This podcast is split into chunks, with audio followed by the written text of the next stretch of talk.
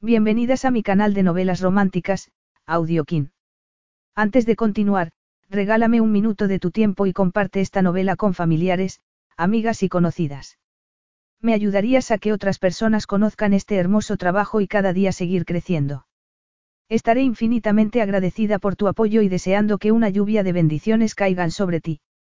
Comencemos con la narración de la novela cuyo título es Dolor y placer. Argumento. Encontrar el libro te embarcará en un viaje en más de un sentido. Natalia estaba temblando. Hacía años que no salía de la finca de los Disione, pero tenía que recuperar el libro de poesía que había perdido su abuelo y que estaba en manos del imponente magnate Angelos Mena, quien la había confundido con la niñera nueva de su hija. El melancólico griego y su preciosa hija quedaron maltrechos en el incendio que se cobró la vida de su esposa, pero Talia se sentía atraída por el hombre que había debajo de esa superficie dañada y tentada por los placeres inconfesables que ofrecía. Su corazón se quedaría en la isla cuando se marchara con el libro. Capítulo 1. Quiero que me hagas un favor. Natalia Disione sonrió a su abuelo mientras le remetía la manta por debajo de las piernas y se sentaba enfrente de él. Aunque era un día caluroso de junio, Giovanni Disione tenía algunos escalofríos por el viento que llegaba del estuario de Lonisland. Cualquier cosa, no, no, dijo Natalia llamándolo por el nombre que había empleado desde que era una niña pequeña. Giovanni esbozó una sonrisa maliciosa y sacudió la cabeza. Has aceptado muy deprisa, Talia, y no sabes qué voy a pedirte. Sabes que haré cualquier cosa por ti. Giovanni había criado a Talia y a sus hermanos después de que sus padres murieran en un accidente de coche cuando ella, la menor de los siete hermanos, era poco más que un bebé. Él había sido su padre, su madre y su abuelo, y como ella había vivido en la finca y residencia de los Disione durante los últimos siete años, también había sido lo más parecido a un confidente y un amigo íntimo. Sabía que algunos de sus hermanos mayores habían mantenido cierta distancia con su trabajador y a veces indiferente abuelo, pero ella era incondicional de él desde hacía siete años. La había acogido cuando había vuelto dolida física y mentalmente y había sido su salvación. Cualquier cosa, Talia. Le preguntó Giovanni arqueando una ceja. Incluso tener que salir de la finca. Ella se rió ligeramente. Jamás me pedirías que hiciese algo tan espantoso. Ella fingió un estremecimiento, pero la verdad era que la idea de salir de esos terrenos bien amurallados hacía que el miedo le atenazara las entrañas. Le gustaba su torre de marfil, la seguridad de saber que estaba protegida detrás de unas verjas, segura. Sabía lo que era no sentirse segura, sentirse como si la vida pendiera de un hilo, y no quería sentirse así otra vez aunque eso significara vivir como una prisionera. Salía muy pocas veces de la villa y normalmente era para ir a ver a alguno de sus hermanos o asistir a alguna visita privada a alguna exposición de arte en la zona. Evitaba las ciudades e, incluso, los pequeños y prósperos pueblos de Lonislán y se limitaba a trayectos cortos en coche con chofer. Cuando Giovanni le decía que saliera más, ella siempre contestaba que prefería la vida tranquila de la extensa casa con ondulantes prados y el resplandor azul del estuario de Lonislan a lo lejos. ¿Para qué iba a querer ir a otro sitio? Giovanni no insistía, pero ella sabía que estaba preocupado por su aislamiento, aunque nunca decía nada. Veía que la preocupación le velaba muchas veces los ojos o hacía que frunciera las pobladas cejas cuando la miraba ir de un lado a otro por la casa. Sabes que no me queda mucho tiempo, Talia. Ella se limitó a sentir con la cabeza porque no se fiaba de su voz. Hacía unos meses, le habían dado un año de vida.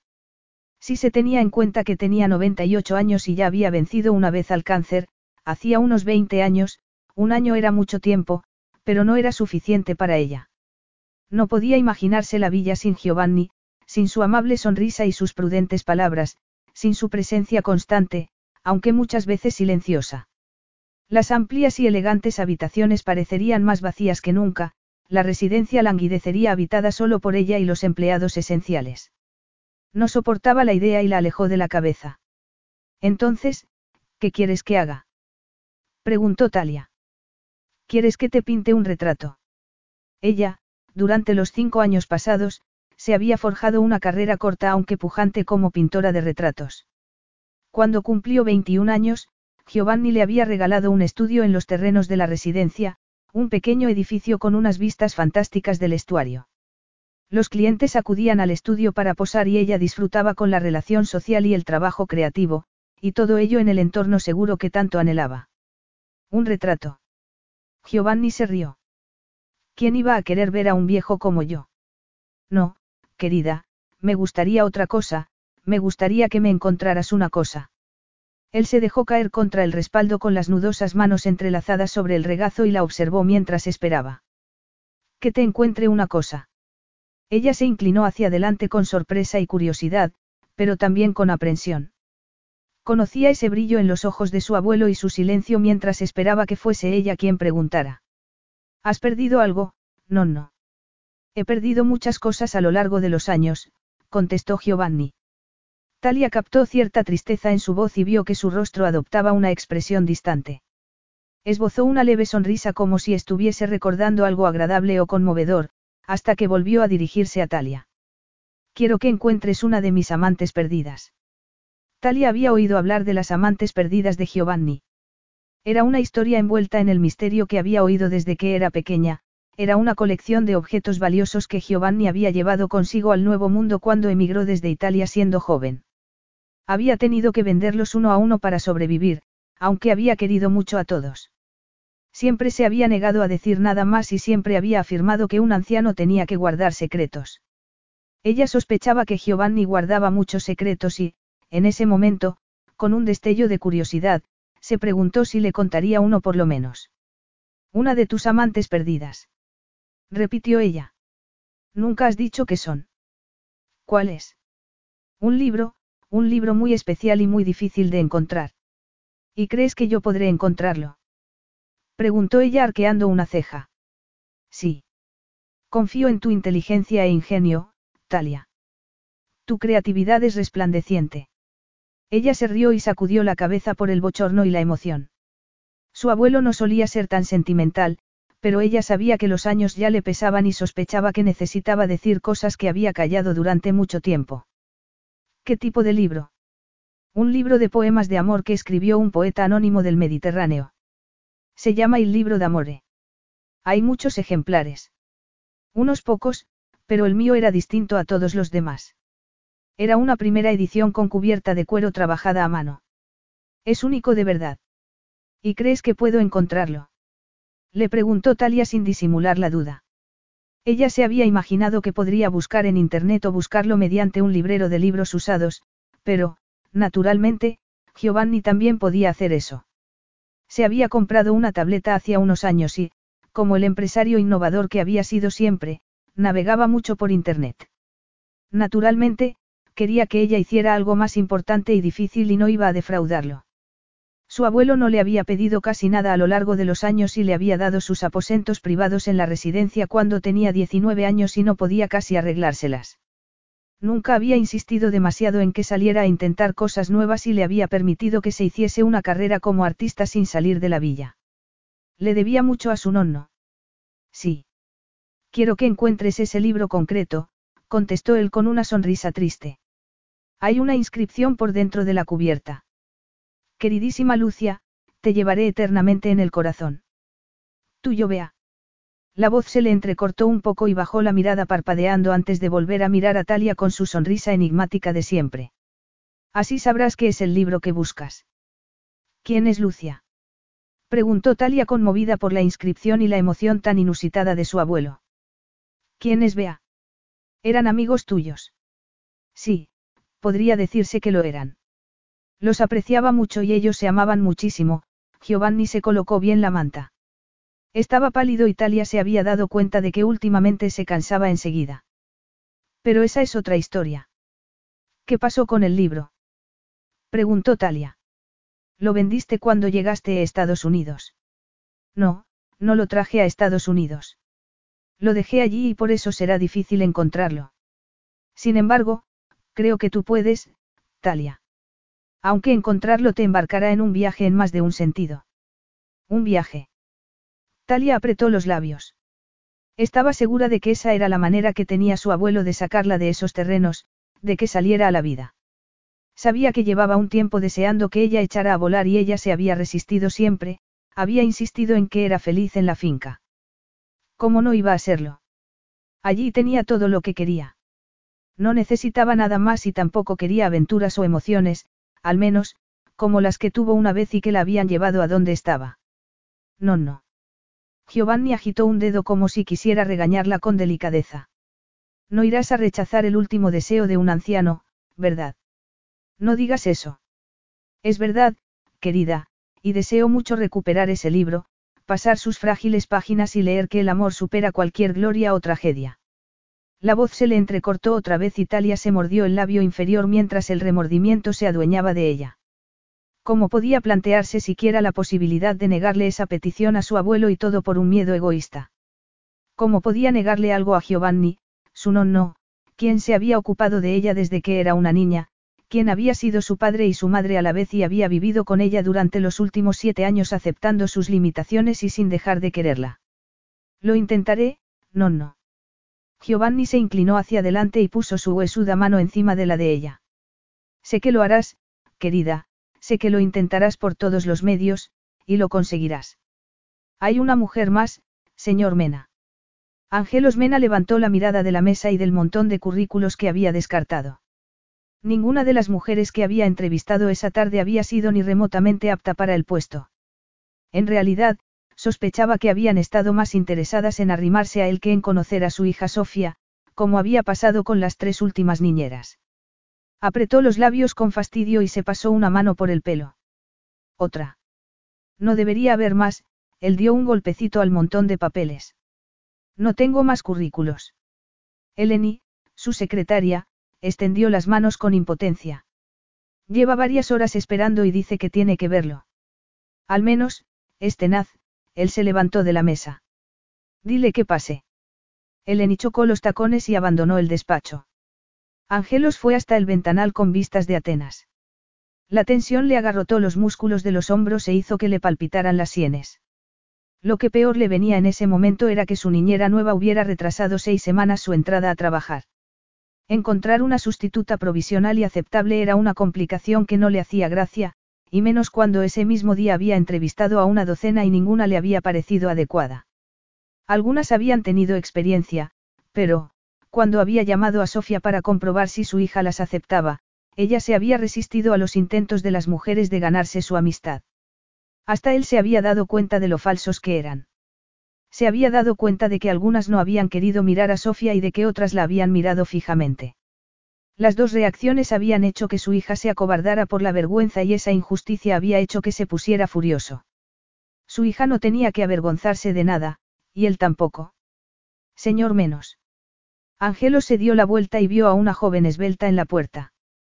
Parecía pálida pero decidida, tenía despeinado el pelo castaño claro y el vestido rosa y vaporoso irremediablemente arrugado. Él frunció el ceño al ver su desaliño. Evidentemente, ella no se vestía para impresionar. ¿Ustedes? preguntó él en un tono intencionadamente seco. Lo siento, um, signomi, pero no hablo, den, um, milau. Ella balbució y se puso roja, lo que iluminó sus ojos color avellana en el rostro pecoso y ovalado. No habla griego. Terminó Angelos en un inglés impecable. Sin embargo, mi hija solo habla griego. Qué interesante, señorita. Él arqueó una ceja y sonrió con frialdad. No tenía tiempo para dedicárselo a otra candidata completamente inepta y lo mejor era deshacerse de ella lo antes posible. Señorita Natalia Disione, la mujer se puso muy recta y sus ojos castaños verdosos dejaron escapar un destello que sorprendió a Ángelos. Esa mujer tenía carácter. Además, su hija habla un poco de inglés, si se refiere a la chica que lleva toda la tarde sentada fuera del despacho. ¿Ha estado hablando con ella? Preguntó Ángelos frunciendo el ceño. Sí. No debería haberlo hecho. Ella lo miró con indecisión y se mojó los labios con la punta de la lengua. Angelos captó el gesto y sintió una tensión por dentro que sofocó implacablemente mientras daba un golpecito en el montón de currículos. No me ha entregado su currículum, señorita Disione. Mi currículum. Preguntó ella como si no supiera de qué estaban hablándole. Él notó que la impaciencia aumentaba. Evidentemente, era inepta y no tenía la más mínima preparación. Era un cambio en comparación con lo impecables que habían sido algunas de las candidatas anteriores, pero era irritante en cualquier caso. Me temo que no puedo dedicarle más tiempo, señorita Disione. Es completamente inadecuada para el puesto. El puesto. Ella se quedó completamente atónita y arrugó la frente. Él rodeó la mesa y se dirigió hacia la puerta. Cuando pasó al lado de ella, percibió un olor limpio y sencillo, quizá fuese a almendras. Tomó el picaporte. Gracias por su tiempo, señorita Disione, pero preferiría que no malgastara el mío. Pero si ni siquiera he hablado con usted todavía. Ella se dio la vuelta para mirarlo y se pasó el pelo por detrás de las orejas. Él se fijó en los largos mechones de color castaño dorado y en las orejas pequeñas y perfectamente formadas. Estaba fijándose en sus orejas. Podía saberse qué le pasaba. Desvió la mirada hacia los hombros, que ella había echado hacia atrás, y entonces se fijó en su cuerpo esbelto y con unas curvas delicadas.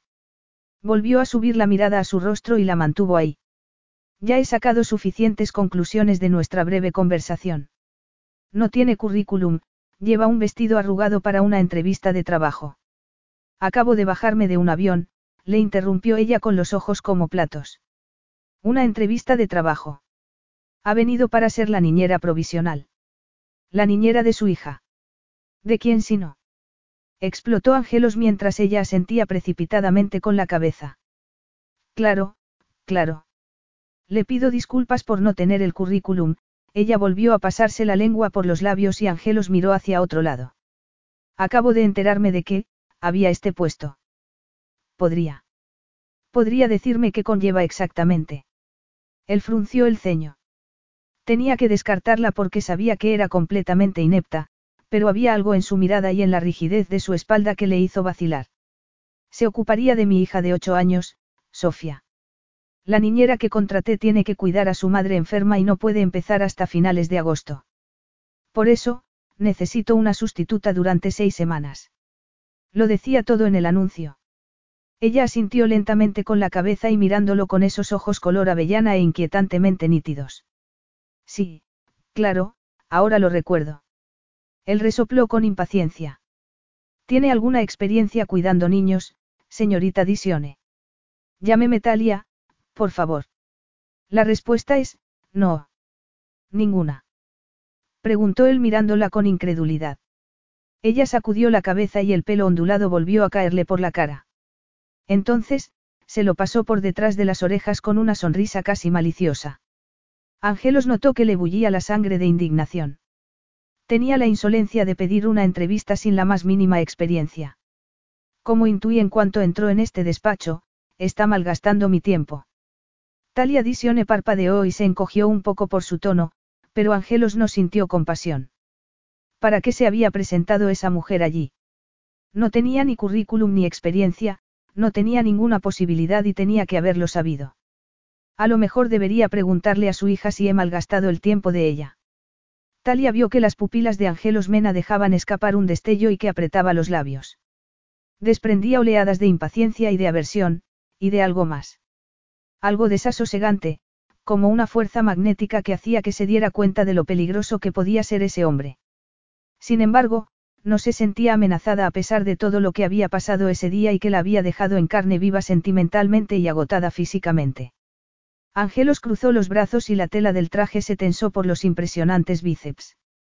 Si no tuviese un aspecto tan hosco, Angelos Mena la habría parecido un hombre atractivo. En realidad, lo habría considerado impresionante, sexy y muy viril. Su cuerpo, alto y poderoso, estaba cubierto por un traje que parecía muy caro y los eslabones de plata y oro de un reloj exclusivo brillaban en una de sus poderosas muñecas. El pelo, moreno y muy corto, enmarcaba un rostro cincelado con unas cejas rectas y unos ojos marrones que había estado mirándola como ascuas durante toda esa desafortunada entrevista. Aunque ella no había esperado que la entrevistaran, claro. Había estado esperando durante cuatro horas fuera del despacho de Angelos Mena con la esperanza de poder preguntarle por el libro de. Había pasado cuatro agotadoras semanas investigando para encontrar la pista que la había llevado hasta el hombre que tenía delante, y todavía no estaba segura de que él lo tuviera. Había llamado varias veces a Mena Consultancy, pero no había podido hablar con él. Le había dejado algunos mensajes, un tanto ambiguos, con su secretaria, pero quería explicarle lo que estaba buscando en una conversación cara a cara. Sin embargo, a juzgar por la actitud de Angelos Mena en ese momento, le parecía que no había recibido ninguno de ellos. Su nombre no le sonaba de nada y había tardado diez segundos en presencia de ese hombre para darse cuenta de que una conversación no le llevaría muy lejos. Sin embargo, iba a intentar que la contratara como niñera de su hija. Iré a por ella. Angelo salió del despacho y Talia se dejó caer en una de las sillas que había delante de la mesa. Le temblaban las piernas y sentía palpitaciones en la cabeza. Había agotado todos sus recursos físicos y mentales para llegar hasta allí. Había pasado nueve horas en un avión, sudando y temblando todo el rato, había deambulado por las bulliciosas calles de Atenas, había dado un respingo cada vez que alguien le había rozado un hombro y había intentado contener los recuerdos en los que nunca se permitía pensar, los recuerdos que podían atenazarle la garganta y hacer que el corazón se le desbocara por el pánico. Había sido completamente agotador, pero, aún así, se levantó y fue hasta el ventanal. A lo lejos se veían las ruinas de la Acrópolis bajo un implacable cielo azul. Era una vista tan poderosa que hacía que se sintiera sobrecogida y emocionada. Durante un segundo, recordó lo que sintió cuando tenía 18 años y estaba repleta de vigor y esperanza, cuando todo el mundo se extendía delante de ella, cuando todo era una aventura cautivadora.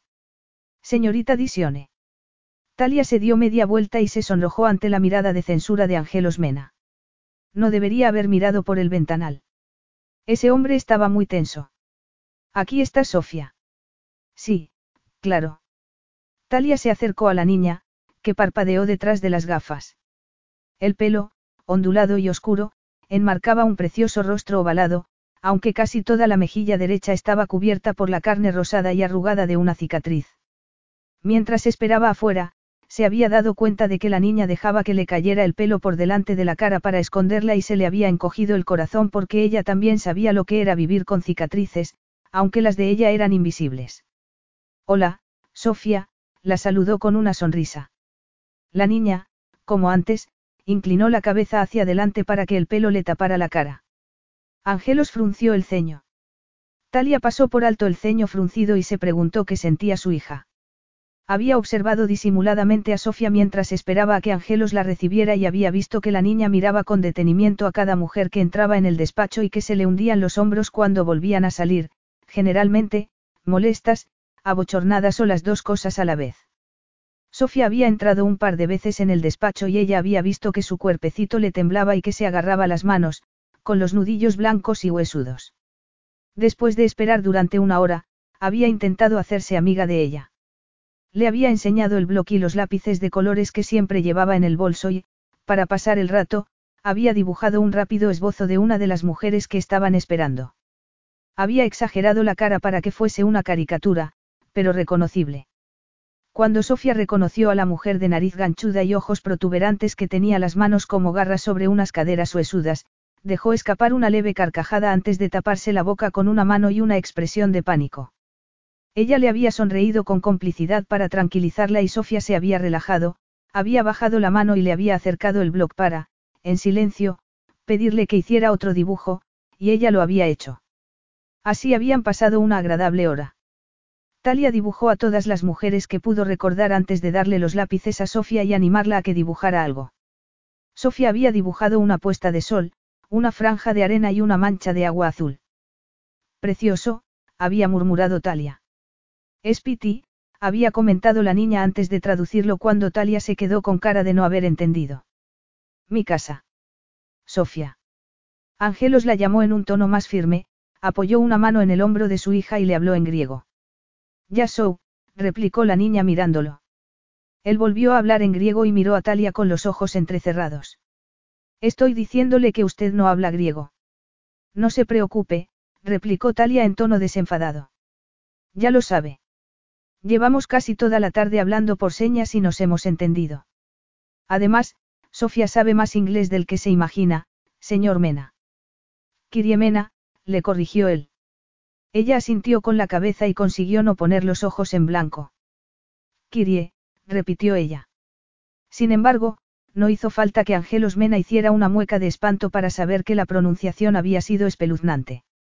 Él volvió a hablar en griego a su hija y ella replicó algo. Aunque Talia no entendía lo que estaban diciendo, sí notaba la disconformidad de Angelos y el nerviosismo de Sofía. Ella intentó sonreír aunque el agotamiento volvió a hacer mella en ella. ¿Qué estaba haciendo allí? Había ido para encontrar el preciado libro de su abuelo, no para aspirar a un puesto de niñera. Si tenía un mínimo de buen juicio, acabaría con esa farsa antes de que llegara más lejos y le explicaría a Angelos Mena por qué estaba allí. Entonces, con toda certeza, él la expulsaría de una patada y cualquier posibilidad de recuperar el libro de Giovanni habría desaparecido para siempre. Angelos estaba hablando otra vez en griego con Sofía y ella podía notar que se le nublaba la vista a medida que el dolor de cabeza que había estado rondando amenazaba con dominarla. Hacía calor en la habitación, el ambiente era denso y las piernas empezaban a temblarle. ¿Le importa? murmuró ella mientras se dejaba caer en una silla con la cabeza entre las manos. Señorita Disione. Angelos dejó de hablar con su hija. Se encuentra mal. Talia tomó una bocanada de aire y la cabeza empezó a darle vueltas. Señorita Disione. Talia, le corrigió ella. Sí, me encuentro mal, creo que voy a desmayarme. Capítulo 2. Ángelo soltó un improperio para sus adentros cuando la mujer que tenía delante se desvaneció con la cabeza entre las rodillas. Llamó a Eleni, se arrodilló al lado de Talia y le rodeó los hombros con un brazo para intentar sujetarla. Lo siento, consiguió disculparse ella con la cabeza apoyada en su brazo. Papá, ¿va a ponerse bien? Preguntó Sofía con cierta angustia. Ángelos estuvo a punto de soltar otro improperio porque no quería que su hija se preocupara por una desconocida. Claro, contestó él en un tono más tenso del que había querido poner. Solo se ha desmayado un instante. Su secretaria entró corriendo y Ángelos le pidió que llevara un vaso de agua. Que sea un zumo. Le gritó mientras Eleni salía del despacho. Es posible que sea una bajada de azúcar. Volvió a mirar a Talia, quien tenía los ojos cerrados y estaba pálida. Parpadeó ligeramente y separó los labios para tomar aire entrecortadamente. Entonces, abrió los ojos y su mirada se encontró con la de Angelos. Por un segundo, él se sintió desequilibrado, como si no hubiese pisado el último escalón de una escalera, y se dio cuenta de que tenía el brazo alrededor de sus hombros y sus pechos contra su pecho. Ella fue a incorporarse y él retiró el brazo. Lo siento, murmuró ella. No suelo hacer esto. ¿De verdad? Preguntó él en tono cortante y mirándola con los ojos entrecerrados. No. El caso es que no sé nada de usted, señorita Disione, y, sin embargo, quiere que le confíe el cuidado de mi hija. Ella lo miró un momento y el tono avellana de sus ojos fue tan limpio que él sintió cierto bochorno por el tono cortante y la acusación implícita. Luego, ella desvió la mirada hacia Sofía. Estoy bien, Sofía, dijo ella con delicadeza. Ángelos vio que la expresión de su hija se iluminaba con una sonrisa temblorosa dirigida a Talia. Tuvo que reconocer que era la primera mujer de ese día que se había preocupado por lo que sentía su hija. Además, también se dio cuenta de que Talia no había reaccionado en ningún sentido por la cicatriz de Sofía, había actuado como si no importara lo más mínimo. Eso hizo que se alegrara y que se sintiera perplejo a la vez porque seguía estando convencido de que Talia Disione no servía para ser niñera. No tenía formación ni referencias, ni siquiera sabía cómo se había enterado del empleo o por qué se había presentado para solicitarlo. Sin embargo, en el fondo, notaba que era la elección acertada, la única posibilidad porque le importaba su hija. Eleni entró con un zumo de manzana en una bandeja y Talia lo tomó dándole las gracias. Siento ser una molestia, murmuró mirando a Angelos mientras daba un sorbo. Ya estoy bien, de verdad. No es una molestia, replicó Angelos.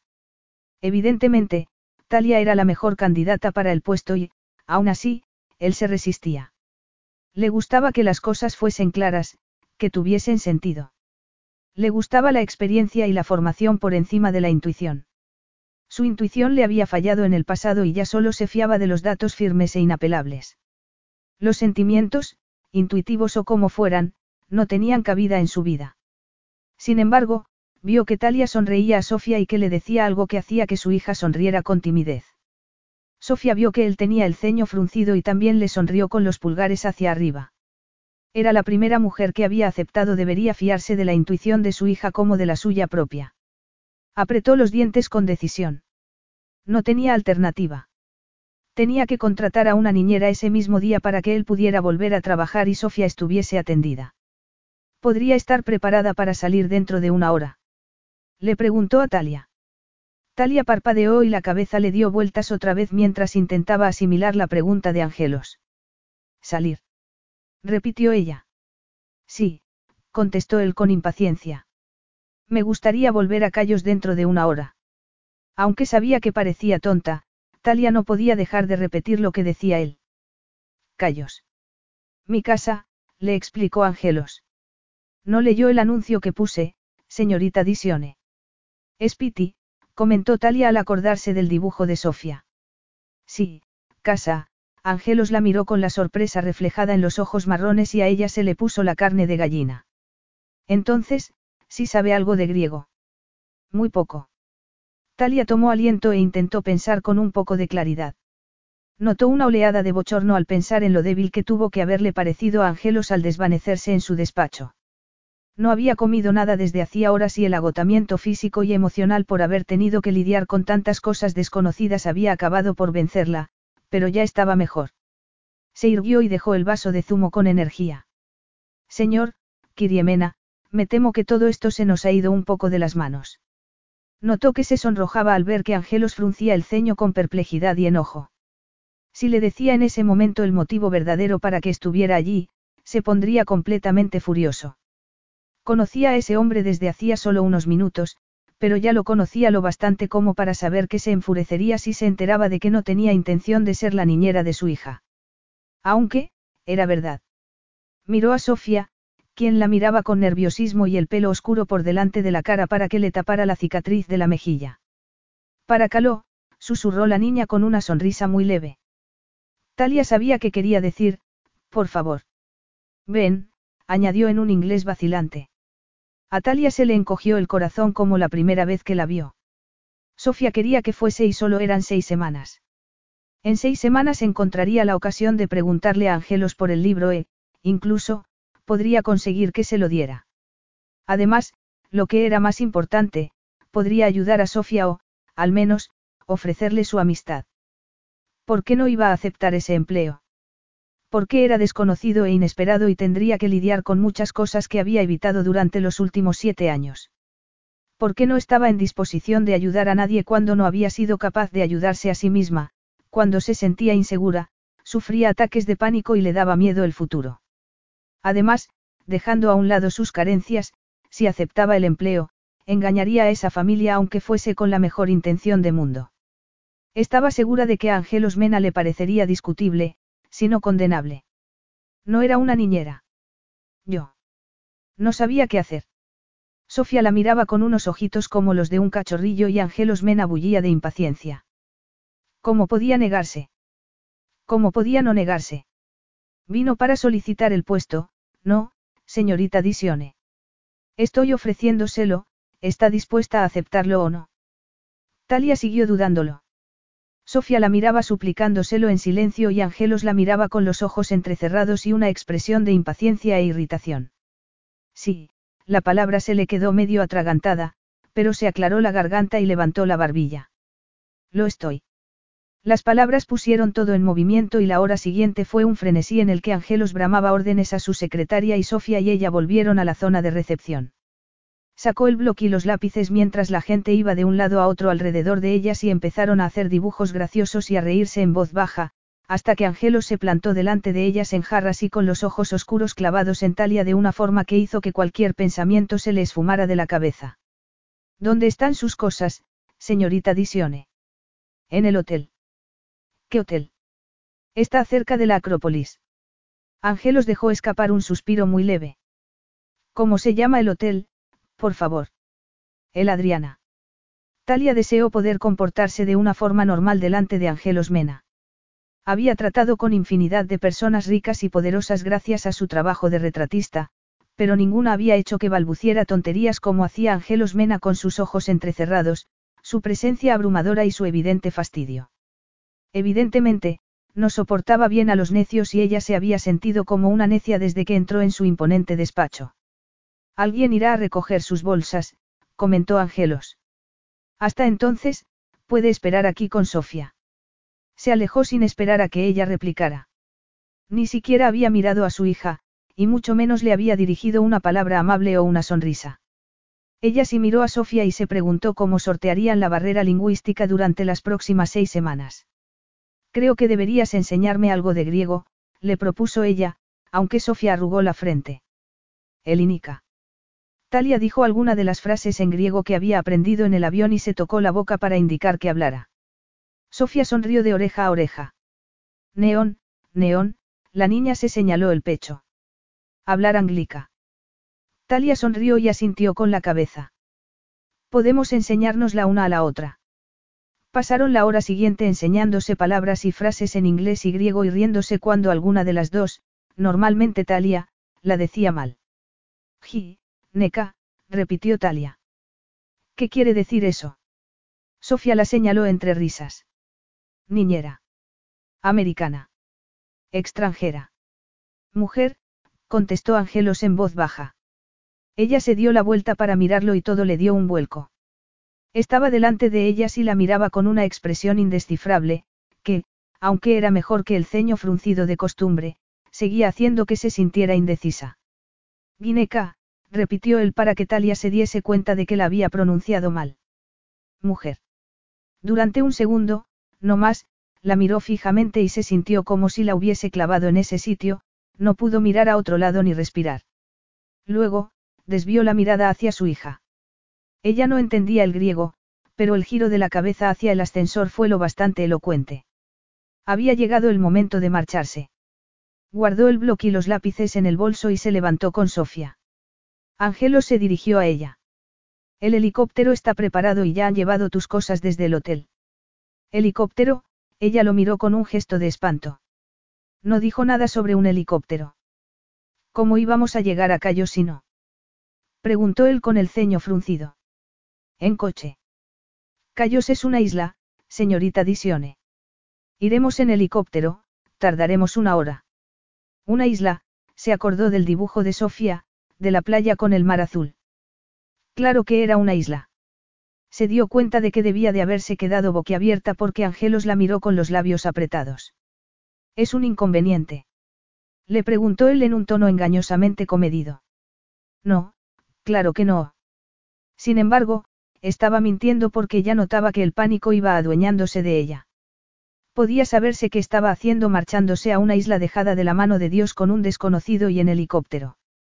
Se le aceleró la respiración y Angelos la miró con los ojos entrecerrados.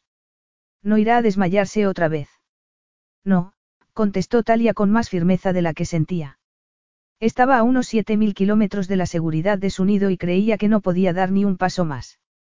Entonces, notó una manita fría que agarraba la de ella, bajó la mirada y vio a Sofía, que le sonreía. Bien. Le preguntó la niña. Talia se sintió conmovida y azorada por su evidente preocupación. Bien, afirmó ella con poco convencimiento. La dos, de la mano, fueron hacia el ascensor. Ni siquiera el apoyo de Sofía consiguió que no se le acelerara el corazón de miedo cuando tomaron el ascensor que las llevó al helipuerto. Miró a Angelos, que estaba dirigiéndose hacia el aparato. El viento que provocaban las hélices le ceñía tanto la camisa al cuerpo que pudo ver el contorno de sus impresionantes pectorales. El helicóptero le parecía pequeño y amenazante, la cabina curva y acristalada le recordaba al ojo gigante de un bicho. Agarró la mano de Sofía con más fuerza. Creía sinceramente que no podría hacerlo. Angelos se subió al helicóptero y tendió la mano a Sofía. Talia miró a la niña, que se montó ágilmente y se sentó. Angelo se volvió hacia ella con el viento arremolinándose alrededor de él y con la mano tendida. Ella se quedó mirándola. Señorita Disione. Gritó él por encima del ruido de los rotores. Tómeme la mano. El corazón le latía dolorosamente y tenía las manos frías y sudorosas. No podía hacerlo, no soportaba los espacios de los que no podía salir. Una puerta cerrada, un cuarto oscuro, un coche cerrado, los evitaba siempre. Le había costado pasar esas horas en un avión, pero un helicóptero, entonces, de repente, pensó en Giovanni sonriente mientras le daba las instrucciones. Sé que lo intentarás por todos los medios, y lo conseguirás. Aspiró una bocanada de aire, tomó la mano de Angelos y dejó que la subiera al helicóptero. Se derrumbó en el asiento. Tenía las piernas como si fuesen de goma y el corazón desbocado. Acababa de abrocharse el cinturón de seguridad cuando el helicóptero se elevó en el cielo azul y se dirigió hacia el mar Egeo. Capítulo 3. Ángelos miró con detenimiento a su niñera nueva y comprobó que estaba pálida, que tenía los ojos cerrados y que tomaba varias bocanadas de aire. Podía saberse qué le pasaba a esa mujer. ¿Se marea? Le preguntó bruscamente. No, contestó ella abriendo los ojos. Entonces, ¿por qué tiene ese aspecto tan espantoso? Es usted muy amable. Ángelos la miró sin inmutarse. Parece como si estuviera a punto de vomitar. Rece para que no lo haga, replicó ella con una mueca de disgusto. Puede estar segura. Sería un viaje muy desagradable. Lo sería, Talia se cambió de postura en el asiento. Y ya es bastante horrible. ¿No le gustan los helicópteros? No, contestó ella cerrando los ojos otra vez. Ángelos la miró con detenimiento. El pelo se le estaba rizando por el calor y vio que tenía unas pecas doradas en la nariz.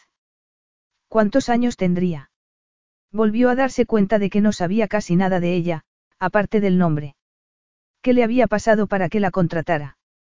Talia abrió los ojos y se dirigió a Sofía. ¿No te importan los helicópteros? Le preguntó haciendo un gesto para imitar el helicóptero y lo que quería decir. Casa, contestó Sofía en inglés y con una sonrisa. Me gusta mi casa. A mí también me gusta, Talia suspiró, pero estoy segura de que también me gustará la tuya.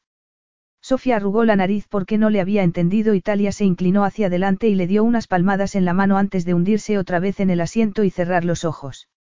Ángelos volvió a observarla y se preguntó por qué habría acabado en su despacho, cómo se habría enterado del anuncio y por qué se habría presentado sin currículum. Decidió que no se lo preguntaría dentro del ruidoso helicóptero y con Sofía deseosa de enterarse de todo. Ya tendría tiempo para descubrir quién era su niñera nueva y se cercioraría de que era la compañía adecuada para su hija. Miró a Sofía. Estaba mirando el mar por la ventanilla. No le gustaba salir de la seguridad de Cayos y parecía como si se acobardara cuando la llevaba a Atenas.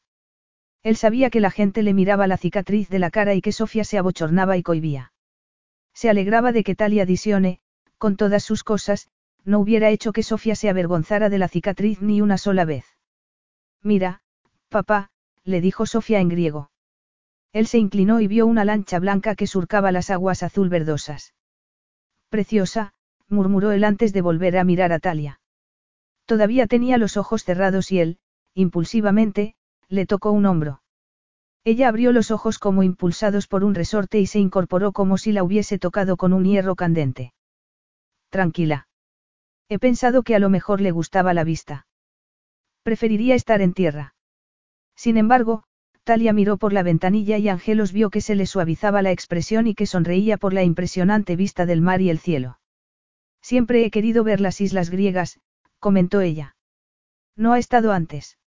No, es la primera vez que he estado en Atenas. ¿Cuánto tiempo ha estado en la ciudad? Unas seis horas, contestó ella mirándolo de reojo. Seis horas. Angelos frunció el ceño. Quiere decir que ha llegado hoy a Atenas. Ella asintió con la cabeza. Puede saberse por qué solicitó el empleo nada más llegar. Ella miró hacia otro lado con cierta intranquilidad y él receló más todavía. ¿Qué le pasaba a esa mujer? Me pareció una buena idea, contestó ella al cabo de un rato. Angelos no dijo nada. Sofía estaba mirándolos y no quería interrogar a Talia Disione en presencia de su hija, pero llegaría a saber por qué estaba allí. Quince minutos después, el helicóptero empezó a descender sobre callos. Angelos se bajó en cuanto tocaron tierra y tendió una mano para ayudar a Sofía y Talia. Notó lo pequeña y delicada que era su mano mientras bajaba y se hacía sombra en los ojos con la otra mano. ¿Es una isla privada? Preguntó Talia. Sí, es mi casa, pero tendrá todo lo que necesite. La villa está bien surtida por Naxos. Ella asintió lentamente con la cabeza y soltó el aire que había estado conteniendo durante un rato. Muy bien, comentó ella como si estuviese hablando consigo misma. Muy bien. Angelo se dirigió hacia la villa. El sol calentaba y aspiró la brisa salada. Se relajó y se convenció a sí mismo de que tenía todo controlado, de que Sofía estaba a salvo, de que había hecho todo lo que había podido, aunque no lo hubiese hecho antes. Talia tomó varias bocanadas del aire que le llegaba del mar mientras seguía a Angelos y a Sofía por el sinuoso sendero. La tensión que había estado palpitándole en las sienes desde que se subió al helicóptero estaba empezando a remitir. Había visto, desde el helipuerto, que la isla era pequeña, que solo tenía una villa grande con amplios jardines, una casa para los empleados y una elevación rocosa que daba a la playa que había en el extremo opuesto. Era pequeña, pero eso podía estar bien. No tenía por qué sentir claustrofobia, no estaba en un espacio cerrado y tampoco tendría que tratar con mucha gente desconocida. Aún así, se sentía tensa. Tenía ganas de volver a la seguridad de la finca de su abuelo, al estudio con vistas del mar y el cielo donde podía pintar en una soledad maravillosa, donde no tenía que toparse con todos sus miedos e inseguridades. Tomó otra bocanada de aire e inclinó la cabeza para que le diera el sol en la cara. Podía hacerlo, estaba haciéndolo. Había sobrevivido a un viaje en avión, a un trayecto en taxi por una ciudad caótica, a un paseo en helicóptero y al contacto casi constante con desconocidos. Era más de lo que había tenido que hacer durante siete años y estaba agotada, pero había sobrevivido. ¿Está bien? Le preguntó Angelos. Ella se dio cuenta de que había dejado de andar y se había quedado rezagada. Estoy bien. Talia aceleró el paso y bajó por el sendero para alcanzar a su jefe y a la hija de este. Cuando llegaron a la villa, con habitaciones luminosas y espaciosas, el ama de llave salió a recibirlos entre exclamaciones en griego y dio un beso en cada mejilla a Sofía. Luego, se plantó delante de ella con las manos en las amplias caderas, la miró de arriba abajo con los ojos entrecerrados y le dijo algo a Angelos, quien le contestó en griego. Talia no tenía ni idea de lo que estaban diciendo, pero tenía la sensación de que no había pasado la prueba de los perspicaces ojos del ama de llaves. He aprobado. Le preguntó a Angelos cuando hubo una pausa en la conversación. Había querido parecer despreocupada, pero le había salido tenso. La inquietud le atenazaba las entrañas otra vez y se dio cuenta otra vez de lo desconocido que era todo eso, y lo desconocido no le gustaba nada. Angelos pareció sorprenderse y apretó los labios de una forma que ella ya empezaba a conocer. La opinión de mi ama de llaves da igual. Ya la he contratado. ¿Tan mala es? Esa vez consiguió parecer desenfadada aunque no se lo sintiera. Ya sé que tengo el vestido arrugado, pero he estado montada en un avión. María le enseñará su habitación. Tendrá tiempo para asearse y vestirse adecuadamente antes de la cena.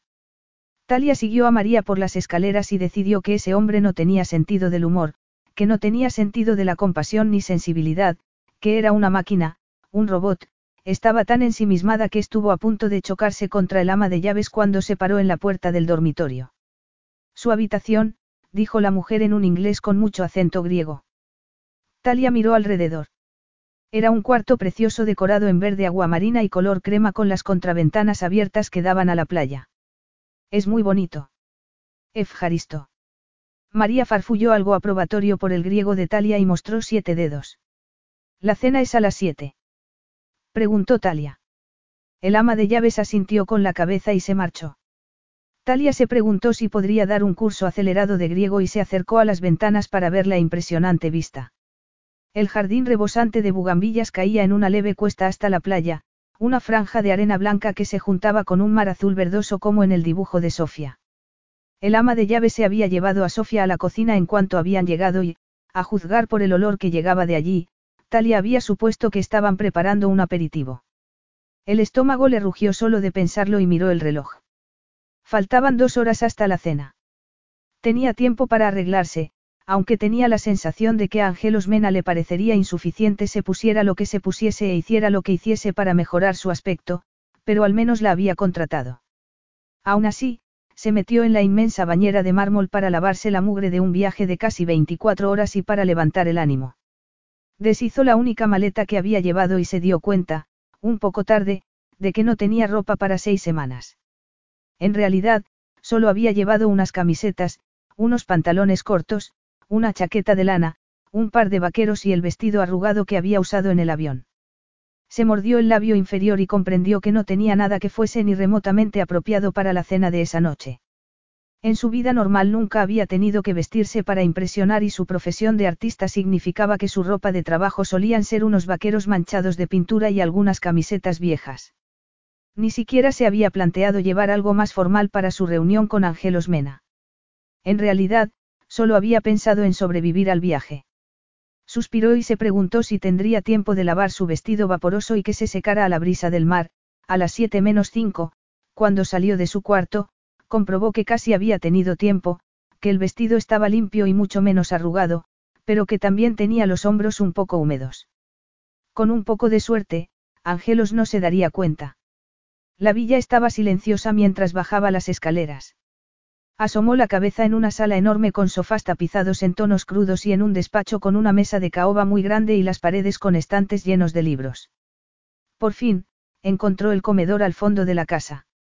Ángelos ya estaba allí y observaba el retrato de una mujer que colgaba en la pared más alejada de la puerta. Se dio la vuelta cuando la oyó entrar y frunció el ceño, como siempre. Llega tarde. Lo siento. He tenido que buscar el comedor. Miró la ropa que llevaba puesta y frunció más el ceño.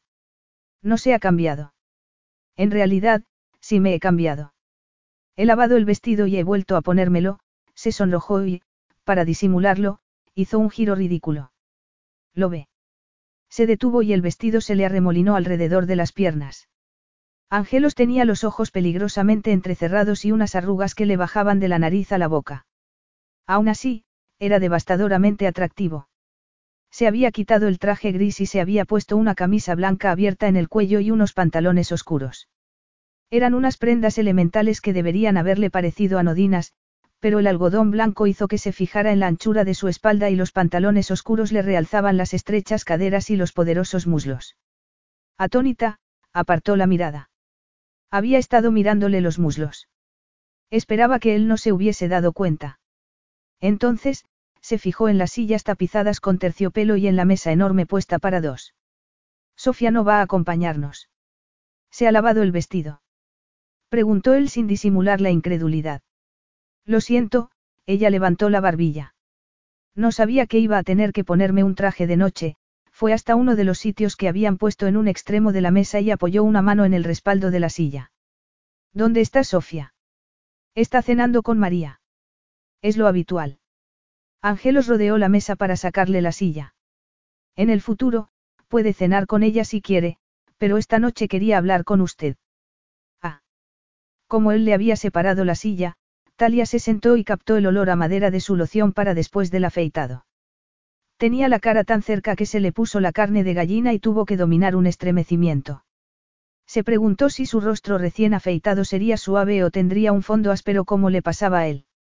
La educación no disimulaba un interior frío y despiadado. Ángelos volvió a rodear la mesa, se sentó en el extremo opuesto y se puso la servilleta sobre las rodillas con un gesto un tanto rebuscado. Ella hizo lo mismo. Si bien vivía en una casa que no tenía nada que envidiar a la de Angelos Mena en lo referente a lujo y espacio, seguía impresionada por la casa y la presencia de él. En la residencia de Giovanni, solía cenar en la cocina o en su estudio mientras trabajaba. Cuando comía con Giovanni, solían oír la radio o ver la televisión. No iba a una cena formal desde, la verdad era que no podía acordarse desde cuándo. Las cenas de Navidad o acción de gracias con sus hermanos le parecían menos intimidantes que una cena a solas con ese hombre. María entró con el primer plato, una ensalada de tomate y pepino con queso feta. Todo esto es muy civilizado, comentó ella cuando María se había marchado. Gracias. Creo que nunca me han acusado de no ser civilizado, replicó Angelos con sarcasmo. Talia lo observó disimuladamente mientras comía la ensalada y se preguntó quién era ese hombre. Si su investigación era acertada, tenía un libro de poesía de valor incalculable y estaba buscando un segundo del mismo poeta anónimo. Así lo había localizado.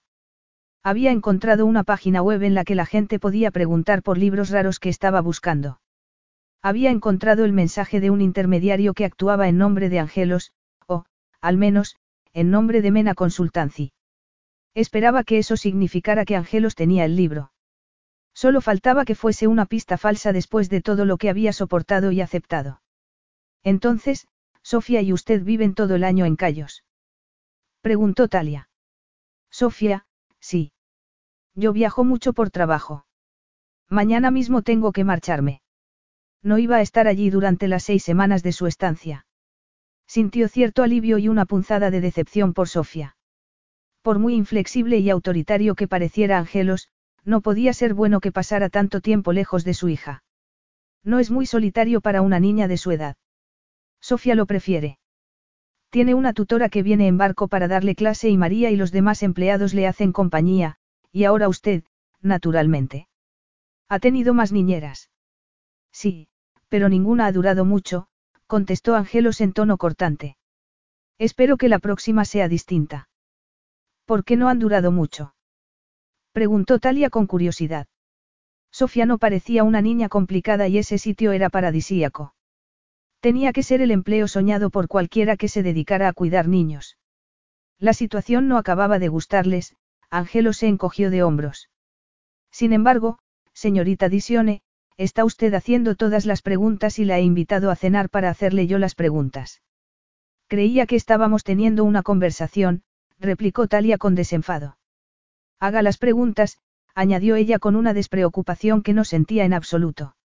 No quería que Angelos Mena la acribillase a preguntas, al menos, todavía. No sabía cómo contestar a nada. No soportaba la idea de mentir, pero era imposible que fuese completamente sincera.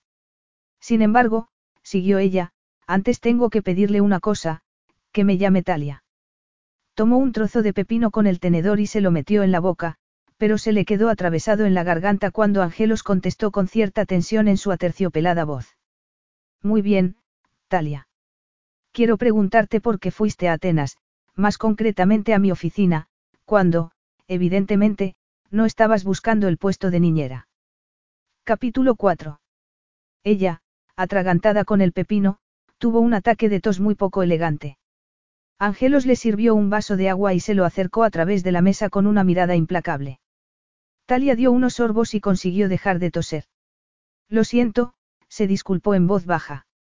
No has contestado mi pregunta. Angelos tenía los ojos entrecerrados, los labios apretados y los brazos cruzados. Talia tomó un poco más de ensalada para poder pensar una respuesta. ¿Cuánto podía reconocer? Tenía la sensación de que si le decía el motivo de su visita a Grecia, Angelos la montaría tan deprisa en ese helicóptero que la cabeza le daría vueltas como si fuera las hélices, y la verdad era que no quería marcharse. No solo porque tenía que encontrar el libro de su abuelo, también por Sofía. Ya estaba haciéndose una idea de lo que tenía que ser su vida en Cayos, una vida aislada y solitaria con la única compañía de algunos empleados mayores. Como la de ella misma, sintió una sacudida. No le parecía que su vida fuese aislada y solitaria cuando tenía el estímulo de su trabajo y la compañía de su abuelo. Era posible que Sofía fuese feliz allí, como lo era ella en la finca de su abuelo. Quizá no la necesitara como creía ella que la necesitaba, y seguía sin saber qué contestar a Angelos. Talia, estoy esperando. Lo miró casi sin verlo. Él había dejado el tenedor, tenía las manos sobre la mesa y los ojos clavados en ella. Parecía muy irritado, pero, aún así, ella no podía dejar de fijarse en los planos de las mejillas y el mentón y en el tono oliváceo de su piel. Si sonriera un poco más, podría quedarse prendada de él, pero, dada la situación, lo mejor sería que no sonriera. Tiene razón, no quería ser niñera, reconoció Talia eligiendo las palabras. Fui a Atenas, por otro motivo. Sin embargo, cuando usted dio por supuesto que estaba allí por el puesto de niñera, me pareció, una suerte y acepté. ¿Una suerte? Preguntó Angelos inexpresivamente. ¿Por qué? Me gusta Sofía, señor, Kiriemena. Parece una niña muy amable y quiero ayudarla, o, al menos, ser su amiga. Sin embargo, has reconocido que no tienes ninguna experiencia cuidando niños. ¿Crees que tienes la capacidad o la posibilidad de ayudarla? Talia parpadeó por el tono hiriente. Es posible que no tenga experiencia cuidando niños, pero sí sé lo que es ser un niño. Como todas las personas de este mundo. Sé lo que es estar sola, replicó ella tajantemente. Se arrepintió acto seguido. No estaba sola, siempre se lo había dicho a Giovanni y se lo había creído. Mi hija no está sola, le comunicó Angelos. Aquí, en Cayos, tiene todo lo que necesita. Todo. Talia sacudió la cabeza con desesperación. Entonces, ¿por qué me ha contratado? Eso mismo estoy preguntándome yo, Talia podía notar la tensión en el ambiente. La verdad es que estaba quedándome sin tiempo ni alternativas y parece que Sofía le ha tomado aprecio, pero tengo que reconocer que, aunque nos conocemos poco, no me ha causado muy buena impresión, señorita Disione. Talia. Talia. Me has parecido increíblemente irreflexiva y, si me lo permites, frívola. Creo que ya se lo ha permitido usted solo, replicó ella antes de que pudiera pensárselo. Se sentía molesta y dolida por su juicio despiadado. ¿Qué sabía de ella Angelos Mena? Que había llevado un equipaje muy pequeño y que no le gustaban los helicópteros. Le bastaba eso para despreciarla. No está de acuerdo. Ella resopló con incredulidad. Estaba claro que Angelos Mena esperaba que se arrodillara y se disculpara, pero ¿por qué?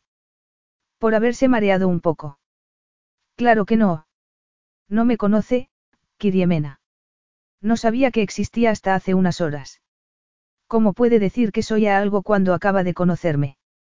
Baso mis opiniones en lo que he visto hasta el momento. Soy consultor, señorita. Talia. Talia, él repitió su nombre con cierta impaciencia. Mi trabajo consiste en valorar deprisa las situaciones. Es posible que sea demasiado deprisa. ¿En qué basa su juicio? ¿En qué solo he traído un vestido o en qué me puse un poco nerviosa en su helicóptero? Talia arqueó desafiantemente las cejas y se quedó un tanto sorprendida por su atrevimiento. Normalmente, no buscaba pelea, pero, normalmente, no tenía que hacerlo. Se había aislado para mantenerse a salvo. Le gustaba dar la cara, sentía una fuerza extraña. Prefería sacar pecho que encogerse. ¿Y bien? Insistió ella cuando él no contestó. ¿En qué se basa? Angelo se dejó caer sobre el respaldo de la silla. Entiendo lo que quieres decir, contestó él con una mirada implacable, pero tú también entenderás mi preocupación. Estoy confiándote a mi hija, a mi única hija.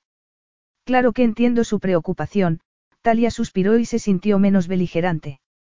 Si yo tuviera una hija, me pasaría lo mismo. Ángelos la había contratado sin saber nada de ella. Tenía derecho a hacer algunas preguntas y a ser un poco escéptico. Además, ella estaba ocultando algo, como él sospechaba. Si reconociera el interés por el libro, no. Tenía que conseguir que él la conociera antes. Si quiere saber algo más de mí, siguió ella intentando sonreír, solo tiene que preguntármelo. Él la miró con detenimiento y ella tuvo que hacer un esfuerzo para no agitarse. Eres estadounidense, comentó él por fin. Ella respiró con alivio por lo inocente del comentario. Sí. ¿De dónde? De los alrededores de Nueva York. Tendrás veintitantos años. ¿Has tenido algún empleo antes? Sí, y sigo teniéndolo. Soy artista. Artista, repitió él como si se dedicara a hacer monigotes en su tiempo libre. Soy retratista, le aclaró ella. Trabajo por encargo. Entiendo.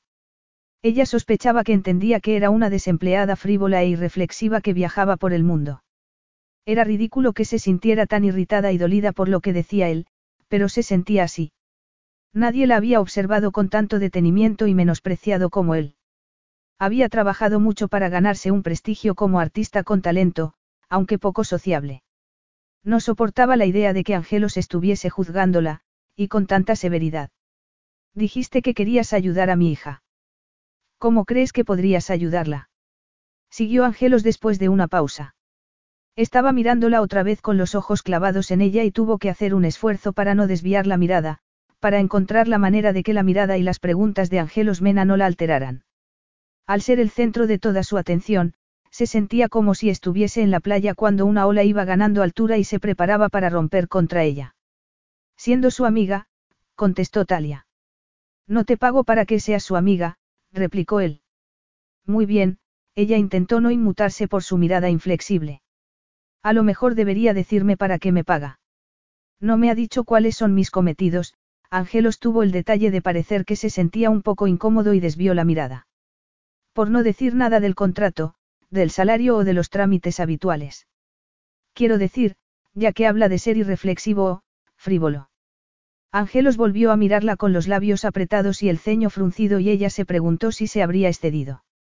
No quería que la despidiera, no quería volver a montarse en ese helicóptero hasta dentro de mucho tiempo. Sin embargo, no había podido evitar la tentación de responder. Si Angelos Mena fuese un tipo de hombre distinto, quizá hubiese sonreído incluso por su broma.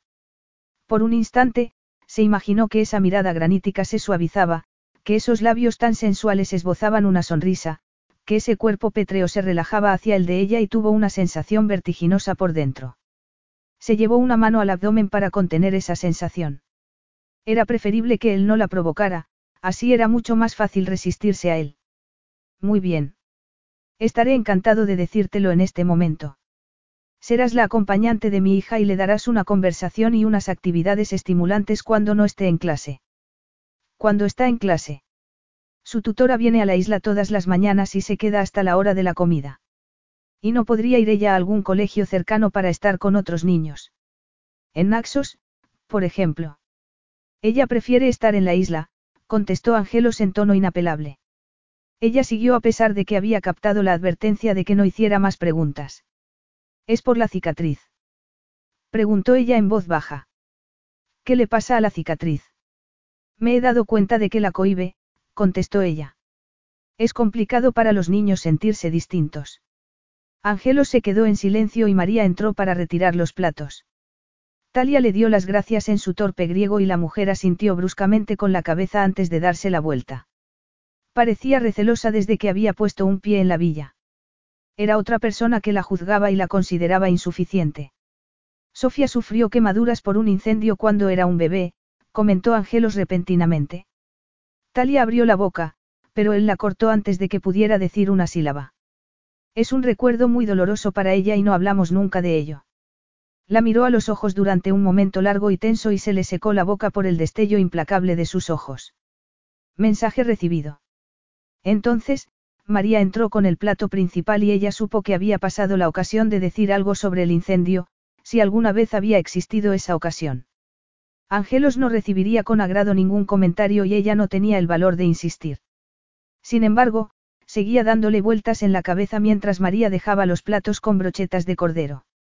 Había sido un incendio en la casa. Había estado Angelos allí. ¿Qué había sido de su esposa? No había pensado ni una vez en esa mujer y se dio cuenta de que no había pensado en ella porque era más que evidente que no había ninguna mujer por allí. Sabía cómo era una casa sin madre, lo que se sentía. Ese había sido otro punto de contacto con Sofía y había sido tan natural que no se había dado cuenta hasta ese momento. ¿Tienes alguna pregunta más? Le preguntó Angelos. Le pediré a mi ayudante de Atenas que redacte un contrato y que me lo mande por fax aquí. Si tienes alguna duda mientras estoy fuera, puedes ponerte en contacto conmigo por correo electrónico. María sabe la dirección. Mientras está fuera. Talia se acordó de que había dicho que se marcharía al día siguiente. ¿Cuánto tiempo estará fuera? Unas semanas. No puedo trabajar desde una isla en medio del Egeo. Todo el mundo se comunica a distancia hoy en día, usted no puede. Me temo que no. Ángelos dio un sorbo de agua y dio por zanjada la conversación. Talia lo miró fijamente y se preguntó lo unido que estaría a Sofía. Notaba cierto anhelo en la niña, unas ganas de complacer a su padre aunque se ponía tensa cuando estaba cerca de él. Sin embargo, que sentía Angelos por su hija. Se daba cuenta de lo importante que era para ella, sobre todo, cuando no estaba su madre. No echará de menos a su hija. Él dejó el vaso con brusquedad. Eso no es de su incumbencia. No, pero podría ser lo de la de Sofía, replicó Talia. Estoy segura de que le gustaría pasar más tiempo con su padre. Sobre todo, si se tiene en cuenta. Su trabajo es ser su acompañante, la interrumpió él con firmeza, no formarse una opinión de cualquier aspecto de mi vida o de la de ella. Talia asintió con la cabeza y se tragó cualquier réplica. Sabía que había hablado más de la cuenta. Era la empleada de ese hombre y no lo conocía casi, pero sí sabía lo que era no haber tenido ni padre ni madre y agradecía eternamente a Giovanni que la hubiese cuidado durante su infancia. Sin embargo, Sofía no tenía un abuelo adorable, al menos, que ella supiera. Entonces, no hay más preguntas, afirmó Angelos. Talia se limitó a sacudir la cabeza. Comieron en un silencio tenso durante unos minutos. Las brochetas de cordero estaban deliciosas, pero ella no pudo disfrutarlas casi. Hasta que no pudo aguantar más el silencio y señaló con la cabeza el retrato de una mujer que colgaba en un sitio de honor. Es un retrato precioso. Es de un familiar. Era el retrato de una joven con el pelo moreno recogido en un moño suelto, con una mirada algo burlona y una sonrisa leve y elocuente. Me recuerda a la Mona Lisa, añadió ella. Es de mi difunta esposa, contestó Angelo sin mirar el retrato. A partir de ese momento, Talia no se atrevió a hacer más preguntas. Una hora después, Angelos iba de un lado a otro de su dormitorio. Fuera, la luna brillaba en un cielo estrellado y el mar, liso y oscuro, se extendía hasta el infinito. Apoyó un antebrazo en el marco de la ventana y dejó que la belleza serena de esa escena se adueñara de él. La cena con Talia Disione lo había dejado desasosegado e, incluso, enfadado. Había sido como un palo que removía el avispero de unos sentimientos que había mantenido enterrados durante los últimos siete años. Había visto que sus ojos color avellana lo juzgaban cuando había dicho que iba a dejar a Sofía, había notado que lo censuraba cuando se había enterado de que iba a estar fuera unas semanas. Sin embargo, Talia Disione no tenía ni idea de lo que se sentía al mirar todos los días a su hija y saber que tenía toda la culpa de que ella estuviera más tranquila escondida en una isla que viviendo la vida que desearía vivir una niña, una vida con amigas, con un colegio y con una madre que la querría con toda su alma. Talia había removido ese sentimiento y él lo sofocó sin compasión. No era el momento de sentir compasión de sí mismo, sobre todo, si se tenía en cuenta que era la persona que menos se merecía ese sentimiento. Resopló y se dio la vuelta. Trabajaría. El trabajo siempre lo ayudaba a olvidar, al menos, durante un tiempo. Bajó a su despacho y encendió la luz y el ordenador portátil. Empezó a releer las notas que había escrito sobre la empresa a la que estaba ayudando a salir a flote, pero la cabeza volvió al piso de arriba, a la mujer que ocupaba un dormitorio que estaba a unos metros del suyo. Talia Disione era un misterio exasperante. Nadie le había hablado con esa irreverencia y, para su propio fastidio, se había sentido atónito y había admirado a regañadientes su carácter. Sin embargo, también había estado aterrada cuando se montó en el helicóptero y, prácticamente, se había desmayado en su despacho. Esa mujer era toda una contradicción y, aún así, no sabía casi nada de ella. Sí sabía que María le diría si Talia era inadecuada en algún sentido. Había vigilado de cerca a las otras niñeras, casi todas unas jóvenes desdichadas que habían aceptado el puesto con la esperanza de convertirse en la próxima Kiriamena. Él no había tenido más remedio que despedir a algunas, pero otras se habían marchado cuando sus intentos de seducirlo no habían dado resultado. Talia, a juzgar por sus descaradas réplicas, no parecía interesada en él en ese sentido. Sin embargo, no pudo evitar imaginarse cómo sería un intento de seducción de Talia Disione. El pelo suelto y ondulado por la cara, los ojos verdosos resplandecientes, los labios separados, las caderas que se contoneaban insinuantemente, el vestido vaporoso sobre las leves curvas.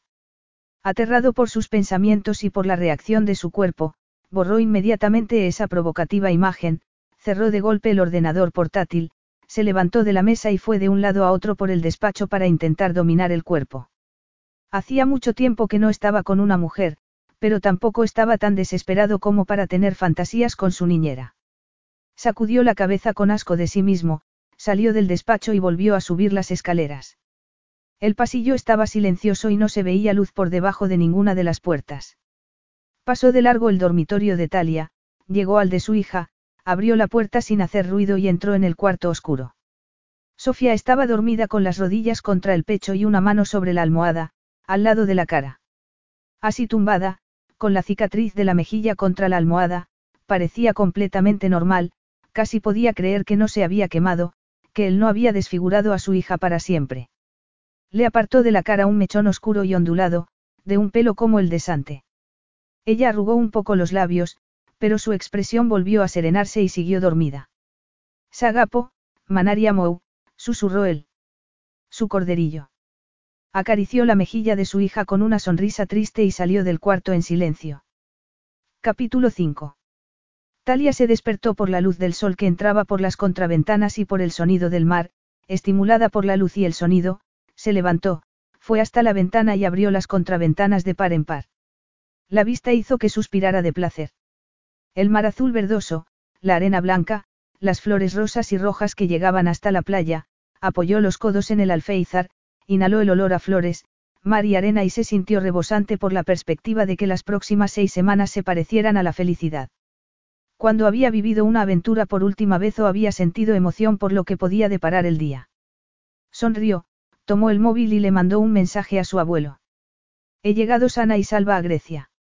Estoy pasándolo sorprendente y maravillosamente bien. Un beso, te. Dejó el teléfono en la cama y se reconoció a sí misma que todavía no estaba pasándolo maravillosamente bien. Todavía le dolía el recuerdo de la noche anterior y de la actitud hiriente de Angelos. Sin embargo, él iba a marcharse ese mismo día y ella pasaría casi todo el tiempo con Sofía. Lo maravilloso podía estar a la vuelta de la esquina. Estaba poniéndose unos pantalones cortos y una camiseta cuando oyó el ruido de un helicóptero y volvió a la ventana. Observó el aparato que se elevaba en el cielo como un insecto enorme y espantoso. Ya estaba marchándose Angelos. Ni siquiera eran las ocho de la mañana. Desde luego, estaba deseando abandonar Callos, algo que hizo que frunciera el ceño. Se preguntó cuánto tiempo pasaría Angelos con su hija. Entonces, se recordó que no era de su incumbencia, como le había dicho en la noche anterior. Ya vestida y con el pelo recogido en una coleta, bajó a la cocina y se encontró a María picando verduras para la comida. No la miró casi y señaló con la cabeza hacia la mesa, donde había dos sitios puestos. Talia comprobó, por uno de los sitios, que Sofía ya había desayunado. Se sentó en el otro sitio y mezcló yogur y miel en un cuenco. Sofía. Preguntó al ama de llaves intentando acordarse de alguna frase en griego. ¿Apupuiste? ¿De dónde soy? Preguntó María mirándola con un brillo burlón en los ojos. Ah, Talia la miró sin salir de su asombro. ¿Hablas inglés? Un poco, reconoció María. Soy de Naxos.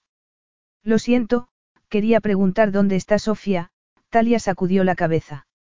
Reconozco que no hablo casi nada de griego, pero anoche me pareció que tú no hablabas nada de inglés. Bueno, María resopló, no estaba segura de ti. Ahora lo estás. Le preguntó Talia entre risas. No, contestó María sinceramente, pero anoche no le hiciste ojitos a Kiriemena y me tranquiliza que no quiera seducirlo. Seducirlo, Talia estuvo a punto de atragantarse con el yogur. Claro que no, pero él sí está haciendo todo lo posible para aterrarme. Eso es lo que hace Kiriemena, María asintió con la cabeza. Y lo hace muy bien. Hablas más que un poco de inglés. exclamó Talia. Aprendo deprisa, replicó María con media sonrisa. Talia volvió a reírse y sacudió la cabeza. Parecía que se había ganado la confianza del ama de llaves y se alegraba de eso. Tenía la sensación de que iba a necesitar aliados. Entonces, estás diciéndome que algunas niñeras intentaron, seducir a Kiriemena. María arrugó los labios y cortó un puñado de zanahorias con una certera cuchillada. Eso podría decirse. Si una mujer se mete desnuda en la cama de un hombre, es una seducción, no. Esa vez, se atragantó con el yogur. Se tapó la boca con una servilleta y miró a María sin dar crédito a lo que había oído. No será verdad. Si es verdad, María asintió con la cabeza. La puso en la calle esa misma noche. Kiriemena ni siquiera esperó a la mañana para devolverla a la península, María miró de reojo a Talia, pero yo no cotilleo. No, claro que no. Talia tomó otra cucharada de yogur con la cabeza llena de imágenes de una niñera ávida tumbada en la cama esperando a Angelos, y de Angelos que entraba en el dormitorio a oscuras y se quitaba la corbata, se desabotonaba la camisa, antes de que pudiera evitarlo, empezó a imaginarse su striptease, cómo se quitaba la camisa, lo musculoso que era su pecho, la luz de la luna que le iluminaba la piel olivácea, se sonrojó al darse cuenta de lo lejos que había llegado en el territorio de la fantasía.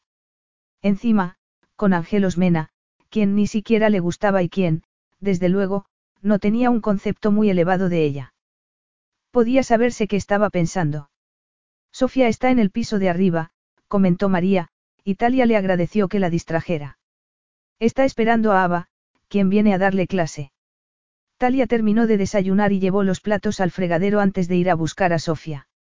Todavía se sentía alterada por esa fantasía ridícula, como si alguien pudiera adivinar lo que había pensado solo con mirarla. Efectivamente, Angelos Mena era un hombre atractivo, muy atractivo.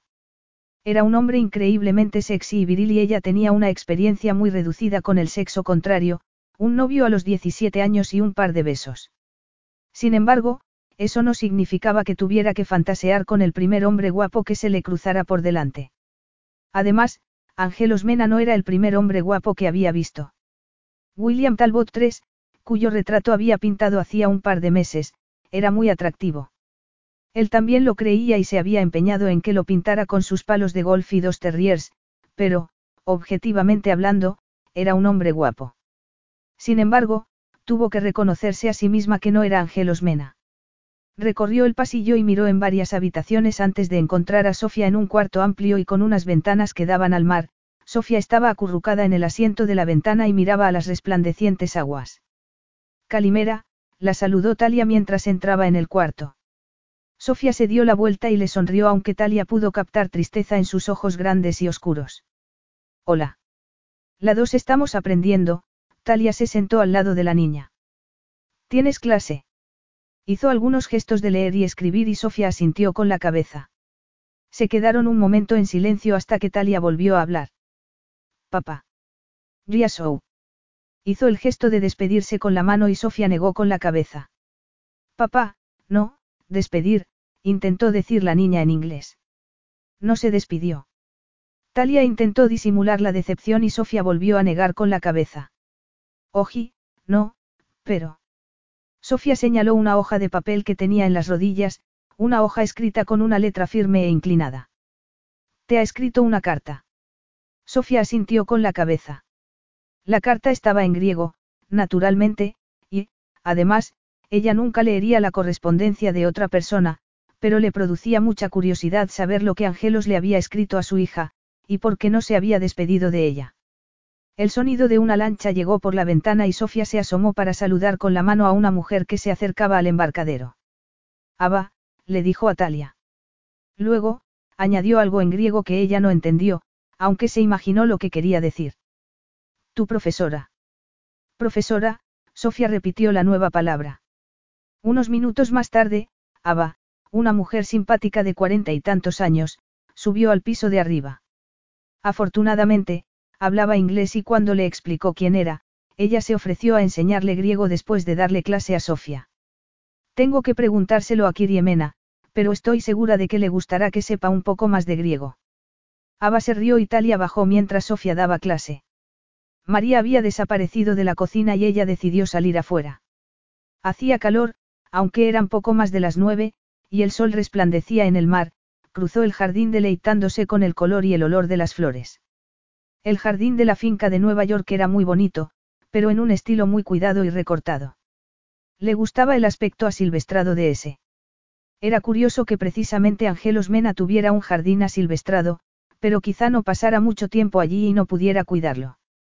La idea hizo que frunciera el ceño mientras se quitaba las sandalias para entrar en la playa y notar la arena cálida entre los dedos de los pies. Llegó hasta la orilla y el agua templada le acarició los pies. Se imaginó a Angelos en Atenas, sentado en alguna reunión muy importante y tomando esas rápidas decisiones.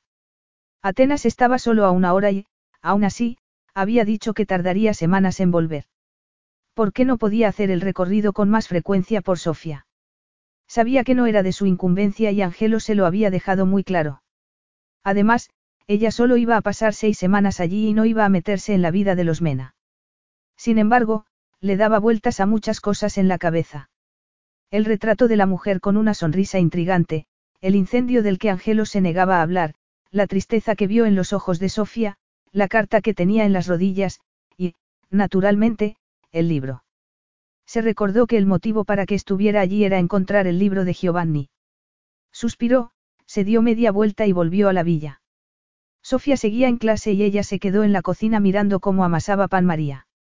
Se había ofrecido para ayudarla, pero María la había rechazado ruidosamente y la había sentado a la mesa con una taza de lo que llamó infusión de la montaña. Dio un sorbo con cierta precaución, María había hervido unos tallos y unas hojas en un cazo de latón, y le pareció sorprendentemente agradable, una mezcla entre camomila y menta. Lo cura todo, aseguró María, menos las penas de amor. Tú no sufres penas de amor, ¿verdad? No, puedes estar segura. No habrás venido hasta Grecia por alguna historia de amor fallida, ¿verdad? Preguntó María casi con esperanza. Talia esbozó una sonrisa por el descarado interrogatorio del ama de llaves. Nada de historias de amor fallidas. Nada de historias de amor, salvo que cuentes el chico con el que salí cuando tenía 17 años. Estás esperando a alguien especial, comentó María con perspicacia. Eso está bien. Creo que podría seguir esperando durante mucho tiempo. He estado muy contenta sola y sigo estándolo. Toda mujer necesita a un hombre. Talia decidió no discutir ese asunto. Sin embargo, no querrás que me meta en la cama de Angelos, ¿verdad? Bromeó ella. María se sonrojó y la miró con los ojos entrecerrados. Esta mañana era Kiriemena. Y sigue siéndolo, le aseguró Talia. Ha sido un desliz. Te aseguro que no voy a meterme en la cama de nadie, menos en la mía. Cerró los ojos un instante y se preguntó si la conversación podía llegar a ser más disparatada. No te fijes en Kiriemena, le ordenó casi María mientras apretaba con fuerza la masa de pan. No es un hombre completo. Talia, intrigada, se inclinó hacia adelante. A ella le parecía un hombre muy completo y devastadoramente atractivo de los pies a la cabeza. No es un hombre completo. ¿Qué quieres decir? No debería haberlo dicho. Es que ha habido mucha tragedia en su vida. No puede dar a una mujer todo lo que ella necesita, contestó María llevándose una mano al corazón. Ángelos estaba reprimido emocionalmente. No era una sorpresa precisamente. Cuando hablas de una tragedia, te refieres al incendio. María apretó los labios. No debería haberlo dicho. Talia supo que no sacaría nada más al ama de llaves y le preguntó si había una biblioteca. Una biblioteca. ¿Quieres un libro? He pensado que podía mirar si había algo para leer, contestó Talia. Tuvo que sofocar el remordimiento por ser tan falsa. Efectivamente quería un libro, pero uno muy concreto y no sabía si estaba en callos. Ni siquiera sabía si lo tenía Angelos. Hay un cuarto arriba del todo, encima de los dormitorios, contestó María. Ahí encontrarás algunos libros.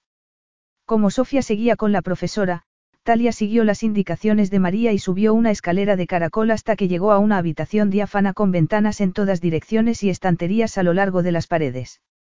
Se quedó un momento en el centro del cuarto y disfrutó de las vistas del mar antes de que empezara a hojear los libros. Angelos tenía una colección muy variada de libros, los había de historia, política, arte y música, incluso alguno de ficción, pero ninguno parecía el que le había descrito Giovanni, un libro hecho a mano con la tapa de cuero labrado. Suspiró y comprendió que no podía haber sido tan fácil. ¿Acaso había creído que encontraría un libro tan raro en una estantería para que lo tomara cualquiera? No sabía si estaba en la isla, ni siquiera sabía si lo tenía Angelos. Si lo tenía, quizá lo guardara en una caja fuerte en Atenas. También era posible que no lo tuviese y la única forma de saberlo era preguntárselo a él mismo. Estaba a punto de volver a bajar las escaleras cuando Sofía asomó la cabeza por encima de la barandilla. Te busco. exclamó la niña en inglés. Y me has encontrado, Talia se rió. ¿Qué tal la clase? Bien, Sofía inclinó la cabeza con orgullo y timidez por el inglés que hablaba y señaló a Talia. Tú ahora. Mi clase de griego, interpretó Talia. Allá vamos. Siguió a Sofía escaleras abajo y encontró a Ava, que estaba esperándola. Pasaron diez días en un abrir y cerrar de ojos. Era fácil dejarse llevar por la indolencia soleada de los días. Se pasaba las mañanas leyendo, dibujando o vagueando en la playa antes de dar la clase de griego con Ava. Las tardes las pasaba con Sofía. Algunas veces se quedaban dentro de la casa haciendo manualidades o jugando a algo y otras salían a dar un paseo, a bañarse en el mar o a explorar la isla. Habían conseguido comunicarse con gestos y con retazos de inglés y griego, aunque las dos mejoraban un poco cada día que pasaba. Además, Sofía también se sentía más cómoda y segura cada día, pero los ojos se le ensombrecían cada vez que Angelo salía en la conversación. Ella intentó no hablar de su empleador, pero le dolía el corazón por Sofía y la falta de un padre cariñoso en su vida. Intentó varias veces encontrar más información sobre el libro de su abuelo, pero, cuando le preguntó a María si a Angelos le gustaba la poesía, ella la miró con asombro. ¿La poesía? No. Parece un hombre cultivado, insistió Talia.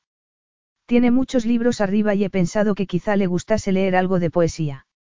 ¿Estamos hablando del mismo Kiriemena? Preguntó María mientras arqueaba las cejas.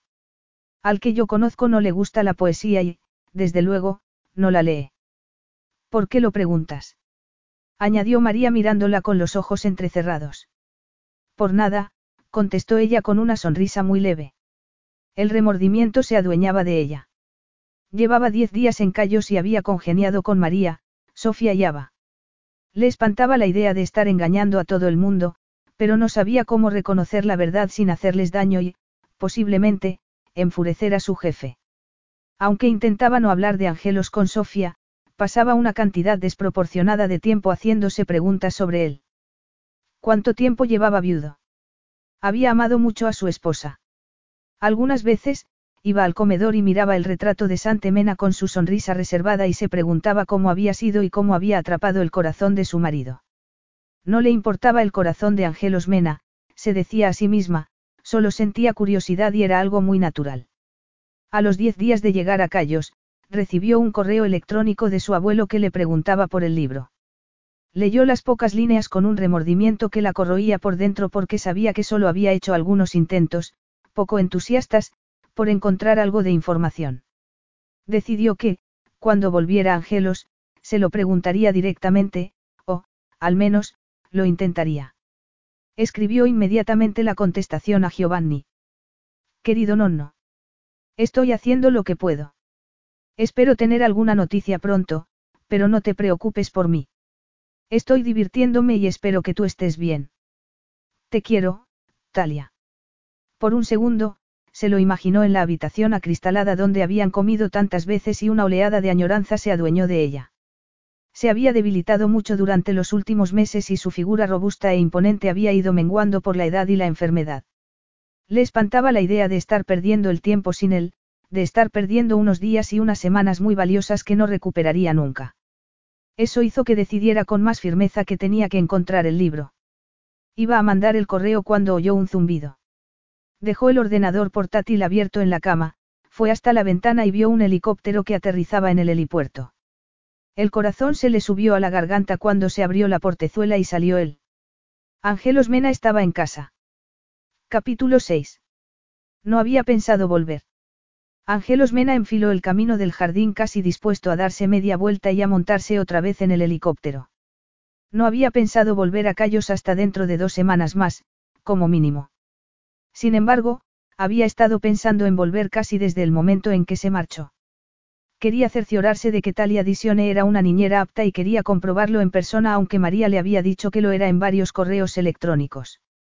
El bienestar de su hija era lo más importante, o, al menos, por eso se había dicho a sí mismo que había vuelto tan pronto, aunque no se lo creía del todo. Inhaló el olor a bugambilla y vio a María, que corría hacia él. Kiriemena. No lo esperaba, no me ha avisado de que iba a venir.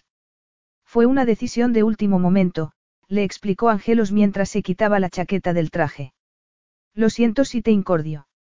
En absoluto, María se rió sin parar de moverse, como hacía siempre que estaba cerca de él. Le haré su dormitorio. En cuanto a la cena. Angelos vaciló. Normalmente, no se quedaba en callos para hacer muchas comidas y las que hacía eran en su despacho mientras trabajaba.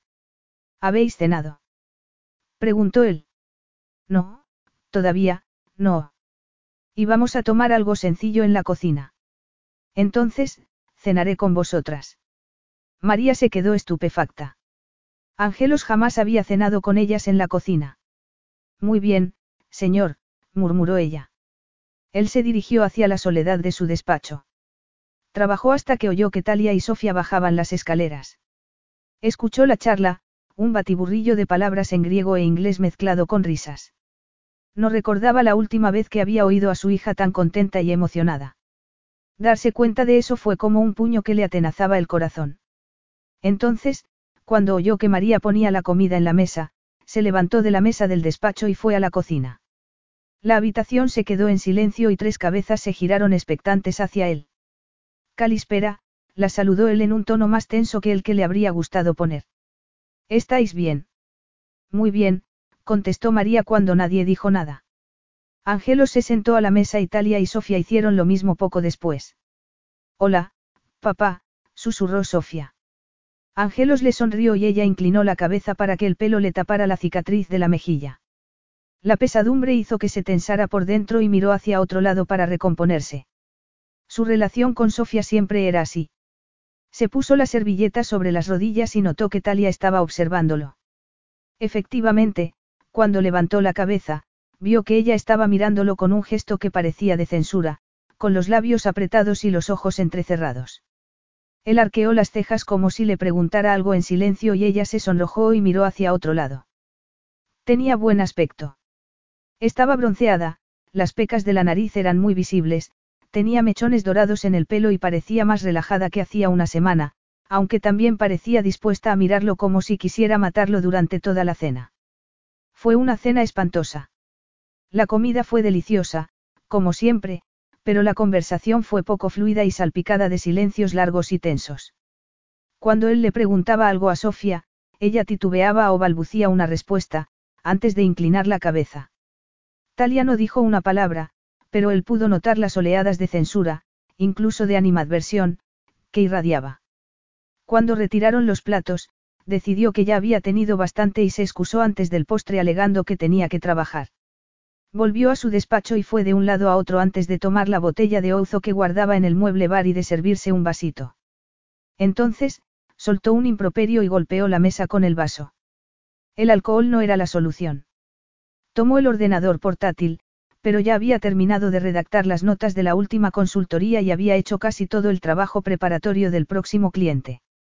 Inusitadamente, tenía cinco días de ocio por delante, y la verdad era que no sabía qué hacer con ellos. Cuando trabajaba, al menos no tenía tiempo para pensar, para recordar. Estaba mirando la chimenea vacía cuando llamaron suavemente a la puerta. Se puso rígido. Nadie lo molestaba en el despacho. María sabía que estaba prohibido y Sofía no se atrevería. Eso significaba que solo quedaba una persona que se atrevía a alterar su privacidad. Adelante. Bramó. La puerta se abrió y apareció Talia en jarras y con los ojos como ascuas. Estaba furiosa. Llevaba furiosa desde hacía tres horas, desde que había aterrizado el helicóptero y él no había sido capaz de subir a saludar a su hija. Cuando fue a cenar, había conseguido calmarse un poco. Era posible que estuviese muy ocupado por el trabajo.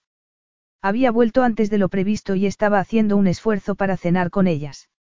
Estaba dispuesta a excusarlo e, incluso, a sentirse impresionada, hasta que su comportamiento durante la cena, esas miradas gélidas y esas preguntas desganadas, hicieron que la furia volviera con toda su fuerza.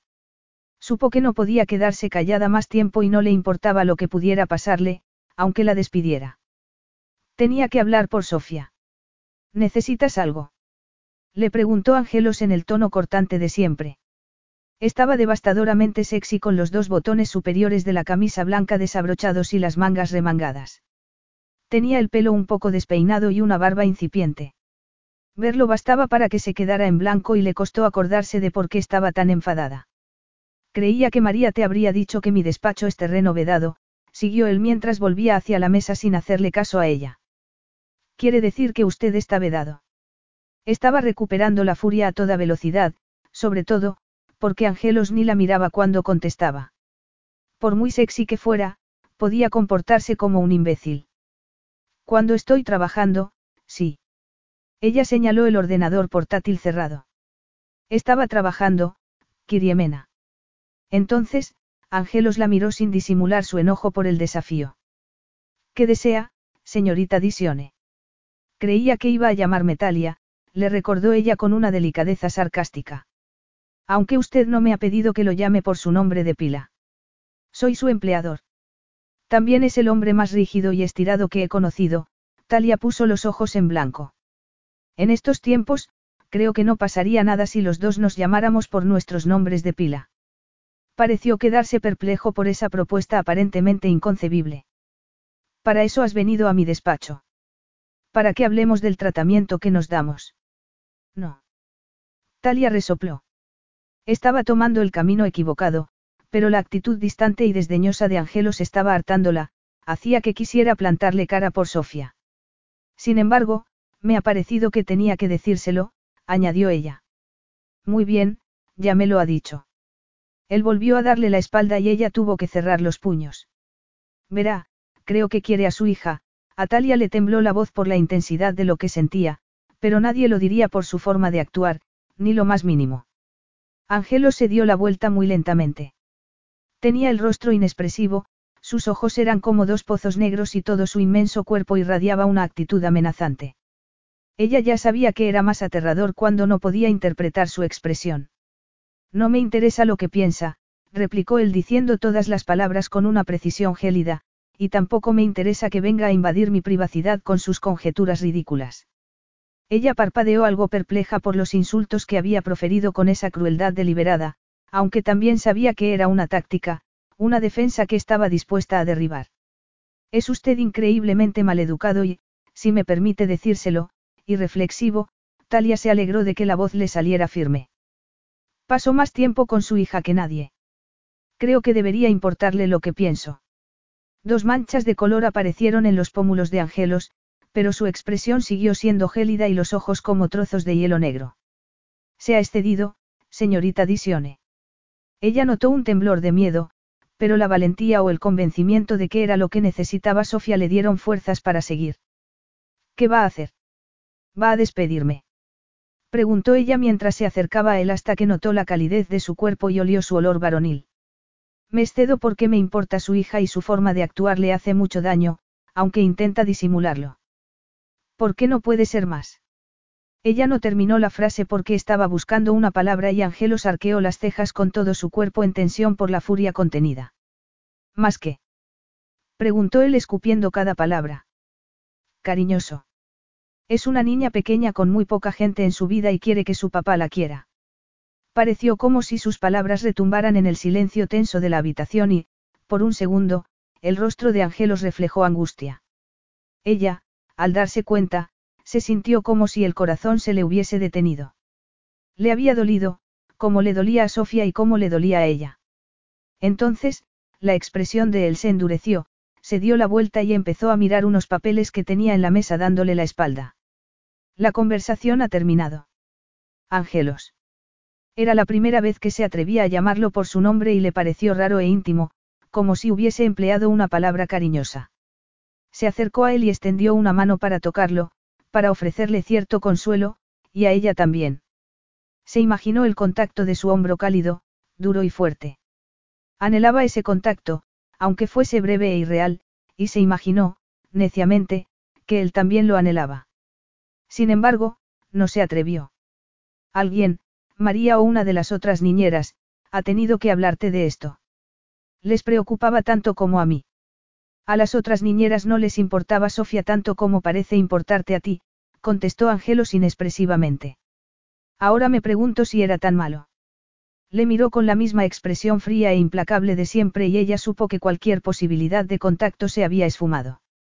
No te pido tu opinión sobre esos asuntos, siguió él. Vas a estar poco tiempo aquí, Talia. No eres parte de nuestras vidas. Dentro de un mes te habrás marchado, prácticamente te habremos olvidado. La sinceridad intencionada de sus palabras fue como una bofetada en la cara o un puñetazo en la boca del estómago. Ella parpadeó asombrada por el daño que le habían hecho. Era posible que solo llevara diez días en Callos, pero se sentía como si ya formara parte de la vida de Sofía, como si importara. Se dio cuenta, con una punzada de desasosiego, que importaba a muy poca gente. A su abuelo, a sus hermanos, su círculo de personas queridas era increíblemente pequeño. Había creído que le daba igual, pero en ese momento.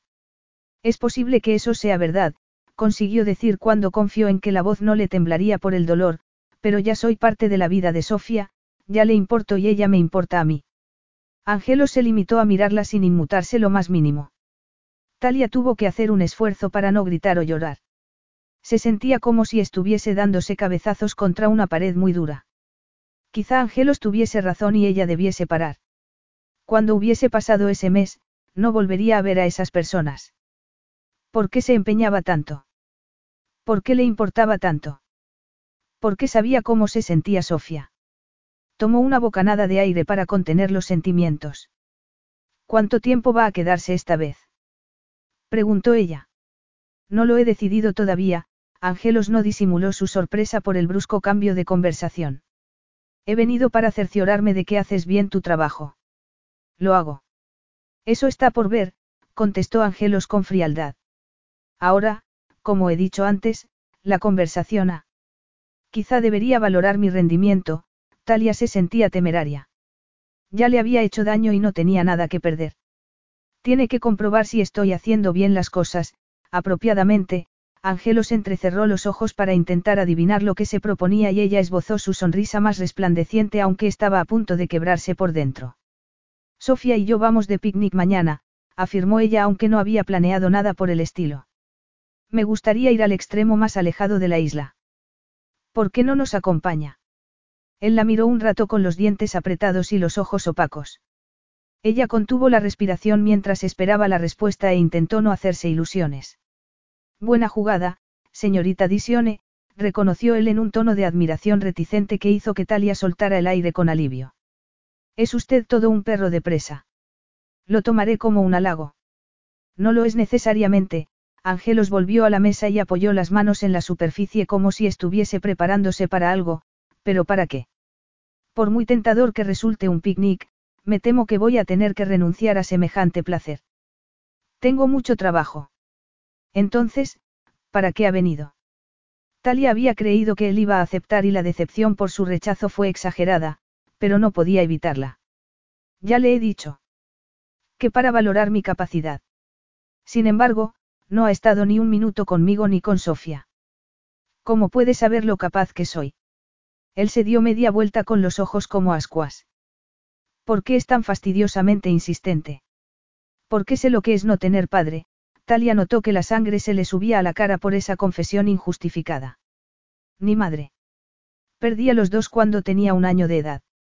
Angelos la miró fijamente con los dientes apretados y los brazos cruzados, pero, aún así, Talia notó que se había ablandado un poco. Lo siento, dijo él con la voz ronca. No se lo deseo a nadie. Sofía ya ha perdido a su madre, insistió Talia mientras tenía cierta ventaja. Lo necesita a usted. Y me tiene, le interrumpió él endureciendo el tono y la expresión otra vez. Le doy todo lo que necesita y la visito todo lo que puedo.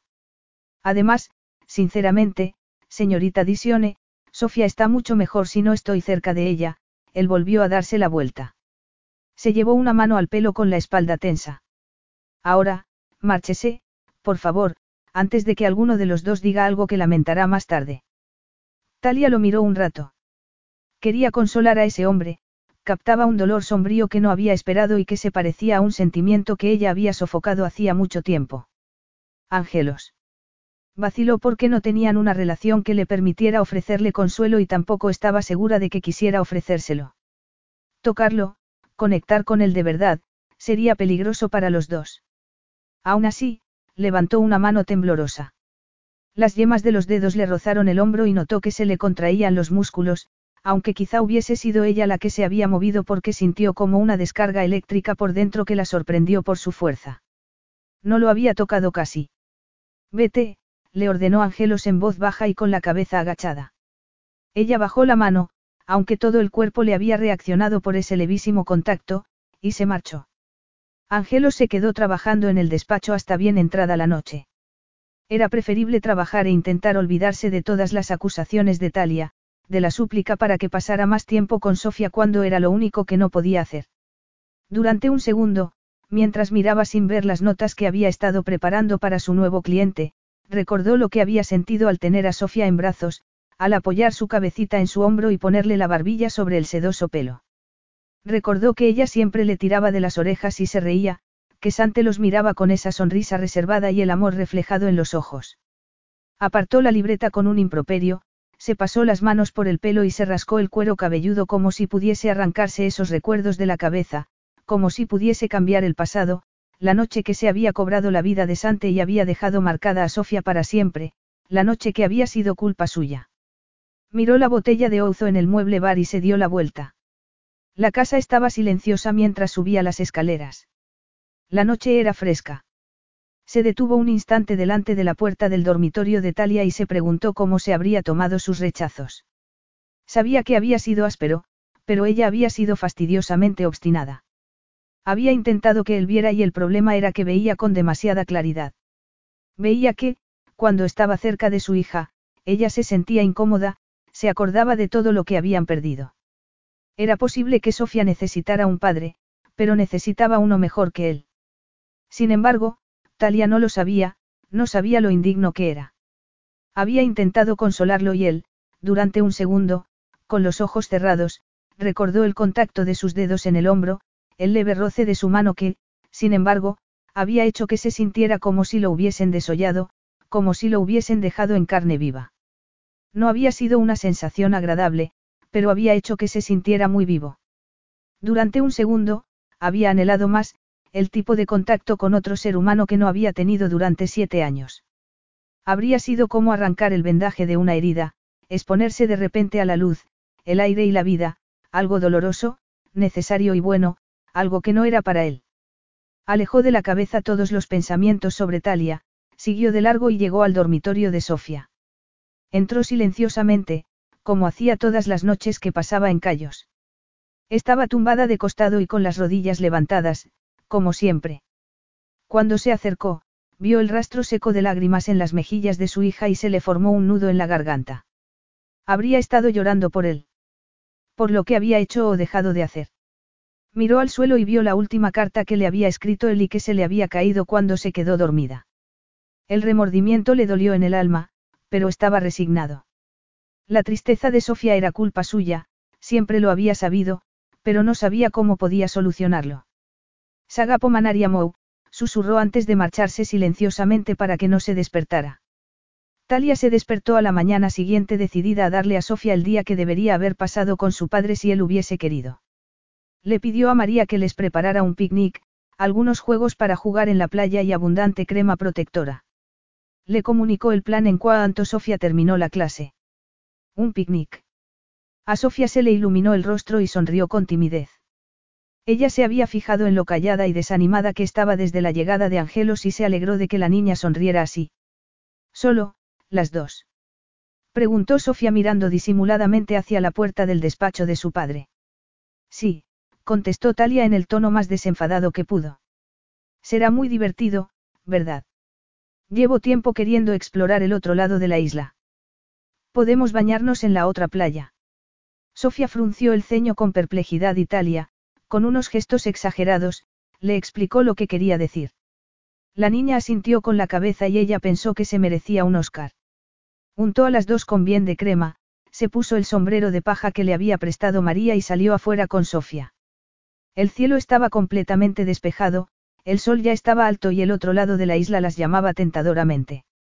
Cayos no era muy grande, pero ella tampoco se había aventurado mucho más allá de los jardines y de la playa que había justo delante de la isla. En ese momento, pese a la decepción por la ausencia de Angelos, estaba deseando ver un poco más de la isla. La sensación de aventura, tanto tiempo dormida, se había despertado otra vez y se dirigió con paso jovial hacia la colina pedregosa que había detrás de la casa. Acababan de coronarla, Italia miraba con interés el valle que había abajo, cuando Sofía exclamó algo en griego. Talia, temerosa de que hubiese visto una serpiente o algo parecido, se dio media vuelta y vio que Sofía señalaba hacia la villa. Papá. exclamó la niña. Talia levantó una mano para darse sombra a los ojos y el pulso se le paró cuando vio que Angelo subía con grandes zancadas la colina que ellas acababan de ascender. Papá, confirmó ella. Miró a Sofía y vio que la aprensión se adueñaba de la niña a medida que se acercaba su padre. Nunca lo había visto con una vestimenta tan deportiva. Llevaba unos pantalones cortos que resaltaban sus muslos y sus pantorrillas y una camiseta que se le ceñía al musculoso pecho. Además, como pudo comprobar Talia con espanto, tenía el ceño fruncido con rabia. Capítulo 7. Talia y Sofía observaron a Angelos, que subía la cuesta con un paso poderoso y el ceño más fruncido con cada paso que daba. Sofía tomó la mano de Talia y se escondió un poco detrás de ella. Talia levantó la barbilla dispuesta a hacerle frente. ¿Por qué iba a estar enfadado? Por haberse llevado a su hija de picnic.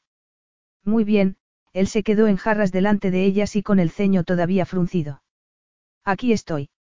Eso veo, comentó Talia con cierta cautela. ¿Por qué? Él la miró y abrió los ojos con incredulidad. No me pediste que viniera al picnic aunque hace un calor espantoso. Pues he venido. Talia lo miró fijamente un rato hasta que acabó cayendo en la cuenta de lo que él había dicho. ¿Quieres decir que, vas a acompañarnos? No, estás enfadado. Enfadado. Angelos la miró desconcertado. ¿Por qué crees que estoy enfadado? Ella sonrió mientras sentía una oleada de alivio. Creo que deberías mirarte al espejo de vez en cuando, se atrevió a bromear ella.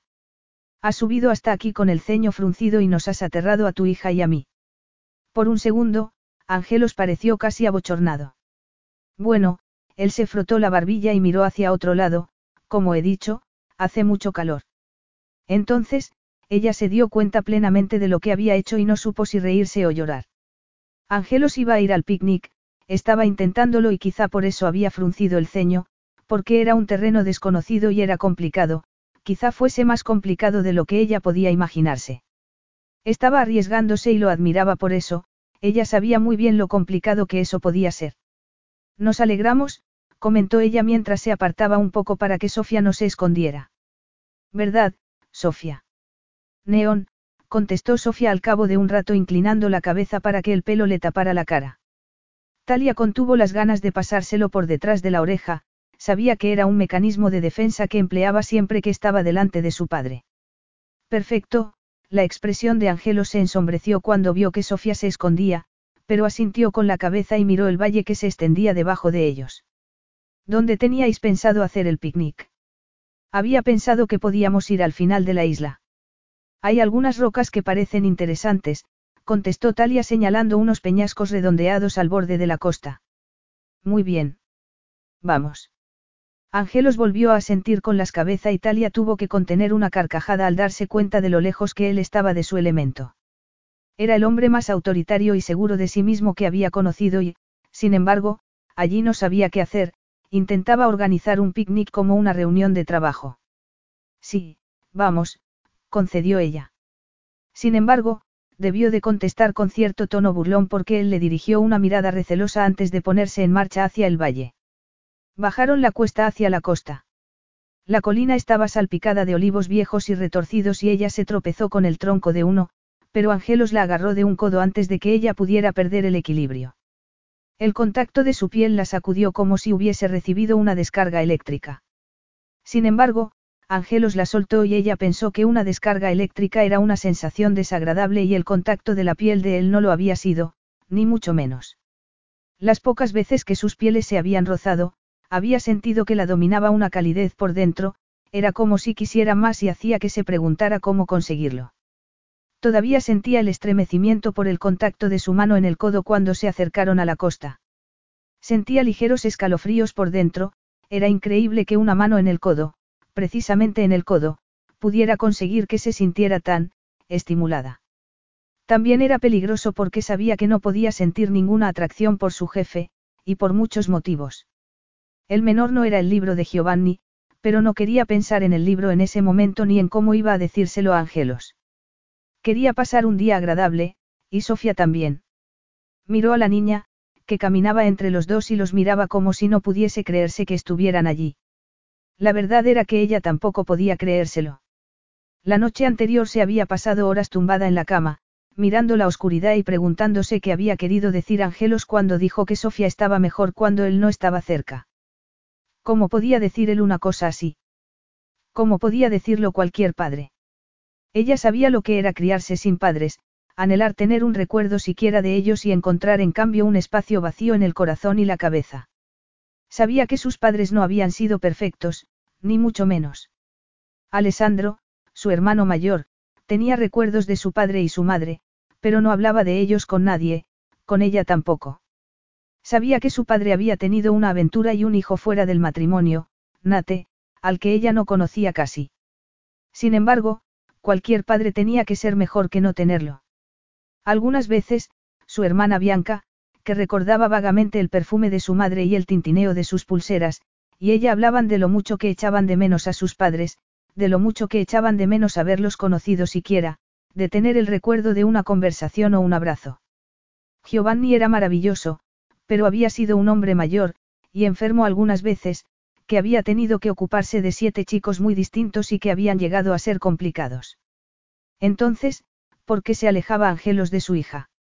La noche anterior, cuando ella había estado en su despacho y había captado la angustia en su voz, la había visto en su cara incluso, había estado segura de que algo le atormentaba y le apartaba de su hija, y había anhelado saber de qué se trataba para intentar aliviarlo de una carga tan atroz.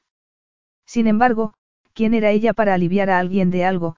se había preguntado en la oscuridad el dormitorio. Había elegido una vida aislada en vez de hacer frente al mundo que la rodeaba. No era la más indicada para dar consejos. Sin embargo, ella era distinta, se protegía físicamente a sí misma. Angelos, en cambio, se alejaba de la persona que amaba. ¿Nos quedamos aquí? Preguntó Angelos. Talia parpadeó. Había estado tan ensimismada que no se había fijado en el paisaje, en el mar resplandeciente y en que habían llegado a esos peñascos que se elevaban con orgullo hacia el cielo azul e implacable. Sí, parece un buen sitio. Talia sacó la manta de la bolsa y la extendió sobre la arena. Sofía se sentó, se quitó las sandalias y metió los dedos de los pies en la arena con un suspiro de placer. Angelos también se sentó con las musculosas piernas estiradas y los brazos detrás de él para mirar el mar. No está mal, ¿verdad? Bromeó Talia. Hace calor, él le dirigió una mirada sombría, pero la brisa es agradable. Sabe que no estoy hablando del tiempo. No.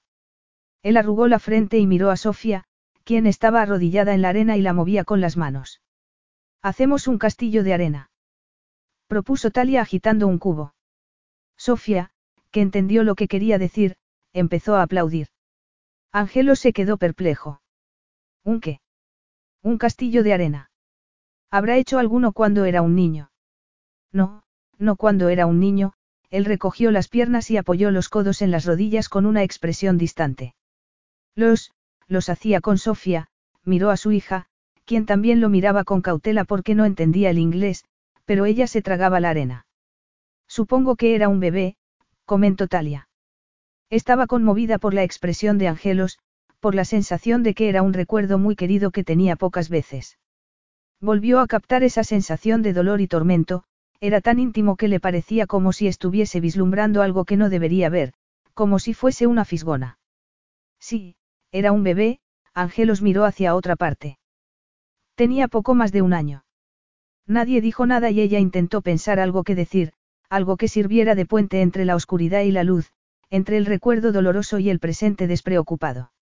Entonces, Angelo se dio la vuelta hacia ellas y dirigió una sonrisa algo forzada a su hija sin mirar a Talia. Tenemos una pala. Talia le entregó una pala de plástico y se le aceleró el corazón cuando él empezó a cavar. Solo estaban haciendo un castillo de arena, pero parecía como si estuviesen construyendo algo más, el principio de algo importante que tenía como cimientos los recuerdos que estaban arrinconados. Talia se apartó después de unos minutos trabajando juntos y dejó que el padre y la hija crearan su palacio. Empezó a sacar la comida que les había preparado María, pero miraba de vez en cuando a Angelos y Sofía. Los dos estaban en silencio y no podía decirse que hubiese sido un éxito absoluto, pero estaban haciendo algo juntos y eso ya era mucho. Angelos levantó el cubo con mucho cuidado y surgió una cúpula perfecta de arena mojada. Sofía lo miró con una sonrisa tímida que le iluminó el rostro y que hizo que el remordimiento y el dolor lo atenazaran dolorosamente por dentro. Notaba que su hija se alegraba de que él estuviese allí y eso hacía que se preguntara si había sido negligente, si se habría equivocado al mantenerse tanto tiempo alejado de ella. Sin embargo, le había parecido que no había podido hacer otra cosa.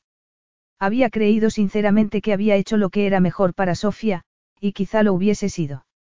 Una tarde soleada solo era eso, un momento aislado. La verdad sobre su presencia en la vida de Sofía era que era un inepto, que no tenía experiencia, y le recordaba dolorosamente todo lo que le faltaba a su hija. Miró a Talia, quien había sacado varios recipientes de comida y estaba mirando el mar con las manos alrededor de las rodillas. El pelo se le arremolinaba alrededor de la cara y hacía que quisiera pasárselo por detrás de las orejas y acariciarle la suavidad sedosa de sus mejillas. Se le encogieron las entrañas al darse cuenta, sombríamente, de que su niñera provisional lo atraía. Era irónico que hubiese podido elegir entre infinidad de esbeltas bellezas y las hubiese rechazado siempre. No había sentido el más mínimo deseo por las otras niñeras ni por las mujeres relacionadas con el trabajo que se le habían ofrecido en Atenas. Había llegado a preguntarse si habría perdido la libido para siempre. Ni siquiera le había preocupado, la vida era más sencilla así y hacía mucho tiempo que no pensaba en el placer. Sin embargo, la libido se le había despertado desde que Talia Disione se había metido en su vida. El deseo había rugido por dentro cuando le tocó el hombro la noche anterior. El hombro. No se había restregado contra él ni había intentado besarlo con esos labios como pétalos de rosa entreabiertos, esos pensamientos le avivaban el cuerpo y se agitó donde estaba sentado. Podía saberse qué estaba haciendo pensando en esas cosas. Talia vio que la miraba y le sonrió. Sofía estaba acabando el castillo y pudieron charlar un momento los dos. Entonces, no hizo castillos de arena cuando era pequeño. ¿Cómo es posible? Angelos, sorprendido por la pregunta y por lo que había estado pensando, contestó sin pensárselo dos veces. No tuve ocasión, me crié en el Pireo. El Pireo. Talia arrugó la nariz. No está cerca de la playa. Angelos negó con la cabeza y deseó no haber hablado tanto. No hablaba nunca de su infancia, ni a Sante. Ella tampoco había querido saberlo, había preferido pensar que empezaban algo nuevo y mejor juntos. Los muelles, le explicó él lacónicamente. Sin embargo, por algún motivo extraño, quizá fuese porque Talia lo miraba con una curiosidad y un interés sinceros, se lo aclaró. Era una rata callejera. Una rata callejera. Ella arqueó las cejas con incredulidad y compasión a la vez. ¿Qué, quieres decir? Era huérfano, Angelo se encogió de hombros. Mi padre no existió y mi madre se desprendió de mí cuando era un bebé. Me crié en un orfanato, pero fui a trabajar a los muelles en cuanto tuve 14 años. Miró hacia otro lado porque no quería ver la impresión y la lástima que sabía que vería en sus ojos. Sante se había quedado espantada por su pasado. Los había aceptado, a él y a su pasado, pero también había querido fingir que las partes feas de su historia no existían. Por eso, él había actuado como si no hubiesen existido. Es tremendo, comentó Talia en voz baja. Tuvo que ser muy duro. Lo siento, lo siento mucho. Él se quedó perplejo, hasta desorientado, por la evidente sinceridad de ella. Sobreviví. Pero ¿cómo conseguiste pasar de trabajar en los muelles a tener tu propia consultoría de gestión de empresas? Ella parecía impresionada y eso no tenía sentido. Angelos la miró esperando ver lástima, pero vio un brillo de admiración en sus ojos. Fue como una patada en el estómago, en el corazón. De repente, se había quedado sin respiración. Tuve mucha suerte. Fui a la escuela nocturna y recibí una beca para estudiar en la universidad. Creé mi despacho hace 15 años en un edificio ruinoso en la peor zona de Atenas. Eso no me parece suerte, me parece mucho trabajo y decisión. Angelos volvió a encogerse de hombros. No sabía cómo recibir su admiración, no estaba acostumbrado. Sante lo había conocido cuando ya había prosperado y la gente de su pasado había desaparecido hacía mucho tiempo. Además, en realidad, no se la merecía. Había trabajado mucho y había ganado dinero, pero ¿qué más daba? No había podido proteger a su familia en el momento más crucial, no había podido salvar a su esposa. Angelos, estoy orgullosa de ti. Talia le puso una mano en el brazo. Él se puso tenso por el contacto, cada nervio le vibró por el mero roce de sus dedos. Tenía una necesidad disparatada, casi irresistible, de tomarla entre los brazos y de devorar la boca que no había podido dejar de mirar. Nadie le había dicho que estaba orgulloso de él, ni siquiera Sante. Talia lo agarró con fuerza del brazo y él notó que la expectación le corroía por dentro. Sería muy fácil tomarle la cara entre las manos y acercar la boca a la preciosa boca de ella. Todo le palpitó por el deseo de hacerlo. Además, notaba que ella también lo deseaba, que no se opondría. Era una atracción mutua que le excitaba y asustaba a la vez. Sería muy fácil, entonces, Sofía dejó el castillo de arena terminado y empezó a decirle algo a Talia, que le soltó el brazo. Él dejó escapar un silencioso suspiro de alivio, y de decepción. El momento había pasado, hubiera sido lo que hubiese sido. Talia empezó a servir comida en los platos y a repartirlos. Unos segundos después, cuando ya había sofocado la libido, Angelo se unió a la conversación.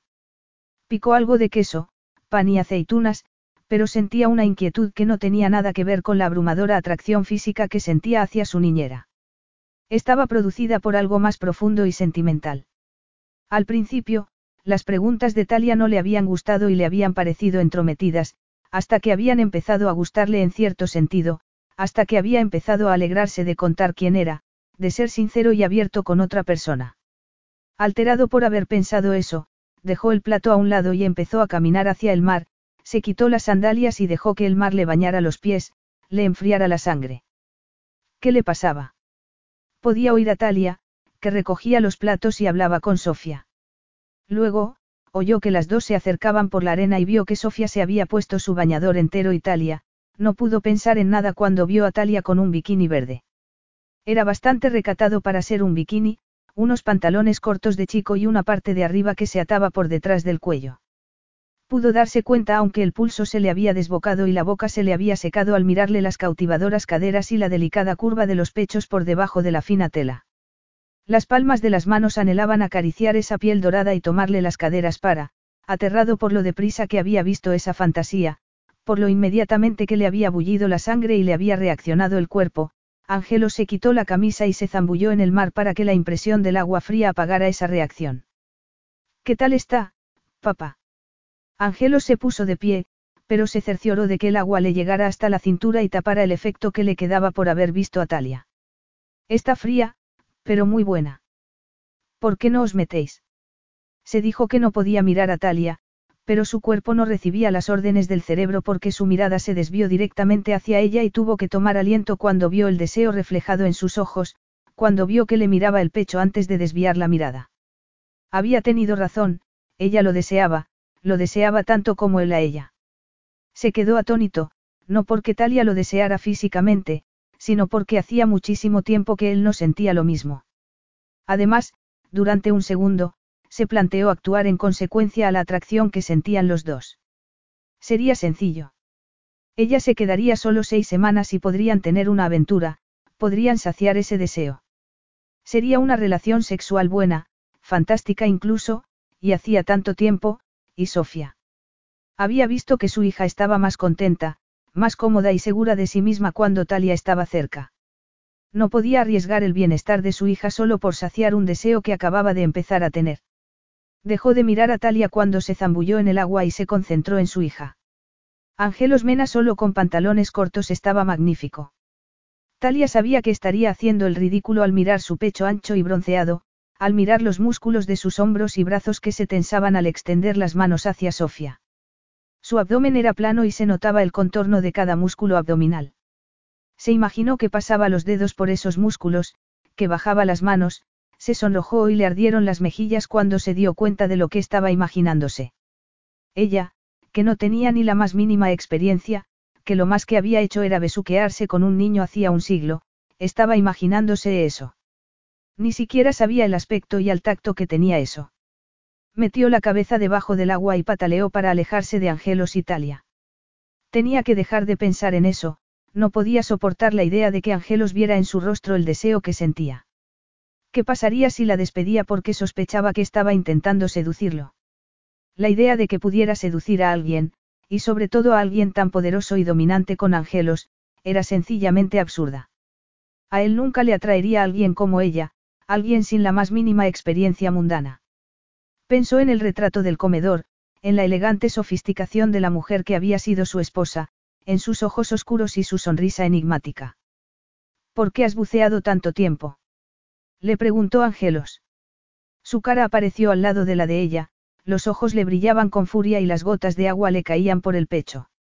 No lo sé, estaba buceando. Con el cuerpo tan cerca del de él, no podía formar un pensamiento coherente. Notaba sus muslos pegados a los de ella, sus manos seguían agarrándola de los hombros y los pechos rozaban el pecho de él, lo que hacía que se le endurecieran. Creía que te habías golpeado la cabeza o que te había pasado algo cuando te zambulliste. No podía verte. A pesar del deseo que la envolvía como una neblina embriagadora, Talia podía notar que Angelo se había preocupado sinceramente. Lo siento, se disculpó ella. Siempre me ha gustado bucear. Me crié junto al mar, ni tienes que preocuparte por mí en el agua. Él la soltó tan repentinamente que estuvo a punto de caerse de espaldas. Recuperó el equilibrio mientras Angelos retrocedía con una expresión hermética. La próxima vez, sal a respirar un poco antes. Se dio media vuelta y volvió con Sofía, quien estaba chapoteando junto a la orilla. Talia los observó y le extrañó la reacción tan exagerada de Angelos. Era posible que hubiese buceado un poco, pero siempre le había gustado la sensación del agua que la acogía y hacía que se sintiera segura. Además, había estado intentando sofocar la reacción que le había provocado su jefe.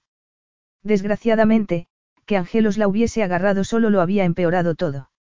Los brazos le abrasaban donde la había tocado y los pezones se le habían endurecido por el contacto con su pecho desnudo. Era mejor no volver a pensar en eso. Volvió a sumergirse en el agua, pero salió antes de que Angelos fuese a buscarla otra vez. Pasaron casi toda la tarde en la playa. Se bañaron y vaguearon, pero Angelos no volvió a intentar entablar una conversación, aparte de las cortesías más elementales. Ella sabía que era preferible, pero lo poco que había dicho sobre su infancia le había proporcionado un punto de vista intrigante sobre un hombre que, en apariencia, siempre había parecido frío, implacable y, sinceramente, antipático, había hecho que quisiera conocerlo mejor, pero Angelos no le daba la ocasión. Evidentemente, él no sentía lo mismo. Unas horas después, cuando tenían la piel tirante por la sal y ella empezaba a notar que tenía la nariz quemada, Talia propuso que recogieran. Sofía puso un gesto de decepción, pero ella pudo ver que estaba cansada.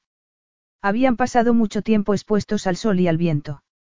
Angelos ayudó a recoger en silencio y le tomó la cesta del picnic cuando empezaron a volver hacia la villa. Ella sentía un cansancio agradable por haber pasado todo el día al aire libre, aunque Angelos la miró con el ceño fruncido y se dio cuenta de que debía de tener un aspecto espantoso. Tenía el pelo revuelto y lleno de sal y le colgaba como harapos mojados por la espalda y, probablemente, tendría la nariz como la de un payaso. Se había puesto la camiseta y los pantalones cortos encima del traje de baño y eso hacía que tuviera marcas de humedad en la tela. Estaba dando una imagen sexy y seductora, aunque, naturalmente, no quería que Angelos la viera sexy y seductora. Claro, que él no la vería sexy y seductora aunque se pusiera un salto de cama de encaje negro y unos zapatos de tacón de aguja rojos. Podía saberse de dónde se había sacado esa imagen. Dejó escapar una leve risa de incredulidad al imaginarse con esa ridícula vestimenta. Le espantaban los tacones y lo único que se ponía para dormir era una camiseta muy grande, muy vieja y muy cómoda. Eso hizo que se riera otra vez y que Angelos la mirara con los ojos entrecerrados. ¿Qué te parece tan gracioso? Por un segundo, se imaginó que se lo contaba y dejó de reírse como si hubieran cerrado un grifo. Se quedaría espantado o perplejo, o las dos cosas a la vez. Ella sabía que Angelos Mena estaba muy, muy lejos de su alcance. Nada, le aseguró ella. Absolutamente nada. Capítulo 8. Cuando llegaron a lo alto de la colina que había encima de la villa de Angelos, vieron unos nubarrones que se acercaban por el horizonte y el viento cálido y acariciador de la playa se había convertido en unas ráfagas que los azotaban con fuerza. Esta noche habrá tormenta, comentó Angelos mientras bajaban la cuesta. Cierra bien las contraventanas del dormitorio. ¿Una tormenta? Preguntó Talia con cierta preocupación. Angelos debió de captar el nerviosismo porque la miró con las cejas arqueadas. No nos pasará nada en la villa, está construida para soportar cosas así. Claro, murmuró ella. Le espantaban las tormentas. Le espantaban tanto que había llegado a tomarse un par de pastillas para dormir cuando se esperaba una. Prefería estar inconsciente que temblando de miedo. Sin embargo, no quería desvanecerse cuando Sofía podía necesitarla. Además, era posible que esa tormenta no fuese para tanto. No pasaba nada si llovía y hacía un poco de viento. Lo que no podía soportar eran los rayos y truenos, los estruendos que le retumbaban en el pecho y los resplandores que cruzaban el cielo y que lo iluminaban todo durante un segundo deslumbrante. Tomó una bocanada de aire para contener el pánico. Se había portado muy bien durante esos once días y había controlado el miedo. Estar en Cayo se parecía en cierto sentido a estar en la finca, estaba segura, pero una tormenta. Talia, Angelos la llamó en un tono áspero. ¿Te pasa algo? ¿Qué? Ella parpadeó y se balanceó un poco. Habían bajado la colina sin que se diera cuenta y estaban en la terraza que había delante de la cocina. Sofía debía de haber entrado. Estoy bien, siguió ella aunque no lo estaba. Estoy muy bien. ¿Dónde está Sofía? Ha entrado para cambiarse, Ángelo seguía mirándola detenidamente y con el ceño fruncido. ¿No te gustan las tormentas? No especialmente. Ella esbozó una sonrisa que fue un rictus espantoso. El viento soplaba tanto que le arremolinaba el pelo alrededor de la cara. Entonces, oyó un ruido sordo a lo lejos y el corazón dejó de latir. No pasará nada, añadió ella con toda la firmeza que pudo. No quería que Angelos viera su nerviosismo aunque sabía que tenía que estar mostrándolo, al menos un poco. No soportaba que vieran su debilidad, ya era bastante que su abuelo y sus hermanos sintieran lástima por ella, que supieran lo maltrecha que estaba. Le espantaba que los demás lo vieran, sobre todo, alguien como Angelos, alguien fuerte y que, seguramente, no tenía miedo de nada. Si estás segura. Estoy segura. Subió a su dormitorio y abrió el grifo de la ducha. Se alegró de que el sonido del agua apagara el ruido de los truenos a lo lejos, que parecía el de un gigante que gruñía. Apoyó la cabeza en la pared y dejó que el agua la cayera por encima mientras intentaba apaciguar el corazón acelerado. Solo era una tormenta. No podía pasarle nada. Nadie podía hacerle nada en ese momento. Estaba segura. Se lo había repetido una y otra vez durante los últimos siete años, pero nunca había terminado de creérselo. Nunca había creído que estuviera segura, salvo que estuviese escondida detrás de unos muros con las puertas cerradas, como una Rapunzel asustada en su torre. Estaba en una isla, nadie podía hacerle daño allí, nadie podía llegar hasta ella. En realidad, estaba más segura en Cayos que en cualquier otro sitio. Tenía que creer eso porque si no lo creía, empezaría a pensar lo pequeña que era la isla, le entraría claustrofobia y tendría un problema de verdad. Cerró el grifo con decisión y se puso unos vaqueros y una chaqueta de lana gruesa. Había refrescado y se quedó un momento junto a la ventana mirando el color amoratado del cielo antes de cerrar las contraventanas y resoplar. Todavía tenía que pasar por la cena. El piso de abajo estaba oscuro porque habían cerrado todas las contraventanas. En algún sitio, a lo lejos, se oyeron los golpes de una contraventana abierta y sintió un escalofrío en la nuca. Le espantaba ese ruido lúgubre y solitario. Sintió otro escalofrío y dio un respingo cuando oyó la voz grave de Angelos detrás de ella. ¿Tienes frío? No. Ella se dio la vuelta y parpadeó en la penumbra mientras él salía de su despacho. Se había duchado, porque tenía el pelo mojado, y se había puesto unos vaqueros desteñidos que le resaltaban los muslos y un jersey gris de cuello redondo que se le ceñía al pecho. A pesar del pánico, no pudo evitar un arrebato de deseo al verlo. Era increíble y maravillosamente viril. Has temblado y he creído que tenías frío. Angelo se acercó y ella percibió el olor cálido y masculino de su piel. La cabeza le dio vueltas. Estoy bien, ella retrocedió un paso para no empezar a ronronear. Vamos a la cocina. Ella se dio la vuelta sin esperar la respuesta y con el corazón desbocado por la cercanía de Angelos y de la tormenta. Se daba cuenta Angelos del efecto que tenía en ella. Tenía la sensación de que la atracción que sentía hacia él estaba escrita en una señal luminosa, pero, aún así, esperaba que él no la viera.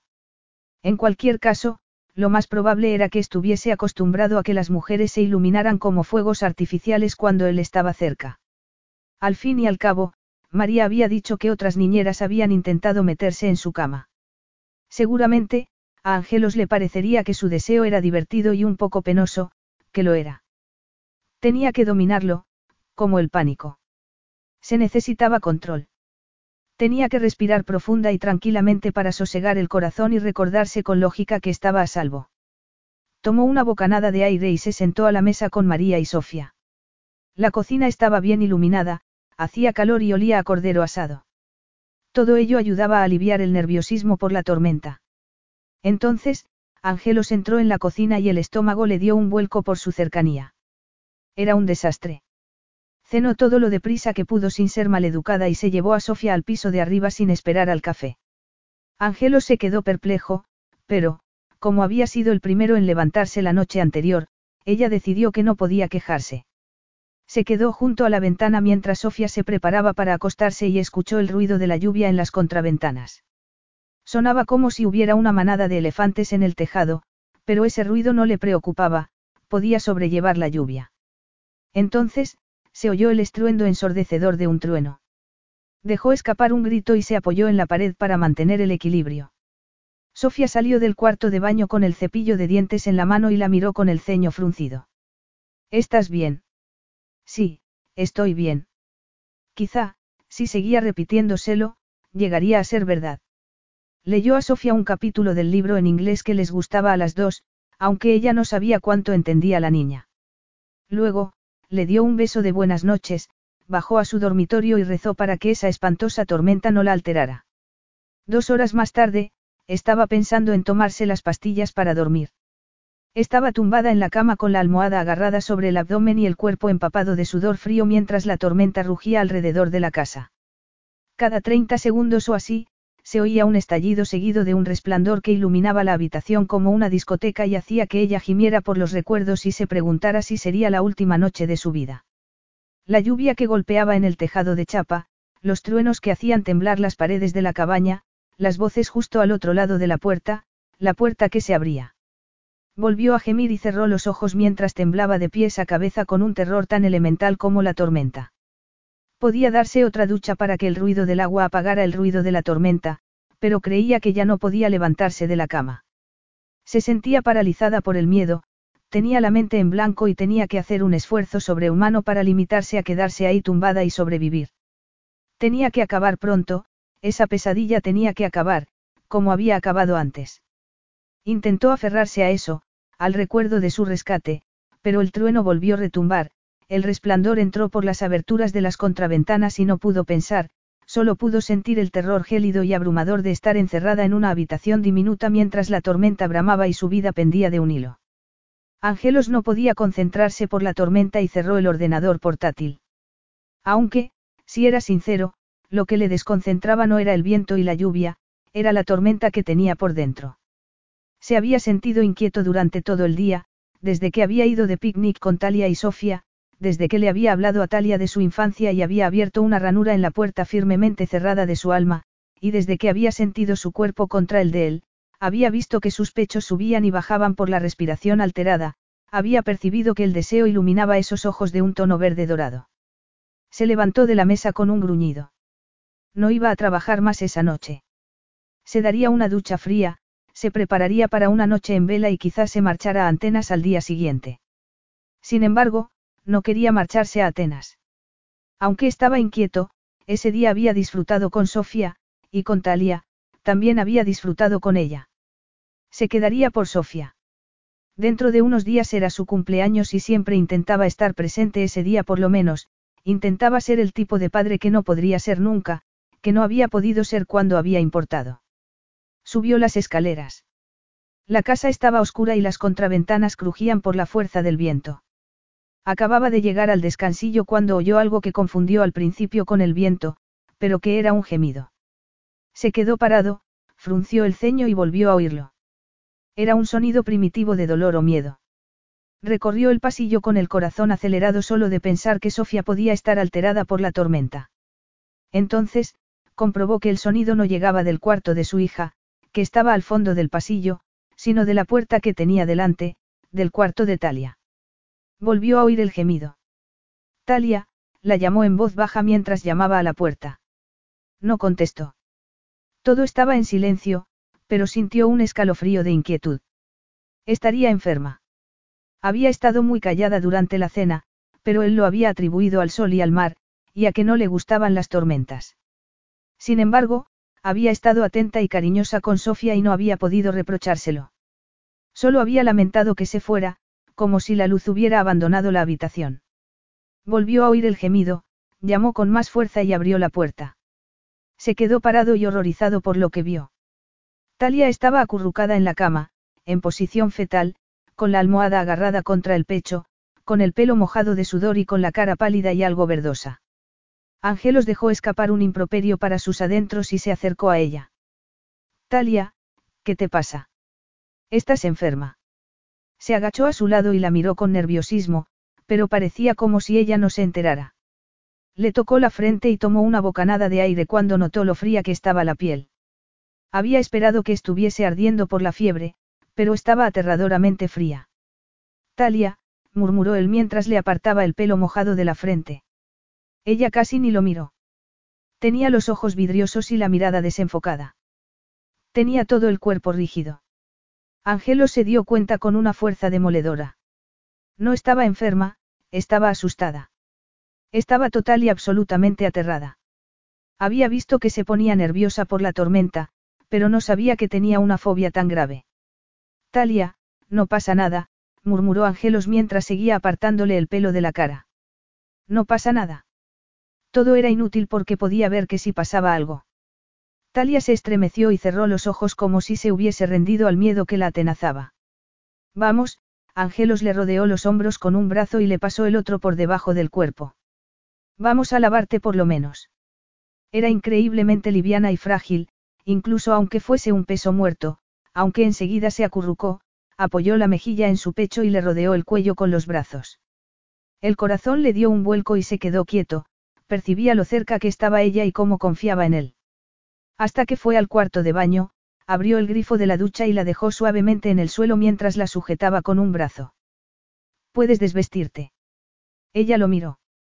Todavía tenía los ojos vidriosos e inexpresivos.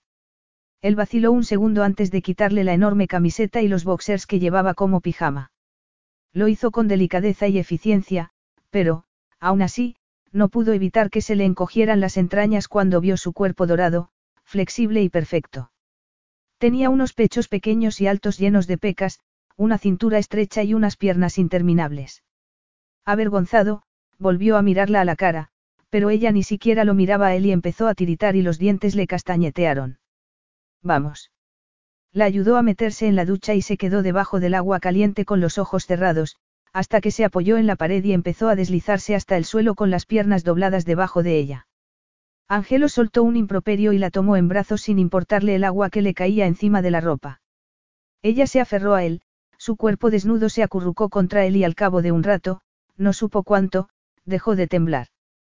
Acabó volviendo en sí, como alguien que salía de un trance, y se apartó de él con el espanto reflejado en los ojos. Abrió la boca, pero no salió ni una palabra y él supo que estaba más que abochornada. Sin embargo, él no lo estaba aunque había estado, durante casi una hora, sentado debajo de la ducha, completamente vestido y acunando a una mujer desnuda. Cerró los grifos. Una neblina silenciosa dominaba el cuarto de baño y se levantó con la camisa pegada al cuerpo y el pelo pegado a la cabeza. Te daré una toalla. Talia no dijo nada. Él tomó una de las esponjosas toallas que había en un estante y ella se levantó de la ducha con las piernas temblorosas y salió apoyándose en la pared con un brazo. Yo. No digas nada, Angelos la envolvió con la toalla. Quiero decir, no te sientas abochornada. Estaba roja y no era por el vapor y el calor de la ducha. Bajó la cabeza para no tener que mirarlo. ¿Cómo no voy a estarlo? Preguntó ella cerrando los ojos mientras le caía una lágrima por la mejilla. Talia. Angelos, sin pensárselo dos veces, la tomó en brazos y la llevó al dormitorio. La tumbó en la cama y ella, agarrándose la toalla, lo miró fijamente. Estás empapado. Él se miró la ropa. Y mojándote el suelo. Me da igual. Debería ir a cambiarme, para su satisfacción, vio una sombra de decepción que cruzaba el rostro de ella. Volveré para ver qué tal estás. Ella asintió con la cabeza y él se marchó a regañadientes. Una vez en su dormitorio, se quitó la ropa mojada y se preguntó cómo había tenido el valor de desnudar a su niñera y de acunarla debajo de la ducha. ¿En qué había estado pensando? Sin embargo, no había pensado, había reaccionado al dolor y la necesidad de ella, y de él mismo también. Le había encantado abrazar a una mujer después de tanto tiempo, consolar a una mujer, ser la persona que ella necesitaba en un momento de crisis. Necesitaba que lo necesitaran, anhelaba ser el protector y consolador, ser suficiente para alguien. Había hecho mal al aprovecharse del dolor de ella para aliviar el propio. No, la había ayudado o, al menos, eso esperaba, y ella le había ayudado a él. Sacó una camiseta y unos pantalones de pijama amplios, prendas que él no solía usar porque prefería dormir con unos boxers o sin nada. Luego, se pasó los dedos por el pelo y volvió a ver qué tal estaba Talia. Ella había aprovechado su ausencia para ponerse otra camiseta ancha y otros pantalones cortos y se había cepillado el pelo, que le caía alrededor de la cara en mechones húmedos y ondulantes. Estaba sentada en la cama con las piernas recogidas contra el pecho y los ojos muy abiertos. Los truenos retumbaban a lo lejos. Creo que la tormenta está alejándose, comentó él mientras se sentaba en el borde de la cama. Sí, ella asintió con la cabeza y golpeó la barbilla sobre las rodillas. ¿Quieres hablar del asunto? Preguntó él. No especialmente, contestó ella riéndose. Un trueno volvió a retumbar y el relámpago iluminó fugazmente el cuarto, pero bastó para que Talia se quedara rígida otra vez. No hace falta que hables si no quieres, él también tenía secretos. ¿Qué tal? Bien, ella volvió a sentir con la cabeza. No lo pareces. No pasa nada. Sin embargo, si pasaba algo. Aunque la tormenta estaba alejándose de Callos, Talia todavía parecía asustada y él no quería dejarla sola, no la dejaría sola, se negaba a abandonar a alguien que lo necesitaba. Excepto a Sofía, si había abandonado a Sofía. Sin embargo, su hija estaba mejor sin él. Al menos, eso había creído hasta que Talia había empezado a demostrarle lo contrario. Déjame sitio. Ella abrió los ojos como platos y se puso muy recta mientras lo miraba. Él le empujó la pierna con la suya, la agarró de los hombros con delicadeza y la llevó hasta el otro lado de la cama. Se tumbó y sonrió ligeramente por la sorpresa evidente de ella. Me quedaré hasta que la tormenta haya pasado del todo. Entonces, la tomó entre los brazos porque le pareció lo natural y no habría podido evitarlo aunque hubiese querido. Talia se quedó rígida unos segundos, hasta que se relajó, como había hecho antes, y dejó escapar un suspiro de satisfacción. Ángelos apoyó la barbilla en la cabeza de ella y disfrutó de tenerla abrazada, de sentir la cercanía de otra persona. Olía a almendras y era cálida y suave. La libido se le alteró, era imposible no imaginarse que introducía las manos por debajo de la enorme camiseta y que le acariciaba los pechos, pequeños y perfectos, que había visto antes, que le besaba cada peca. Todo lo disimuladamente que pudo, se apartó un poco de Talia. Lo peor para ella en ese momento sería que notara su erección. Iba a ser una noche larga. Capítulo 9. Talia se despertó por la luz del sol y con la cama vacía. Parpadeó y el corazón le dio un pequeño vuelco cuando vio la extensión de sábana que había al lado de ella. En algún momento de la noche, y no sabía cuál, Ángelo se había marchado. Se tumbó de espaldas y miró el techo mientras repasaba la noche anterior como si fuesen escenas de una película. Ángelos entró y la encontró empapada de sudor y temblando de miedo. Le quitó la ropa con delicadeza, se metió en la ducha con ella y la sujetó entre los brazos, y ella le dejó, claro que le dejó. Nunca se había sentido tan protegida y había sido la sensación más increíble y maravillosa del mundo. Había sido una sensación más profunda que cualquier deseo físico que hubiese sentido por él, aunque también lo había sentido la noche anterior. Al apoyar la mejilla en su pecho, al oír los latidos firmes de su corazón mientras la acunaba, había estado tentada de levantar la cabeza para que la besara. Sin embargo, lo más probable era que él no la hubiese besado. Había sido maravillosamente amable al consolarla cuando había sido presa de un ataque de pánico, pero eso había sido todo, consuelo. Además, ella sabía que, por eso, se merecía una explicación, una explicación que no le gustaba dar porque no soportaba que tuvieran lástima de ella, que conocieran su debilidad. Sin embargo, Ángelos ya había visto su debilidad y quizá ella no tuviera nada que perder. Se levantó de la cama con un suspiro y fue a vestirse. Sofía estaba terminando de desayunar cuando entró en la cocina e, instintivamente, miró alrededor para ver si estaba Ángelos. No estaba y no supo si sentirse aliviada o decepcionada, pero vio que María se había dado cuenta de que estaba mirando alrededor y se sonrojó.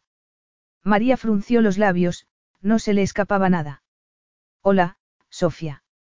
Saludó con desenfado a la niña, se sentó a la mesa eludiendo la mirada inquisitorial de María y se sirvió algo de fruta. Después del desayuno, Sofía se fue a dar clase con Ava y ella fue a buscar a Ángelos. Lo encontró, como era de esperar, en su despacho, llamó a la puerta y cuando dijo, adelante, en tono tenso, ella se preguntó si la noche anterior había existido. Abrió la puerta y lo vio sentado detrás de la mesa con una camisa y unos pantalones impecablemente planchados que le daban un aire distante, pero, aún así, estaba maravilloso y se sonrojó. Para su sorpresa, los prominentes pómulos de Angelos también se sonrojaron cuando la miró. Se aclaró la garganta y cerró el ordenador portátil. ¿Qué tal estás esta mañana? Bien, ella cerró la puerta y tomó aliento. Siento ser tan. Ella le dio vueltas a la cabeza para encontrar la palabra que definiera lo que había sido. No lo sientas, Talia. Yo debería sentir no haberme dado cuenta de cuánto te afectaba la tormenta. Si lo hubiese sabido, habría comprobado que tal estabas. No habrías podido hacer nada. Quiero decir, Talia tragó saliva e hizo un esfuerzo para no taparse la cara, que le abrasaba. Aparte de lo que hiciste, que fue maravilloso y que no tenías por qué. Haber hecho. Él terminó la frase con una ceja arqueada. Tenía un brillo burlón en los ojos que le daban un tono casi dorado y que hizo que a ella le bulliera la sangre. Ese hombre era casi irresistiblemente atractivo cuando fruncía el ceño, pero era imposible resistirse a él cuando sonreía. Sí, consiguió contestar ella apartando la mirada de la de él. Supongo. Lo dije anoche y lo repito hoy, no tienes por qué sentirte abochornada. ¿Eso crees? Me viste desnuda, además de sudorosa, temblorosa y, ella cerró los ojos un momento. Prefiero no recordarlo.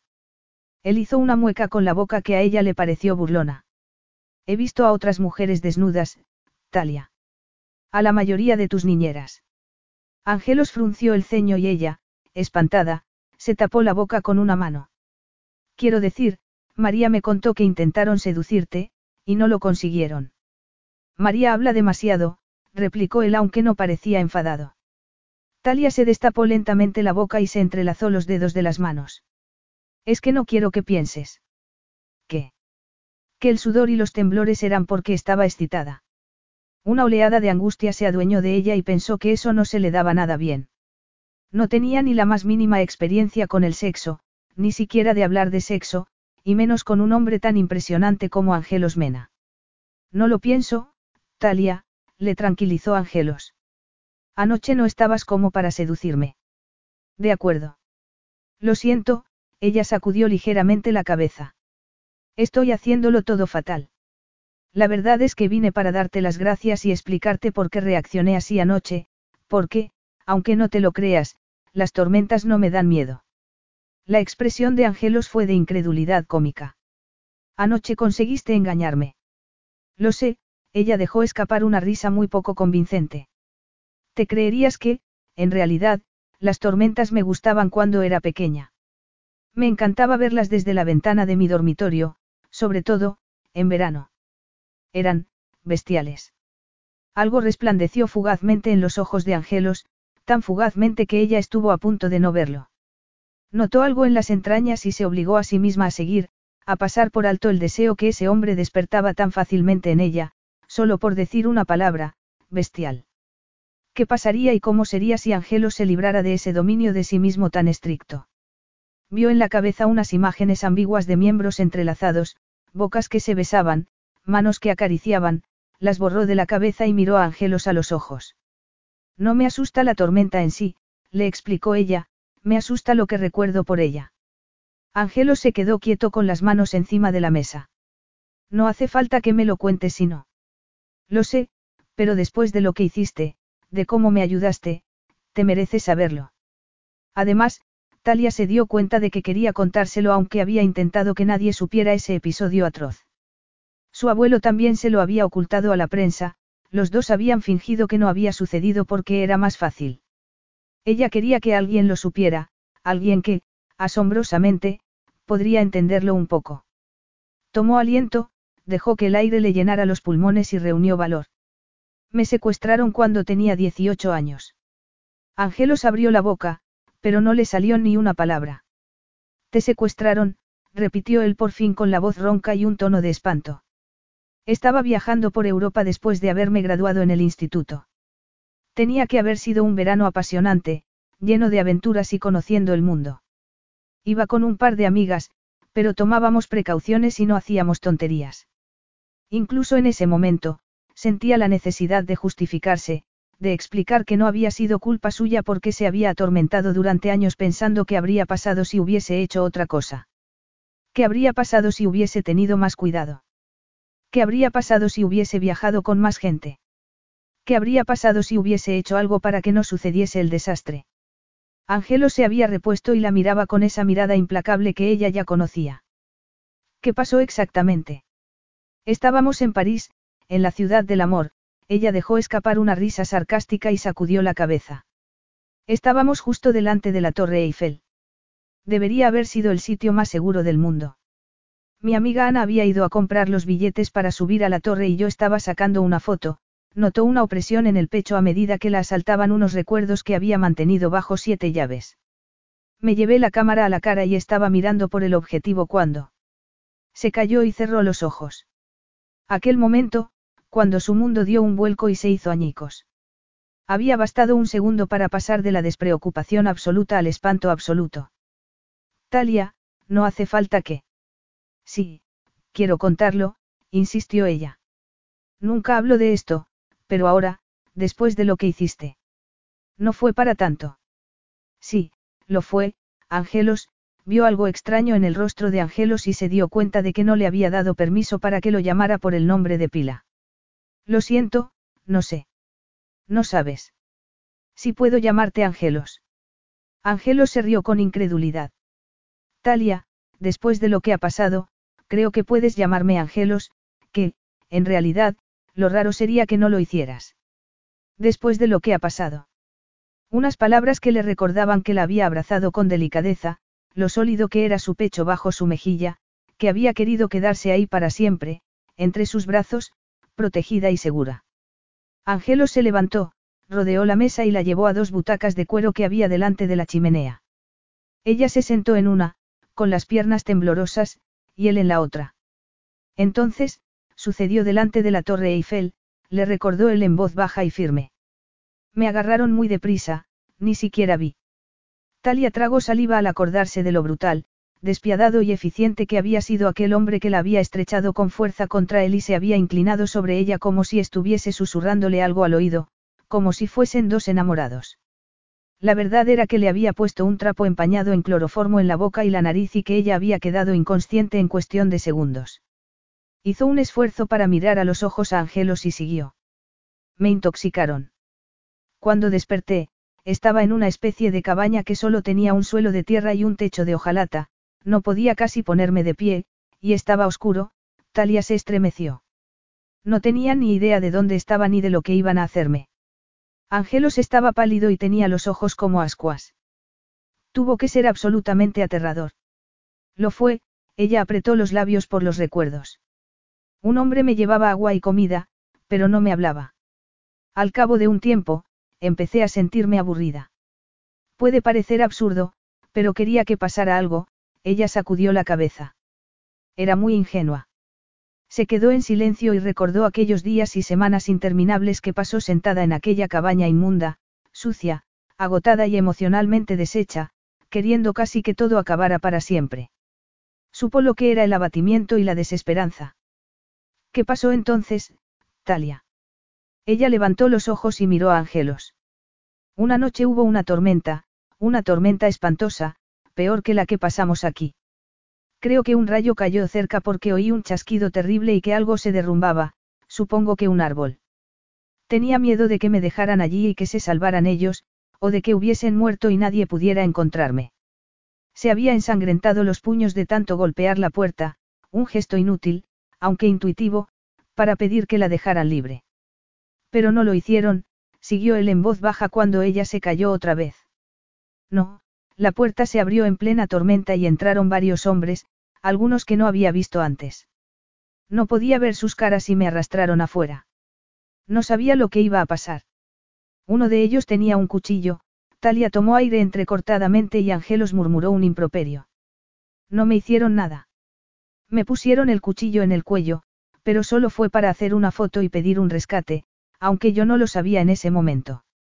No podía pensar en nada, no podía casi levantarme, ella intentó sonreír, pero era como si los músculos de la cara no le funcionaran. Me hicieron la foto, me zarandearon y me metieron en la cabaña otra vez. No puedo imaginármelo, Talia. Angelos estaba agarrando el brazo de la butaca con tanta fuerza que tenía los nudillos blancos. Sin embargo, no eran tan listos como se creían, Talia intentó decirlo en un tono más desenfadado, pero no lo consiguió. Mandaron la foto a mi abuelo y él empleó todos sus recursos para localizarme según lo que se veía en la foto. 24 horas después de que mandaran la foto, un helicóptero de las fuerzas especiales aterrizó para rescatarme. ¿Un helicóptero? repitió Angelos. Por eso te dan miedo los helicópteros. Algo así. El sonido me recuerda a eso y el rescate fue, complicado. Recordaba los gritos, el ruido de los disparos, el desconocido que la agarró del brazo con tanta fuerza que casi se lo dislocó y que la llevó hasta el helicóptero. En aquel momento, no sabía si ese hombre era amigo o enemigo, si estaba camino de la libertad o de la muerte. Se derrumbó dentro del helicóptero y vio cómo disparaban y mataban a un hombre delante de ella. El terror helador se había convertido en un alivio que la entumecía y las dos sensaciones eran abrumadoras. Sin embargo, siguió ella, cualquier espacio cerrado y pequeño me da miedo por haber estado en aquella cabaña. He probado varias terapias, pero ninguna ha dado resultado, Talia esbozó media sonrisa. Aunque me imagino que la claustrofobia y el miedo a las tormentas es un precio bajo por la libertad. Angelo sacudió la cabeza agarrando todavía los brazos de la butaca. No sé cómo sobreviviste a algo así. ¿Cómo sobrevive alguien? Además, sobrevivir, es la palabra correcta porque algunas veces eso es lo que me parece que hago. ¿Qué quieres decir? Cuando fui a Atenas, era la primera vez que montaba en un avión en siete años, la primera vez que usaba un medio de transporte público o salía de mi zona de seguridad. Después del secuestro, abandoné la universidad y me retiré a la finca de mi abuelo. No podía tratar con la gente y estar en un espacio pequeño, aunque fuese una clase, me daba pánico. Mi abuelo fue comprensivo y me permitió que me recluyera. Creo que pensaba que volvería a salir, pero no lo hice. Los ojos de Angelo se nublaron por el desconcierto y sacudió la cabeza. Sin embargo, has tenido que hacerlo, dijiste que eres artista. Tengo un estudio allí y los clientes acuden a mí. No salgo casi nunca. No soporto las multitudes, las ciudades y los espacios pequeños. Eso hace que algunas veces me sienta muy limitada, pero he sido feliz. Al menos, creí que era feliz. Sin embargo, en ese momento, cuando había vislumbrado lo que podía ser la vida de verdad, sentir emoción, alegría y deseo, sabía que no lo había sido. Quizás se hubiese conformado, pero nada más. Había vivido una vida a medias sin darse cuenta, diciéndose que era suficiente. Sin embargo, fuiste a Atenas, replicó Angelos. Lo intentaste y eso es importante, Talia. Sí. Pero él no sabía por qué lo había intentado. Ella sabía que Angelos daba por supuesto que había ido a Grecia solo para salir de su confinamiento. Ese podía ser el momento perfecto para hablarle del libro, del motivo verdadero para que estuviera allí. Sin embargo, se quedó en silencio. Quizá fuese valiente por haber ido hasta allí, pero, en muchos sentidos, seguía siendo una cobarde porque no quería correr el riesgo de que Angelo se enfadara al saber el verdadero motivo, al sentirse engañado. No quería abandonar Cayos o a Sofía, no quería abandonarle a él. Se puso de pie al darse cuenta de lo mucho que estaba empezando a importarle ese hombre. Debería irme. Sofía estará a punto de terminar la clase y hoy vamos a dibujar al aire libre. Angelos también se levantó y le tomó la mano. El contacto de los dedos de él en los de ella fue infinitamente delicado y le despertó una llama de deseo en las entrañas. Gracias por contarme todo eso. Gracias a ti por consolarme anoche. Entonces, como no se fiaba de sí misma y temía arrojarse en brazos de Angelos como había hecho la noche anterior, se soltó la mano y salió apresuradamente del despacho. Capítulo 10. Siglo I tenía en cuenta todo lo que había confesado y todo lo que había pasado, ella suponía que se sentiría abochornada y en carne viva. Sin embargo, sentada en la playa con Sofía, con blocs de dibujo en las rodillas, no sentía que la humillación la atenazara por dentro por todo lo que había contado, se sentía, libre, con una paz que no había esperado. No había hablado del secuestro con nadie. Sabía que Giovanni se culpaba a sí mismo de todo porque la habían secuestrado por el dinero, porque sabían que era su heredera. Sin embargo, Giovanni la había rescatado, él, mediante la foto que le habían mandado los secuestradores, había conseguido las fotos de los satélites para identificar el sitio donde la tenían escondida. Ella nunca había culpado a Giovanni, él había sido su rescatador y ella había respetado su deseo de olvidar todo el episodio, o, al menos, de actuar como si lo hubiese olvidado, y sus hermanos habían hecho lo mismo. Sin embargo, para sus adentros, o no tan adentros si se tenían en cuenta las fobias y el aislamiento, el secuestro la había atormentado con su atroz recuerdo.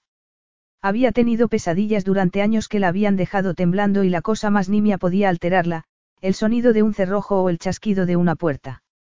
Había intentado algunas terapias, pero hablar con un desconocido solo había conseguido que se sintiera más en carne viva. Había aprendido a evitar los desencadenantes, había leído sobre el estrés postraumático y lo había mantenido todo enterrado. Hasta que apareció Angelos. Era increíble lo gratificante que había sido que él le dijera que tenía que haber sido aterrador, que la entendiera sin sentir lástima ni juzgarla. Le gustaría hacer algo, ayudarlo de alguna manera, porque sabía que Angelos tenía sus propios recuerdos sombríos, sus secretos guardados bajo siete llaves. Sin embargo, y a pesar del consuelo que él le había dado la noche anterior, sabía que todavía no tenían el tipo de relación que permitiría esa conversación.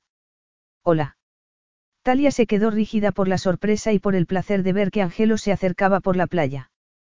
A Sofía se le iluminó el rostro cuando él se quedó delante de ellas con el pelo despeinado por la brisa del mar. ¿Qué tal los dibujos? Talia le dio un codazo a Sofía para que le enseñara el dibujo a su padre. Le entregó tímidamente el papel y Angelos lo tomó y lo miró con detenimiento. Ella no entendía lo que decían en griego, pero sí se deleitó con la sonrisa de él. Le encantaba que estuviera intentando algo más con Sofía, y que estuviera consiguiéndolo. Hablaron un rato en griego, hasta que Angelos se dirigió a ella. Dentro de unos días será el cumpleaños de Sofía. ¿De verdad? Preguntó ella sorprendida y señalando a Sofía con un dedo. Deberías habérmelo dicho. Podríamos hacer algo para celebrarlo, comentó Angelos. Talia sintió como si el corazón fuese un globo que se le hinchaba lleno de esperanza. Parecía que lo decía como si fuesen una familia. Claro, tenemos que celebrarlo, ella se dirigió a Sofía. ¿Qué te apetece que hagamos? Sofía habló tímidamente en griego con su padre. Angelos escuchó y el globo de Talia empezó a desinflarse. ¿Por qué tenía que parecer tan malhumorado? Habló en tono tajante y ella, abatida, observó que Sofía sentía con la cabeza y que se le apagaba el brillo de los ojos. Además, inclinó la cabeza para que el pelo le tapara la cicatriz de la mejilla, un gesto que ella había llegado a asociar con la falta de confianza de Sofía, y un gesto que, felizmente, no había hecho desde hacía algún tiempo. ¿Qué pasa? Intervino ella. Estoy segura de que podremos hacer lo que quiera Sofía. Sofía no era el tipo de niña que pediría algo impensable. Quiere ir a navegar, contestó Angelos en tono seco. Quiere ir a Naxos y le he dicho que no es posible. ¿Por qué? Porque quiere ir contigo y no creo que quieras meterte en un barco pequeño para encontrarte en medio del mar. Ah. Talia se quedó boquiabierta. Estaba pensando en ella y en su miedo a estar encerrada. Estaba tan sorprendida y conmovida que tardó un momento en reponerse. Creo que navegar puede ser muy divertido, le dijo a Sofía.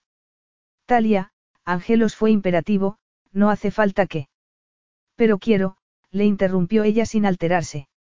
Es el cumpleaños de Sofía y, si ella quiere celebrarlo así, yo también, y no pensaría cuánto tiempo pasaría en un barco pequeño. Además, no es tan malo como un helicóptero, añadió con más convencimiento del que sentía. Está abierto por los lados y estaremos en el mar, no pasará nada. No me gusta, insistió Angelos, que seguía teniendo el ceño fruncido. Talia vio que la sonrisa esperanzada de Sofía volvía a desvanecerse. No pasará nada, repitió ella. Seguía repitiéndoselo tres días más tarde, mientras Sofía y ella estaban en la playa esperando a que Angelos preparara el barco de vela. Era un barco muy pequeño en el que casi no cabían los tres sentados. Los nervios le atenazaron las entrañas y tuvo que hacer un esfuerzo para no apretar los puños. Podía hacerlo. No era como si la comprimieran cuatro paredes, no había ningún motivo para que se sintiera atrapada.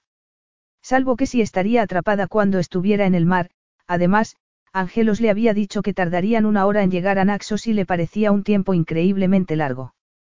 ¿Preparado, papá? Sofía estaba saltando de emoción y verla tan feliz bastaba para que Talia perdiera el miedo por un momento.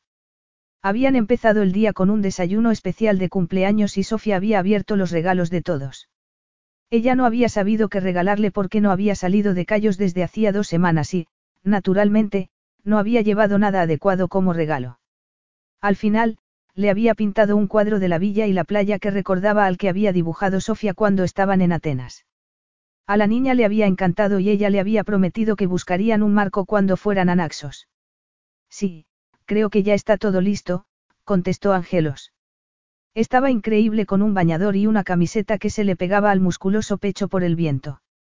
Durante los últimos días, había aparecido en cuanto Sofía terminaba las clases y había pasado bastante tiempo con ellas. Al principio, se había limitado a observar y sonreír mientras jugaban o dibujaban, pero durante los dos últimos días había empezado a acompañarlas ante la amable insistencia de ella. El corazón se le encogía con una alegría agridulce al ver lo torpe y sinceramente que lo intentaba con su hija, lo mucho que le costaba esa relación tan sencilla, aunque, aún así, lo intentaba. Eso era importante, como le había dicho él.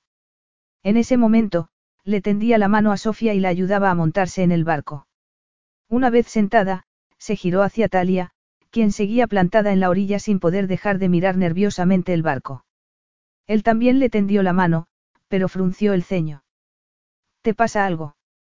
No, contestó ella intentando sonreír. Es que, es un barco un poco pequeño. Creí que tendrías un yate o algo así. Tengo un yate, pero está atracado en el Pireo. Sofía prefiere el barco de vela. Ya. Claro que tenía un yate. Por muy humildes que hubiesen sido sus inicios, Angelos era millonario, irradiaba poder por todos los poros, un poder masculino. Durante los últimos días, ella había intentado disimular la atracción que sentía hacia él, pero algunas veces se sentía dominada por el deseo, por la necesidad de tocarlo, de sentir otra vez los latidos de su corazón en la mejilla, de saborear sus labios, por la noche, tumbada en la cama, se quedaba inquieta y asombrada por todos los deseos nuevos que ese hombre había despertado en ella. No había sentido eso por nadie, ni siquiera había sabido que existiesen unos sentimientos tan fuertes. Además, que ella supiera, Angelos parecía completamente imperturbable.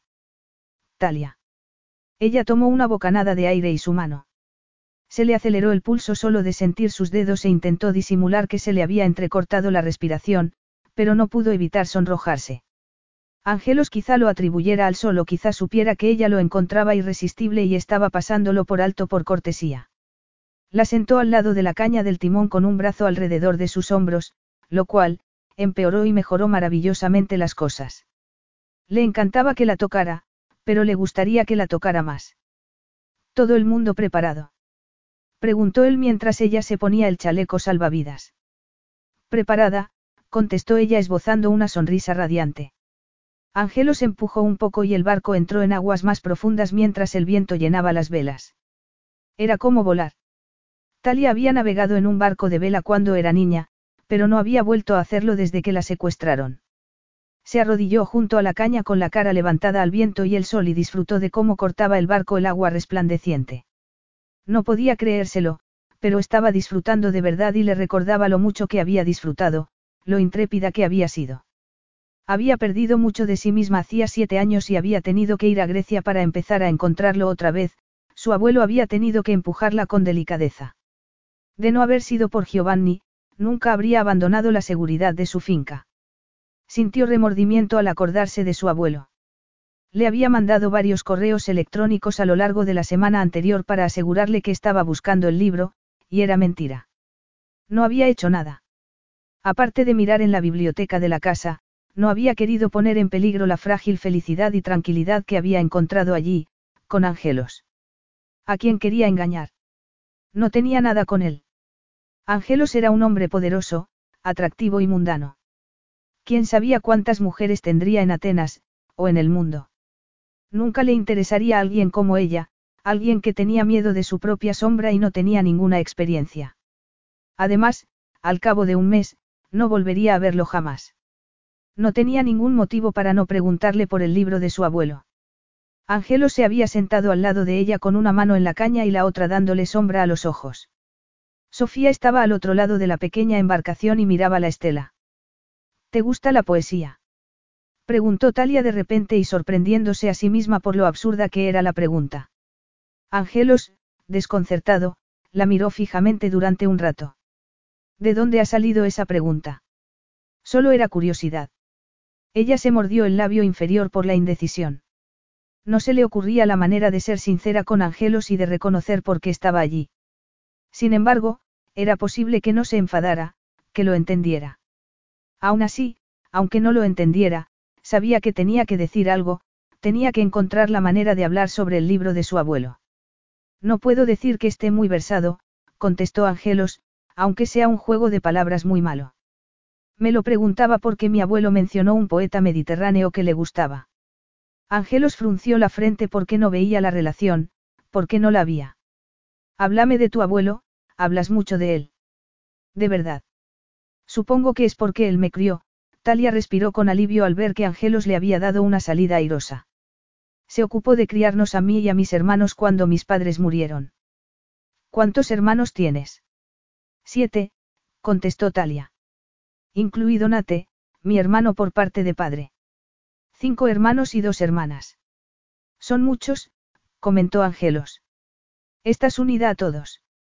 Bastante, de distintas maneras, aunque no veo mucho a Nate, ella frunció el ceño al acordarse de su esquivo hermano por parte de padre, quien siempre se había movido por los márgenes de la familia. Mi padre tuvo una aventura antes de que yo naciera y Nate fue el resultado, Talia hizo una mueca de disgusto. Ya sé que eso pone en mal lugar a mis padres. Creo que eran, débiles, pero, aún así, les echo de menos, a la idea de tener unos padres. Supongo que es mejor tener unos padres malos que no tenerlos. ¿Lo crees? No te criaste con unos padres. No, Angelos apretó los labios y desvió la mirada hacia el mar. No lo sé, pero supongo que habría preferido casi a cualquiera que a la casa de acogida, o a ganarme la vida de mala manera en los muelles. Talia sacudió la cabeza con admiración sincera. Es asombroso lo lejos que has llegado. Suerte. Angelo se encogió de hombros para quitarle importancia, como había hecho antes. Ha sido más que suerte, insistió Talia. No hay muchas personas que puedan hacer lo que has hecho tú, Angelos. La expresión de Angelos se crispó un poco por algo parecido al desasosiego y miró al mar otra vez. Es posible, concedió él, pero he fracasado en otras cosas. Talia notó como si el corazón se le subiera a la garganta. ¿Qué quieres decir? Angelo sacudió la cabeza antes de girarla hacia Sofía. Hoy es su día, no vamos a estropearlo hablando del pasado. Eso la intrigó más todavía, pero Talia sabía que no podía presionar. Miró a Sofía con una sonrisa y se pasaron los minutos siguientes charlando en una mezcla de inglés y griego. De vez en cuando, miraba de reojo a Angelos. Seguía mirando al mar con los ojos entrecerrados y un gesto de desolación en los labios. Ella se preguntó si alguna vez tendría la ocasión de preguntarle a Angelos qué había querido decir con que había fracasado. No hablaba del pasado y menos de sus fracasos, pero se lo había mencionado a Talia y había estado a punto de contarle el incendio. Se puso tenso y rígido al darse cuenta. No quería revivir aquel día espantoso, el peor día de toda su vida. Había metido esos recuerdos en una caja y había cerrado la tapa, pero, por algún motivo, conocer a Talia estaba levantándola otra vez y eso no le gustaba. Que tenía esa mujer de ojos verdosos, sonrisa maliciosa y una valentía increíble que lo atrapaba y hacía que quisiera contarle cosas como se las había contado ella a él. Había sido sincera con él y la admiraba profundamente. Sin embargo, él era incapaz de hacerlo. En cualquier caso, se marcharía al cabo de un mes. Había disfrutado los últimos días y le agradecía que lo hubiese ayudado a reconectar, aunque fuese un poco, con su hija, pero Talia y él no tenían ningún tipo de relación. Pasadas unas semanas, no volvería a verla. La miró. Había dejado de charlar con Sofía y estaba con las manos en las rodillas y el viento agitándole los mechones dorados. Estaba increíblemente pálida y, cuando ya era tarde, se dio cuenta de que tenía los puños cerrados y empezaba a temblar. Supo que no deberían haber salido en el barco. Talia, él se levantó un poco y le tomó las manos, que estaban heladas. Talia, repitió él con más firmeza. Ella parpadeó y lo miró como si no lo hubiese visto. Lo siento, susurró ella. No tienes que sentir nada, replicó él soltando un improperio para sus adentros. Es que, ya no se ve tierra. Angelo se sentó al lado de ella y le rodeó los hombros con un brazo. Ella se apoyó en él y cerró los ojos. No pasa nada, murmuró él. No va a pasar nada. Llegaremos sanos y salvos a tierra. Yo te mantendré a salvo. Las palabras le retumbaron por dentro. Era una promesa que pensaba mantener, pero que le daba miedo que fuese vacía. Al fin y al cabo, ya la había incumplido antes. Sofía los miró y se quedó casi tan pálida como Talia al ver el aspecto enfermizo de su niñera. Talia. Talia le dirigió una sonrisa débil y vacilante y Sofía le tomó las manos en silencio. Ángelos volvió a tomar la caña del timón y los dirigió hacia la costa lo más deprisa que pudo. El barco ganó velocidad y él no dejó de mirar a Talia para cerciorarse de que estaba bien. Estaba pálida, pero levantaba la barbilla con valentía y apretaba la mano de Sofía. Estoy bien, Sofía. No te preocupes, por favor. Algo le oprimió el pecho al darse cuenta de que Talia podía consolar a su hija, de que la quería tanto como para consolarla, incluso en medio de tanto sufrimiento. Se dio la vuelta rápidamente porque no se fiaba de la expresión de su cara y se dirigió hacia Naxos. Capítulo 11. Ángelo saltó en cuanto el barco llegó al embarcadero, lo amarró y extendió los brazos hacia Talia. Ella se dejó caer, porque las piernas no le sujetaban, y el calor le abrasó las mejillas que había tenido pálidas mientras el pánico daba paso a un bochorno espantoso. Pensaras, farfulló ella mientras se apartaba de él. Pienso que eres muy valiente por haberte montado en este barco por mi hija, murmuró Angelos con las manos todavía en sus hombros.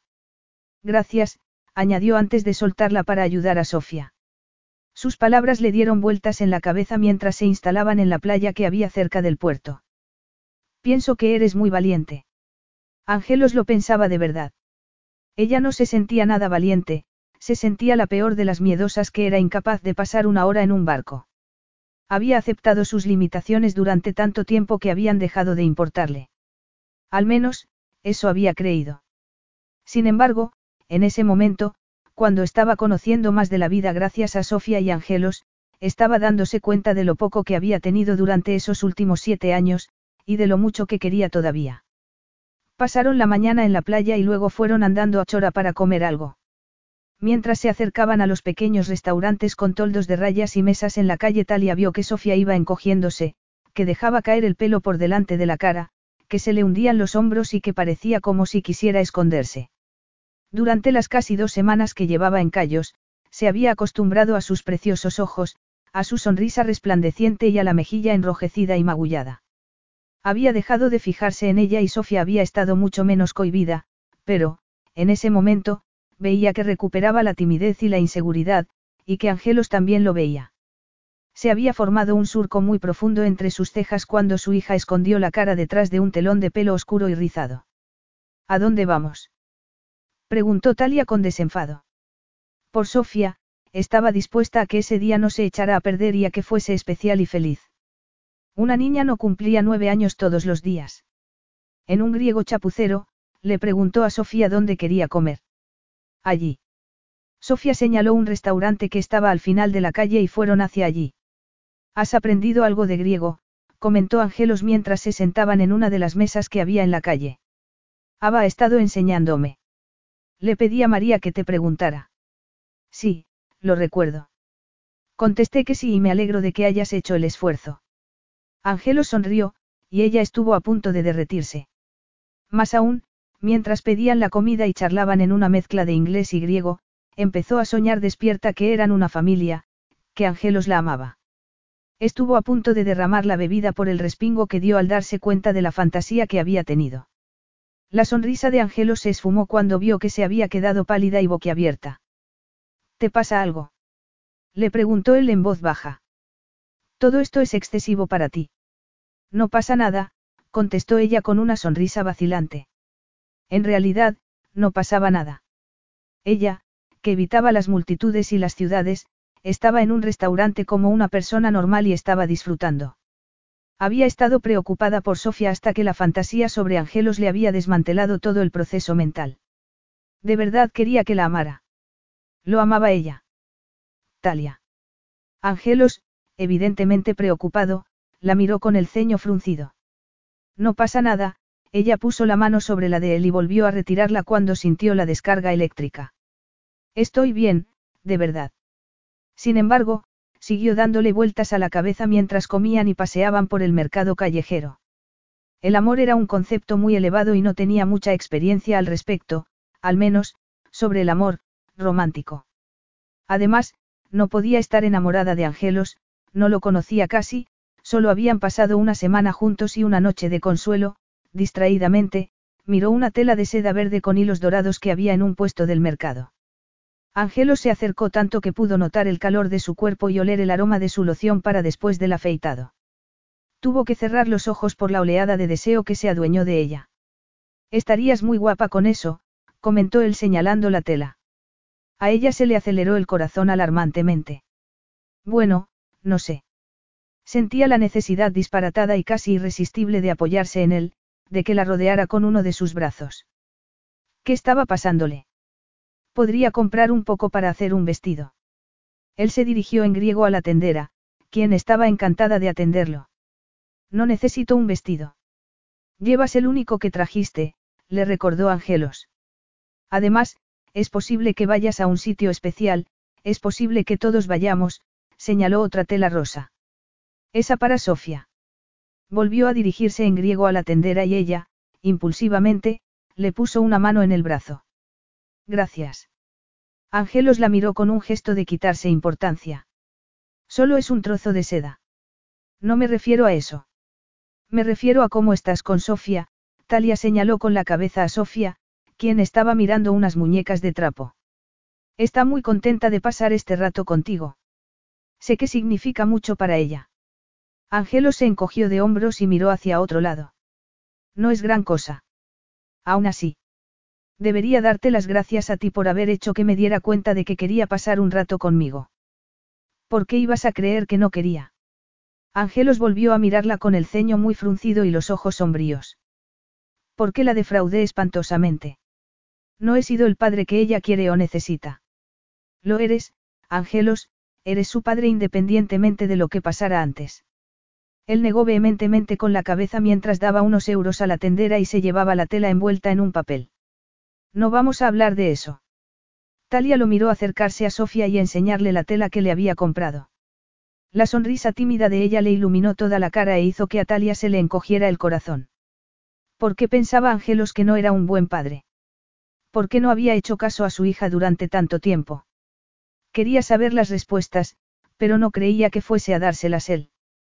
A media tarde, todos sentían cierto sopor bastante agradable. Angelos tocó la nariz de Talia con la punta del dedo mientras volvían al barco. Te has quemado un poco. ¿Quieres decir que tengo más pecas? replicó ella con una mueca de disgusto fingida. Me gustan tus pecas. Ella se quedó boquiabierta y él se giró hacia Sofía para decirle algo. Le gustaban sus pecas. Se había vuelto loca por pensar que podía gustarle a Angelos. No tenía ninguna experiencia con el coqueteo, los idilios o el amor. Sin embargo, ese comentario había conseguido que burbujeara por dentro como si se hubiese bebido una botella de champán. ¿Crees que podrás volver tranquilamente? Le preguntó él en voz baja mientras ayudaba a Sofía a subir al barco. Creo que sí. Ella le sonrió e intentó no devorarlo con la mirada mientras las burbujas estallaban. A él también le había dado un poco el sol y tenía la piel más bronceada. El contraste con el marrón dorado de los ojos la dejó sin respiración. En realidad, siguió ella, estoy asombrada de lo tranquilo que ha sido el día. Hacía años que no me paseaba por una ciudad llena de gente. ¿Desde? Le preguntó él con una mirada sombría. Sí. No podía soportar las multitudes, pero hoy no me ha importado. ¿Por qué estaba con él? Porque él había hecho que se sintiera protegida y segura.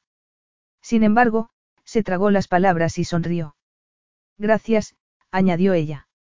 Yo no he hecho nada para. Si lo has hecho, replicó ella olvidándose de la cautela. Esa noche, cuando me abrazaste, fue la primera vez que me sentía protegida y segura desde hacía siete años. Me dio una seguridad, Angelos, que creí que no volvería a tener nunca. Claro que has hecho algo y te lo agradezco. No se atrevió a mirarlo por miedo a que pudiera revelar demasiado, se montó en el barco por sus medios y se sentó al lado de Sofía con las mejillas sonrojadas. La luna se elevó sobre el mar Egeo mientras el barco surcaba las plácidas aguas oscuras y la brisa les acariciaba la piel quemada por el sol. Talia rodeó los hombros de Sofía con un brazo cuando la niña se durmió apoyada en ella. Angelo se sentó con una mano en la caña del timón y señaló a su hija con la cabeza. Ha sido un gran día para ella. Ha sido un gran día para todos. Sí, él hizo una pausa, pero ella no podía verle bien la cara en la oscuridad. Estoy orgulloso de ti, Talia, por haber hecho frente a tus miedos. No todo el mundo tiene el valor de hacerlo. Como he dicho antes, tú me has ayudado, ella se alegró de que la oscuridad le ocultara el rubor. La verdad es que no tenía pensado hacerles frente. Al estar aquí y ver a Sofía. Ella no siguió por miedo a que pudiera ser un asunto demasiado sensible para Angelos. ¿Qué pasa con Sofía? Me recuerda a mí, contestó ella en voz baja. He estado así mucho tiempo por dentro, me escondía, me daba vergüenza quién era. Notó que Angelos se ponía rígido aunque estaba a varios metros de distancia. Emanaba una tristeza que parecía tensar el aire. ¿Crees que Sofía está avergonzada de sí misma? Preguntó él en voz baja y en tono dolido. De, de su cicatriz. Desde luego, la cohibe, Talia no se atrevió a añadir que, sobre todo, cuando él estaba cerca. ¿No te has dado cuenta de que esconde la cara con el pelo? Claro que me he dado cuenta, Angelos apretó los labios y miró hacia otro lado, pero no tiene ningún motivo para avergonzarse. Es una niña preciosa por dentro y por fuera. Es posible que debieras decírselo. Creo que le gustaría oírlo. Se lo digo, ella se preguntó si se lo escribiría en las cartas. Vamos a dejar este asunto, añadió él en tono tajante.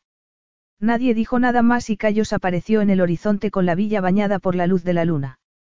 Angelos atracó el barco y tomó a Sofía en brazos. Ella, dormida, se acurrucó contra su padre y apoyó en su pecho la mejilla. A Talia se le formó un nudo en la garganta. Ese hombre podía dar mucho amor y, sin embargo, parecía dispuesto a guardarlo encerrado. Sería una esperanza pensar eso, pensar que podía enamorarse de ella. Ella estaba enamorándose de él aunque fuese un disparate. No tenía experiencia, pero hasta ella podía reconocer el anhelo en el corazón, la esperanza en el alma y la necesidad que le dominaba el cuerpo. Todo ello era abrumador e innegable. Siguió a Angelos en silencio, cruzaron la playa y subieron a la villa. María ya se había acostado y la casa estaba silenciosa y oscura. Angelos subió a acostar a Sofía y ella lo siguió sin decir nada, sin ganas de acabar lo que había sido un día maravilloso. Se preguntaba si habría presionado demasiado a Angelos y al día siguiente volvería a cubrirse con el caparazón de brusquedad y seriedad, si volvería a no hacerles caso a Sofía y a ella. Le espantaba la idea. Suspiró y se dio la vuelta para dirigirse a su dormitorio, pero se quedó parada cuando oyó la voz de Angelos. Gracias, Talia. ¿Por qué? Se dio la vuelta otra vez con el corazón acelerado y lo vio en el pasillo oscuro. La luz de la luna entraba por las ventanas y le daba un tono plateado a su pelo. No podía ver la expresión de su cara, pero percibía la sinceridad.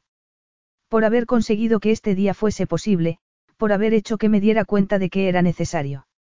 He captado tu mensaje. Sofía me necesita aunque yo. Aunque tú. Aunque no sea el padre que quiero ser, el padre que debería ser. Se acercó tanto a ella que podría tocarlo solo con alargar la mano. Sus dedos anhelaban hacerlo, anhelaban sentir la solidez pétrea de su cuerpo y consolarlo tanto como consolarse a sí misma. Ya lo has dicho antes, Angelos, y no lo entiendo. Tampoco sé si lo creo. Sé que quieres a Sofía, porque no vas a ser el padre que quieres ser, el padre que necesita Sofía. Han pasado demasiadas cosas, murmuró él. Cosas que no pueden perdonarse.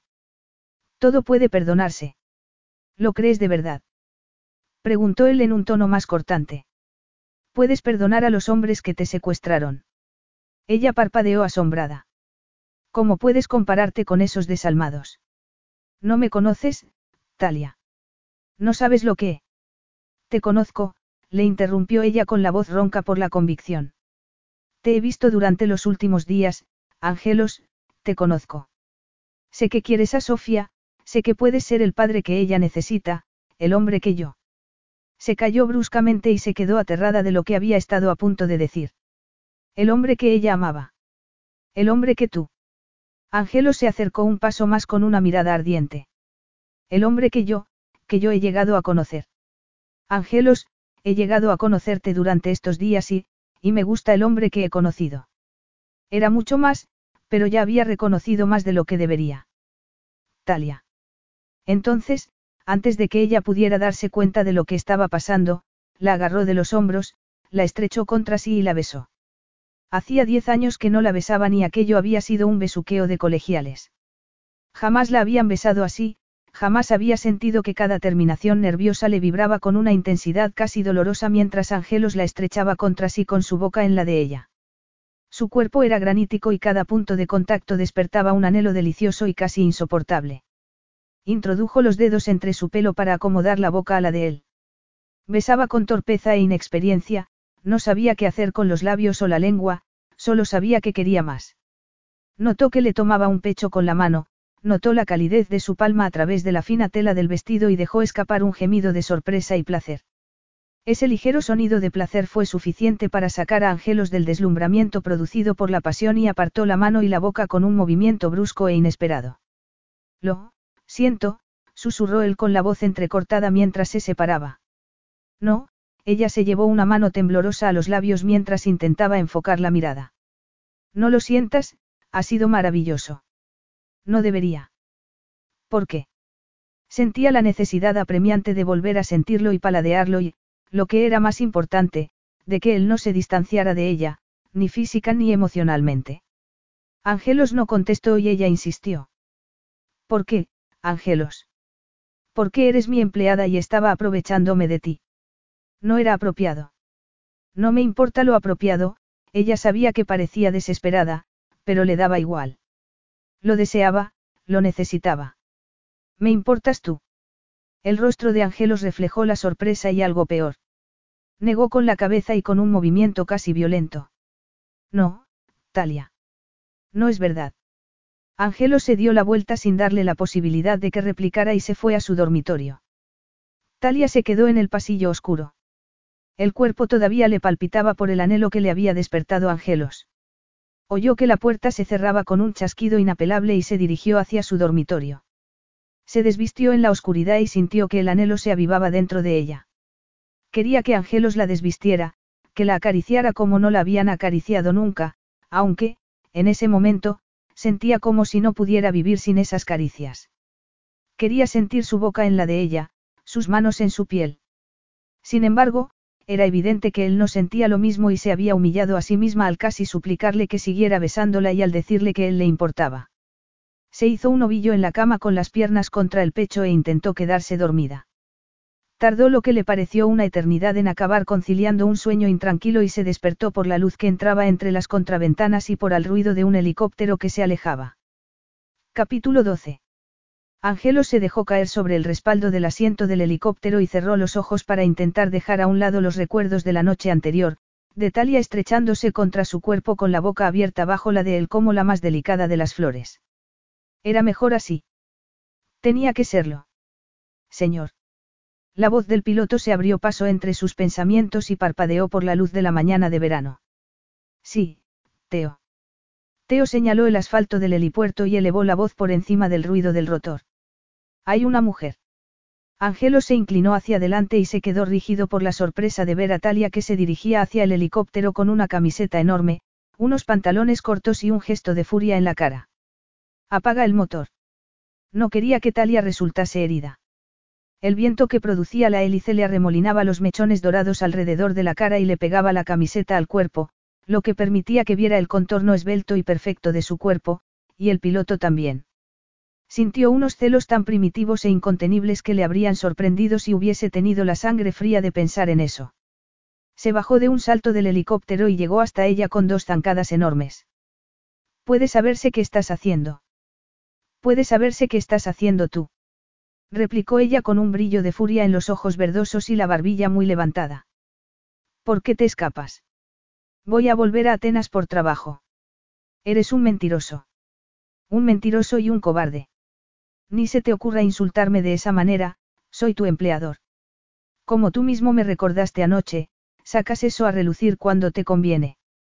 Este no es el sitio para tener esta conversación. Cualquier puede ver que no estás casi vestida cualquiera. Ella arqueó una ceja. Estaba magnífica incluso en pijama. No es que vea una multitud de mirones.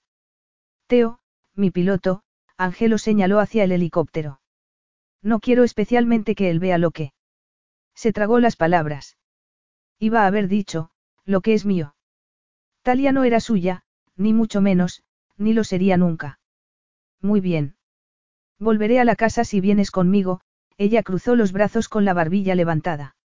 ¿Vas a venir? De acuerdo. Una vez en la casa, le dejaría meridianamente claro que no tenían ningún tipo de relación, que ella solo era la niñera de su hija. Estaba claro que la noche anterior le había hecho creer que podía tomarse libertades. Contuvo las ganas de taparla con su chaqueta y se dirigió hacia la villa con Talia detrás.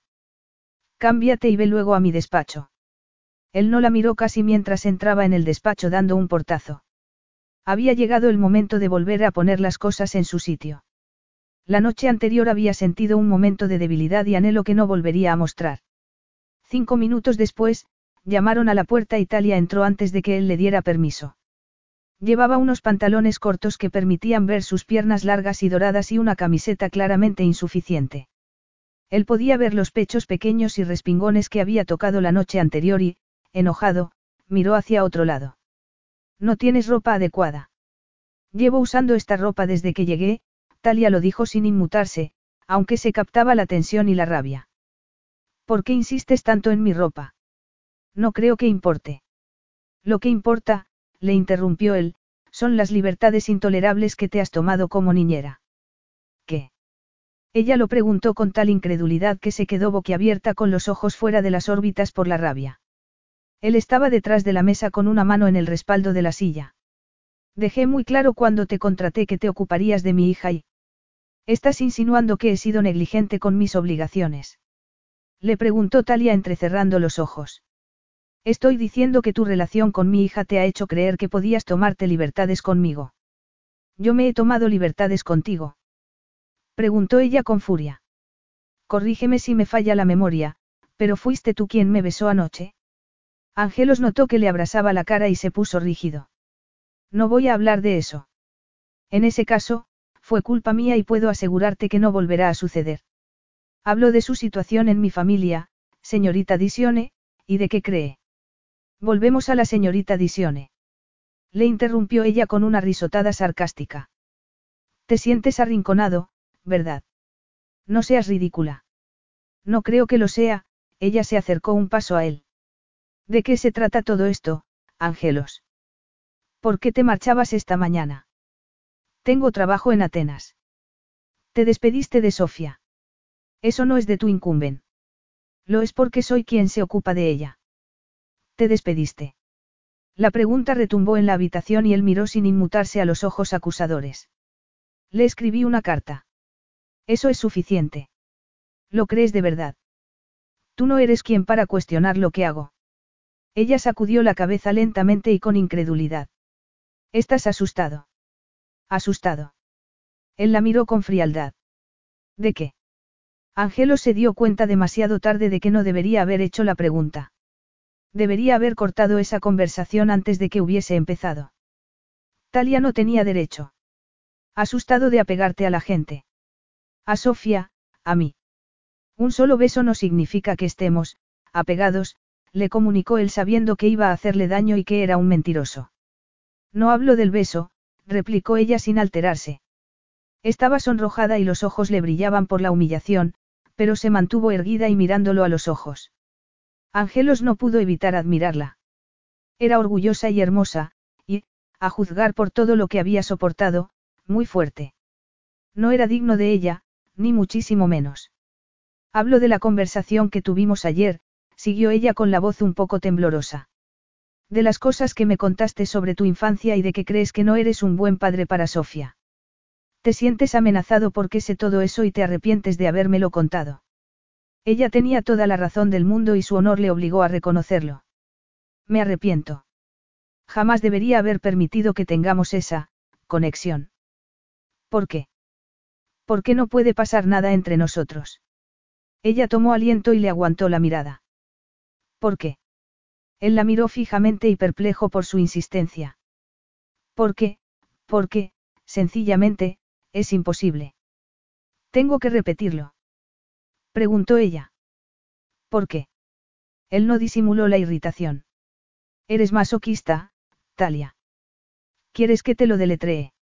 No soy masoquista, contestó ella, pero sí, dime por qué no puede haber nada entre nosotros. Creo que nos gustamos. Ella tenía un gesto crispado y miró hacia otro lado, parpadeó y volvió a mirarlo con firmeza. ¿Por qué no me interesa tener una relación sentimental contigo? Tengo que pensar en mi hija y... No creo que a Sofía fuese a importarle. Y en mi trabajo. Además, eres estadounidense y te marcharás de aquí dentro de unas semanas. Esta conversación es el colmo de lo absurdo. Angelo se alejó de ella porque, para su pasmo, estaba tentado de aceptar la descarada oferta de ella. La deseaba. Su libido llevaba siete años como un volcán inactivo y estaba empezando a recuperar la actividad y a bullir por dentro. La deseaba con todas sus fuerzas, y lo que era más alarmante, ella le gustaba, le gustaba su sentido del humor y su delicadeza con Sofía, su comprensión, su valor y su amabilidad. Le gustaba tanto que no podía soportar la idea de que supiera que había defraudado de la peor manera posible a las personas que amaba, no podía soportar la idea de que se alejara de él. Estás aquí como niñera de Sofía, siguió él en un tono frío y dándole la espalda. Nada más. Cualquier, ilusión de intimidad entre nosotros solo es eso, una ilusión. Lo mejor sería que olvidaras qué ha pasado. Se hizo un silencio espantoso e interminable. Ángelos podía oír la respiración tenue de Talia y le recordaba a la de un animal herido, a la de alguien dolido. Muy bien. Aceptaré lo que has dicho. No puedo hacer otra cosa, pero sí te pediré, por Sofía, que no te marches todavía de callos. Ayer fue su cumpleaños y, para ella, ese tiempo que pasó contigo es como un tesoro. ¿Te quedarás por ella? Yo me quedaré al margen cuando estéis juntos, pero, a ella se le quebró la voz y él cerró los ojos al sentir un estremecimiento de dolor. No te marches todavía, por favor. Angelos tardó un rato en recomponerse. Muy bien, aceptó él en un tono inexpresivo, pero tengo que volver a Atenas. Aún así, me quedaré unos días por Sofía. Gracias. Él oyó que la puerta se abría y que volvía a cerrarse con suavidad. Era estúpida. Talia subió despacio y se atrincheró en su dormitorio mientras se daba cuenta de hasta qué punto se había delatado y humillado. Era espantosamente estúpida por pensar que podía importarle a Angelos, por pedirle que le diera una oportunidad a esa relación inexistente entre ellos cuando era evidente que él no tenía ni interés ni ganas. Creo que nos gustamos. ¿Acaso era una colegiala? Se apoyó en la puerta y fue deslizándose hasta quedarse sentada en el suelo con la cabeza en las manos. Era una estúpida. Perdía la cabeza la primera vez que saboreaba lo que era la vida y el amor. Al menos, ya había aprendido. La próxima vez, si había próxima vez, no rogaría, esperaría a que el hombre le demostrara que quería algo más que un beso, por muy maravilloso que hubiese sido. Oyó que Sofía bajaba a desayunar y que Angelo salía del despacho para saludarla en voz baja. Al menos, había dicho que se quedaría. Si se marchaba de Callos dentro de unas semanas y había ayudado a que la relación entre Angelos y su hija se fortaleciera, se sentiría feliz, casi. El día fue pasando y ella temía y esperaba encontrarse a Angelos por la casa. Se había encerrado en el despacho y, después de comer, ella se llevó a Sofía a darse un baño. Chapotearon un rato en el mar, disfrutaron del sol y bromearon en su extraña y práctica mezcla de inglés y griego. Sofía, ¿te gustó ir a Naxos? Le preguntó Talia mientras se secaban al sol. Neón, contestó Sofía mirándola con sorpresa. ¿Te gustaría ir al colegio allí? Vi que había un colegio en Chora. No está lejos en barco y podrías tener amigos, aparte de estas personas mayores y aburridas. Sofía frunció el ceño mientras intentaba entender lo que había dicho Talia, quien se lo explicó con más claridad. Colegio. Eso leyó en Chora. A Sofía se le iluminó el rostro antes de que sacudiera la cabeza y volviera a apagarse. Papá Oji. No. Papá ha dicho que no. Él no, querer. ¿Crees que tu padre no quiere que vayas al colegio en Chora? Sofía se llevó una mano a la cicatriz de la mejilla y se la acarició con los ojos apenados. Por eso. exclamó Talia con sorpresa y consternación. Sofía, no. Oji. A tu papá no le importa eso. Sin embargo, Sofía miró hacia otro lado y sacudió la cabeza. La conversación le dio vueltas en la cabeza durante el resto del día y, después de una noche en vela, decidió que tenía que hacer frente a Angelos por ese asunto. Sabía que no se tomaría bien su injerencia y, peor aún, le daba miedo que le doliera que Sofía pensara que él quería que se escondiera por su cicatriz.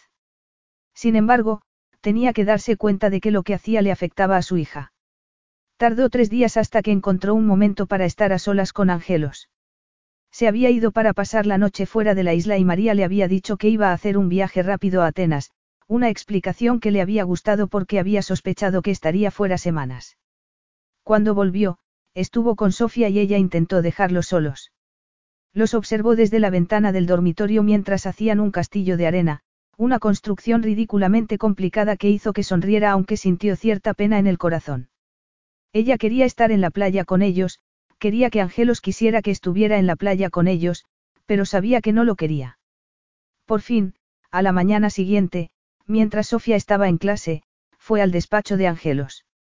Él la miró con los ojos entrecerrados y los labios apretados cuando entró en su guarida, pero ella intentó que no se le notara el miedo por esa mirada hostil. ¿Qué pasa? preguntó él. Espero que no le pase nada a Sofía. La verdad es que si le pasa algo, contestó ella mientras cerraba la puerta. Angelos se puso muy recto. ¿Qué quieres decir? Angelos, hablé con ella hace unos días y me dijo algo que creo que tienes que saber. ¿Qué? Le pregunté si le gustaría ir al colegio en Naxos y... ¿Qué hiciste qué? Bramó él con la fuerza de un trueno. No tenías derecho. Quería saber si ella había pensado alguna vez en ir al colegio, le interrumpió Talia con firmeza. Se divirtió cuando estuvimos en Naxos y me pareció una pregunta normal. ¿Sabes por qué no quiere ir? replicó Angelos en voz baja y rebosante de rabia. Yo sí lo sé, pero lo sabes tú. Él la miró con el ceño fruncido, un brillo de furia en los ojos y los dientes apretados. Era impresionante hasta cuando estaba enfadado y seguía anhelándolo. ¿Qué quieres decir con esa pregunta? Sofía me contó que no quieres que vaya al colegio en Naxos. Quiero que esté tranquila y protegida. He visto cómo es cuando estamos en público. Esconde la cara. De ti, Talia tomó aliento porque sabía que lo que iba a decir le haría daño y quizá la despidiera. Creo que piensa que te avergüenzas de ella, Angelos, de su cicatriz. ¿Qué? Angelos lo preguntó como si hubiese disparado una bala. ¿Cómo puedes? Nunca me he avergonzado, jamás. ¿Por qué iba a pensar algo así? Él sacudió la cabeza con el dolor y la furia reflejados en los ojos. ¿Por qué lo piensas tú? ¿Crees, crees que ese es el tipo de hombre que soy? No, contestó ella elevando la voz con sinceridad y notando que le escocían los ojos. No, Angelos, no lo creo, pero, cuando estás con ella, frunces el ceño y parece que estás rabioso. Si frunzo el ceño, es porque no soporto la idea de que eso la cohiba, de que esté avergonzada. No tiene ningún motivo, si acaso, tendría que estarlo yo. ¿Qué quieres decir? preguntó ella. ¿Por qué ibas a estar avergonzado, Ángelos? ¿Qué es lo que? Le fallé en el incendio. ¿Por qué no pudiste evitar que resultara herida? No fue culpa tuya. Sí lo fue, pero no vamos a hablar de eso. Es posible que tengas que hablarlo. No entendió lo que le dije antes, señorita Disione. Le interrumpió él en un tono tajante. Está tomándose libertades. No me llame señorita Disione. No soportaba que Angelo se escondiera detrás de los formalismos. Sabía que estaba dolido y que tenía miedo, pero ella no podía hacer nada al respecto, no iba a humillarse otra vez insistiendo en que ella le importaba o rogándole que se desahogara con ella. Piensa lo que he dicho y, si quieres, pregúntale a Sofía si le gustaría ir al colegio de Naxos. Como no se fiaba de que no fuera a decir algo más o a desmoronarse, Talia salió del despacho y dio un portazo muy gratificante. Capítulo 13. Angelo se quedó donde estaba y el eco del portazo retumbó en toda la habitación. Tenía razón. Era posible que Sofía pensara que se avergonzaba de ella. En las cartas le decía lo orgulloso que estaba de ella y lo guapa que le parecía, pero quizá no bastara con las cartas, quizá su forma de actuar cuando estaba con ella fuese más elocuente que esas palabras escritas cobardemente. La verdad era que a él le dolía mirar a su hija porque le recordaba sus fracasos, pero le torturaba la idea de que estuviese haciéndole daño. Había pasado los últimos siete años intentando espiar los pecados y haciendo un esfuerzo para que Sofía se sintiese protegida y a salvo. La idea de que hubiese fracasado en su objetivo le obsesionaba. Habría empeorado las cosas por su ineptitud y su miedo. Talia, por su parte, había tenido el valor de echárselo en cara cuando sabía que se enfadaría y que la ahuyentaría, como había hecho. Era valiente de verdad. Suspiró y se dejó caer en la silla. Primero tenía que hablar con Sofía, ya se ocuparía de Talia más tarde. Esa noche, cuando Angelos, con el gesto serio, fue a hablar con Sofía antes de que se acostara, a Talia se le animó el corazón aunque el miedo la atenazaba por dentro. Se excusó y, cuando volvió una hora más tarde, cuando había oído que Angelos bajaba lentamente las escaleras, Sofía ya se había quedado dormida. Se había acercado, había visto las huellas de las lágrimas en las mejillas de la niña y se había mordido el labio inferior mientras se preguntaba cómo habría ido la conversación entre padre e hija. Angelos había dejado muy claro que ella no era quien para preguntar. Volvió a su cuarto, observó la luna sobre el mar e intentó disfrutar del momento. Se marcharía de Cayos al cabo de dos semanas y dejaría a Angelos y a Sofía allí para siempre. Sin embargo, esperaba que las cosas que había vivido allí, las lecciones que había aprendido, le sirvieran para afrontar con más valor su propio porvenir.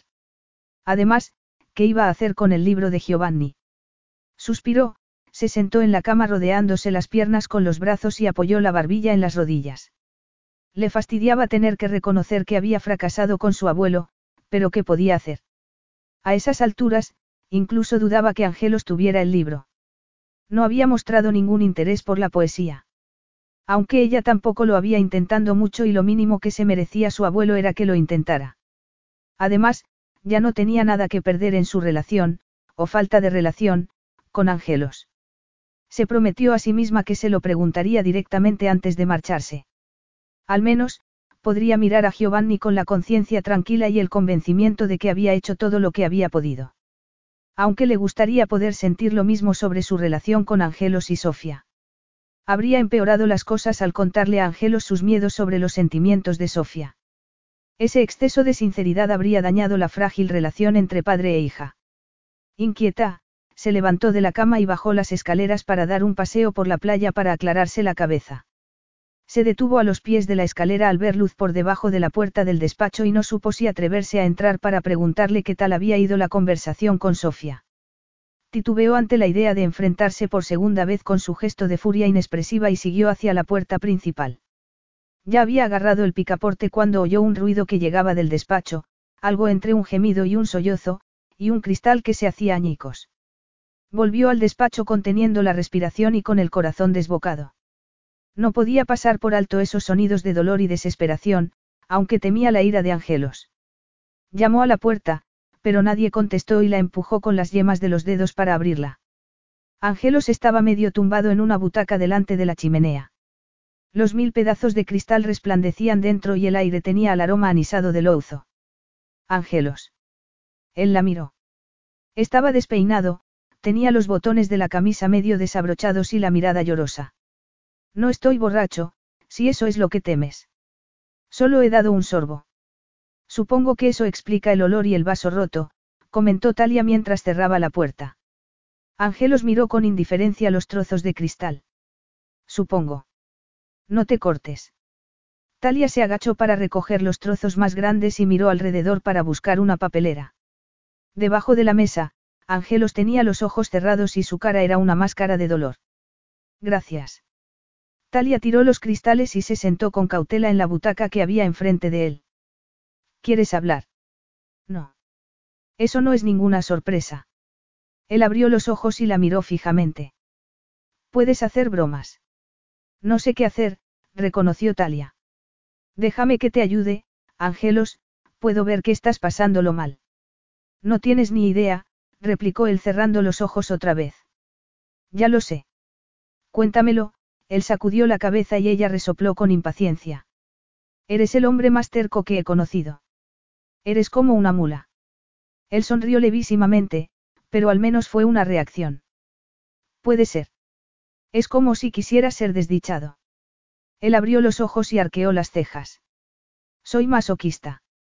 Al parecer, los dos lo somos, Talia se sonrojó al acordarse de que prácticamente le había rogado que se interesara por ella y eso bastó para que reconociera la derrota. Muy bien. Puedes pudrirte o ahogarte en Ouzo si quieres. Tú me das valor para que haga frente a mis miedos, pero, al parecer, yo no puedo darte lo mismo. Me doy por vencida. Se dio media vuelta y se dirigió hacia la puerta parpadeando para contener las lágrimas y espantándole que ese hombre la afectara tanto, que quisiera ayudarlo y no pudiera. Talia, su nombre fue un susurro justo cuando agarró el picaporte. No te vayas. Ella se dio la vuelta lentamente. ¿Lo dices de verdad? Sí, contestó él con los ojos cerrados y una expresión desolada. Volvió en silencio a la butaca, se sentó y esperó con las manos sobre las rodillas y el corazón acelerado. Ángelo soltó el aire y abrió los ojos. Como ya sabes, hablé con Sofía. Me dijo, me dijo lo mismo que me habías dicho tú, que creía que yo me avergonzaba de ella, que la retenía en la isla para ocultarla de la gente porque no quería que vieran su cicatriz, Ángelo se frotó la cara con las manos. Si hubiese sabido que ella iba a pensar eso, el daño que iba a causar además de todo lo demás, él sacudió la cabeza. Yo soy quien está avergonzado de muchas cosas. ¿De qué estás avergonzado? Le preguntó ella con delicadeza. Creyó que no iba a contestarle. Se quedó un buen rato en silencio con las manos tapándole la cara, hasta que las bajó lentamente y la miró. Ella se quedó boquiabierta de la desolación que vio.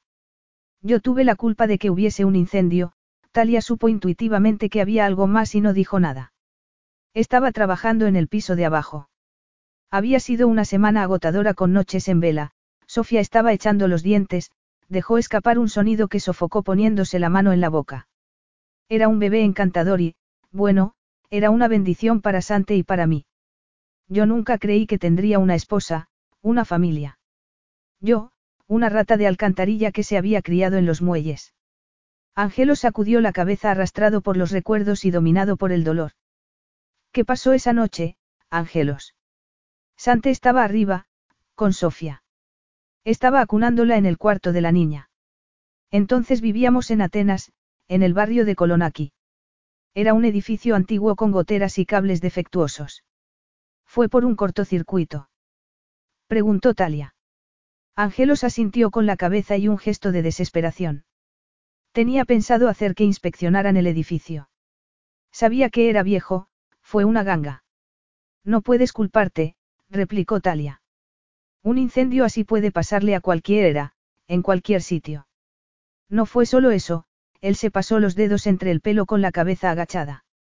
Había bebido un par de vasos de ouzo mientras hacía unos informes, pero estaba cansado y debieron de afectarme más de lo que me había imaginado porque estaba muy lento, bajó las manos y la miró sin disimular el dolor, con la cara crispada. Talia, estaba demasiado lento. Ángelos. Ella parpadeó para contener las lágrimas al darse cuenta de lo que sufrió entonces y durante los siete años siguientes. Sin pensárselo, se arrodilló delante de él y le tomó las manos. Cuéntamelo, susurró Talia. Empezó en el cuarto de Sofía, él bajó la cabeza agarrándole las manos con fuerza. La puerta estaba cerrada y Sante se había quedado dormida en la mecedora con Sofía en brazos. Cuando saltó la alarma y olí el humo, el cuarto ya estaba ardiendo. Sante gritaba, gritaba, no podía abrir la puerta, el calor la había dilatado. Intenté derribarla, la empujé con el cuerpo una y otra vez, pero no pude. Además, los bomberos estaban tardando mucho, le agarró las manos con tanta fuerza que Talia hizo un gesto de dolor, pero no lo soltó. Sante me dijo que me marchara. Sabía, sabía que no podría salir, pero quería salvar a Sofía. Me dijo que bajara al piso de abajo y que me la tiraría. Ángelos. Me negué. Me negué, Talia, porque quería salvar a mi esposa. Cuando por fin me di cuenta de que no podría y bajé corriendo, Sofía ya se había quemado. Si hubiese hecho caso, si hubiese actuado más deprisa, Ángelo sacudió la cabeza. Sante me la tiró envuelta en llamas. Una lágrima le cayó en la mano y ella, sin decir nada, lo abrazó para que apoyara la cabeza en su pecho. Entonces, llegaron los bomberos, siguió él con la voz entrecortada. Demasiado tarde. Sofía tenía la cara y parte del cuerpo quemados, era muy pequeña, pasó seis meses en un hospital y le hicieron injertos de piel y todo tipo de operaciones. Fue un infierno para los dos. Ella tenía muchos dolores y echaba de menos a su madre. Lloraba todo el rato, no quería nada de mí, ni que la abrazara. No entendía nada de lo que había pasado y yo era inútil, Ángelos dejó escapar un sollozo y sacudió la cabeza. Inútil en muchos sentidos. Ángelos, susurró Talia mientras le acariciaba la cabeza. No sabes cuánto lo siento. Se quedaron un rato en silencio, hasta que Angelo se apartó con la cabeza todavía agachada. Fue más fácil que a partir de entonces mantuviera cierta distancia de ella. Compré callos y contraté a una niñera que pudiera cuidarla como yo no podía. Creí que estaba haciendo lo que tenía que hacer, lo que era mejor para Sofía. Sin embargo, es posible que fuese egoísta y que mantuviera esa distancia porque no podía soportar que me recordaran mi fracaso, y solo empeoré las cosas. Pero ahora puedes mejorarlas, insistió Talia. Sofía solo tiene nueve años y te necesita. Te quiere. Quiérela tú y mejora las cosas. La quiero. Pasa tiempo con ella. Vive en Calloso, llévatela a Atenas contigo. Demuéstrale que no te avergüenzas de ella, y demuéstraselo a todo el mundo. Ángelos levantó la cabeza y la miró. Tenía los ojos empañados. ¿Qué hizo una joven como tú para ser tan sabia? Tan sabia soy. Ella dejó escapar una risa cohibida. Me he escondido durante los últimos siete años en vez de hacer frente a la realidad o de intentar dominar mi ansiedad. Es fácil hablar de la situación de los demás. Pero has dominado la ansiedad al venir aquí. Sí, se le secó la garganta al darse cuenta de lo cerca que estaba Angelos y de cómo la miraba. Y te lo agradezco sinceramente. No tienes que agradecerme nada. Te lo. Fui un malnacido contigo cuando llegaste. Es posible, concedió ella entre risas, pero he visto lo bueno que eres, ella intentó esbozar una sonrisa burlona. Tu secreto se ha desvelado, Angelos. ¿De verdad? Preguntó él en voz baja y anhelante. El corazón le dio un vuelco de esperanza a Talia. Eso creo. Tenía la boca tan seca que se pasó la lengua por los labios y Angelos dejó escapar un gruñido. Talia, él le agarró la nuca con unos dedos cálidos y firmes. Talia, me vuelves loco. De verdad. Susurró ella. Entonces, la estrechó contra sí y la besó en los labios. Talia introdujo los dedos entre su pelo para que su boca quedara pegada con más firmeza a la de ella. No se cansaba de él, de su sabor, de su contacto y de su belleza.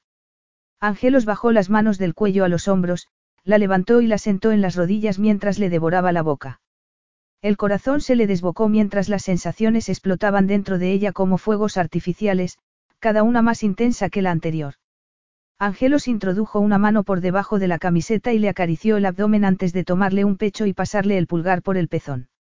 Ella, aturdida, se preguntó cómo era posible que alguien sobreviviera a eso mientras lo besaba con entusiasmo y pasión. ¿Cómo era posible que alguien sintiera eso y pudiera vivir? Entonces, Ángelos apartó los labios con la respiración entrecortada. No deberíamos. Si deberíamos, le interrumpió Talia, que no estaba dispuesta a que le diese largas otra vez. Ángelos, yo, había estado a punto de decirle que lo amaba, pero se tragó las palabras porque a él no le gustaría oírlo. Yo te deseo. Yo también te deseo, reconoció él con las pupilas dilatadas. Mucho. Entonces, ¿por qué no? Complicará las cosas. Ella se miró la camiseta levantada, las piernas sobre sus rodillas y el intrigante abultamiento de su erección. Las cosas ya se han complicado bastante. Ángelos dejó escapar un gruñido y apoyó la cabeza en el respaldo de la butaca. Talia, vas a matarme. Entonces, que sea una muerte placentera.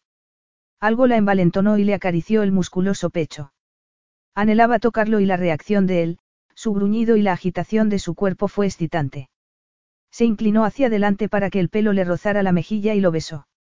Angelos, por favor, no me obligues a que te lo ruegue. Él le tomó la cara con las manos y la obligó a mirarlo los ojos. ¿Estás segura? Claro que estoy segura. Ángelos la miró un rato y asintió con la cabeza. Muy bien. Vamos. La tomó en brazos, salieron del despacho y subieron las escaleras para ir al dormitorio de él. Capítulo 14. Ella se agarró a su cuello dominada por la excitación. Él entró en el dormitorio, cerró la puerta con el pie y la dejó en la enorme cama con sábanas oscuras de seda.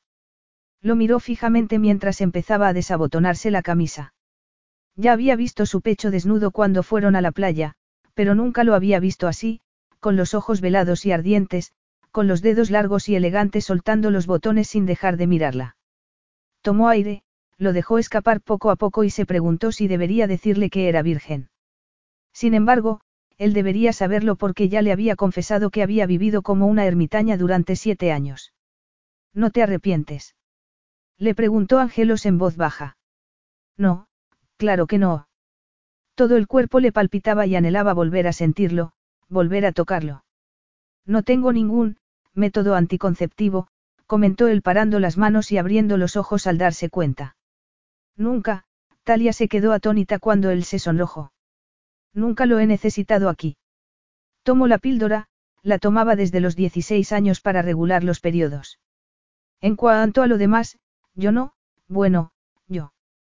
Ella intentaba decirle que era virgen, pero Angelos la cortó con un gesto de la cabeza. Yo también, ella no creía que estuviese hablando de la virginidad. Estoy, limpio. Ah, bueno, entonces. Había pasado el momento de decirle que era virgen. No quería estropearlo todo y él parecía el tipo de hombre que podría tener escrúpulos en arrebatar la virginidad a una mujer. Todo en orden, concluyó él. Esbozó una sonrisa depredadora, terminó de desabotonarse la camisa y se la quitó de los magníficos hombros. Ella se alegró de no tener que dar explicaciones, sobre todo, cuando había perdido la capacidad de hablar, y de pensar. Angelos, con el pelo despeinado, los ojos abrasadores y el pecho desnudo era una visión increíble. Se le secó la boca y se le paró el pulso cuando llevó las manos a la hebilla del cinturón, pero se paró. No, susurró ella. ¿No qué? Preguntó él con el ceño fruncido. No pares, le aclaró ella. Entonces, asombrada por su propio atrevimiento, lo agarró del cinturón y tiró de él. Angelos extendió un brazo para frenar la caída y aterrizó al lado de ella en la cama. Talia le pasó los dedos por el pecho y le acarició el vello oscuro. Llevo un tiempo esperando esto, reconoció ella entre risas. Luego, como no pudo resistirse, le dio un beso en el pecho. Angelos gruñó y se puso de espaldas arrastrándola consigo. Eres muy dulce. Yo, yo no estoy segura de que esto se me dé muy bien, confesó ella. Te aseguro que sí se te da muy bien. Angelos introdujo las manos por debajo de su camiseta y se la levantó con un movimiento muy rápido. Ella se rió mientras se la quitaba por encima de la cabeza, hasta que los pechos desnudos entraron en contacto con el pecho de él y se quedó boquiabierta por el placer. Oh, qué gusto. Angelos sonrió mientras empezaba a bajarle los pantalones cortos.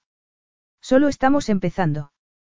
Terminó de quitarle los pantalones y se quedó completamente desnuda, completamente expuesta, pero no se sintió ni nerviosa ni vulnerable y se deleitó con la mirada de satisfacción de él. Le tomó los pechos con las manos y le acarició lentamente el pezón con el pulgar. Ella se arqueó para sentir mejor su mano. Eres muy hermosa, murmuró Angelos con los ojos velados por el deseo. Tú eres hermoso. Él se rió levemente antes de bajar la boca a su pecho. Talia volvió a contener la respiración con las manos entre su pelo mientras el placer se adueñaba de ella gimió ella cuando él llevó la boca al otro pecho. Oh, no sabía. Él levantó la cara y la miró con una expresión algo burlona. ¿Qué no sabías? ¿Qué se pudiera sentir? No acabó la frase porque Angelos estaba dándole tanto, enseñándole tanto, si no hubiese ido a Grecia, si no hubiese sido capaz de sentir lo que sentía, si no hubiese llegado a saber que se podía sentir eso, daba igual que fuese a acabar dentro de unas semanas o esa misma noche, Daba igual si se marchaba de Grecia sola y con el corazón deshecho, tenía eso y bastaría, nunca se arrepentiría. Talia, Angelo se apoyó en un codo y la miró con una sonrisa, con una expresión insoportablemente cariñosa. Talia, ¿te pasa algo? Ella se dio cuenta de que estaba a punto de llorar, no de pena, sino de emoción, de alegría. Estoy bien.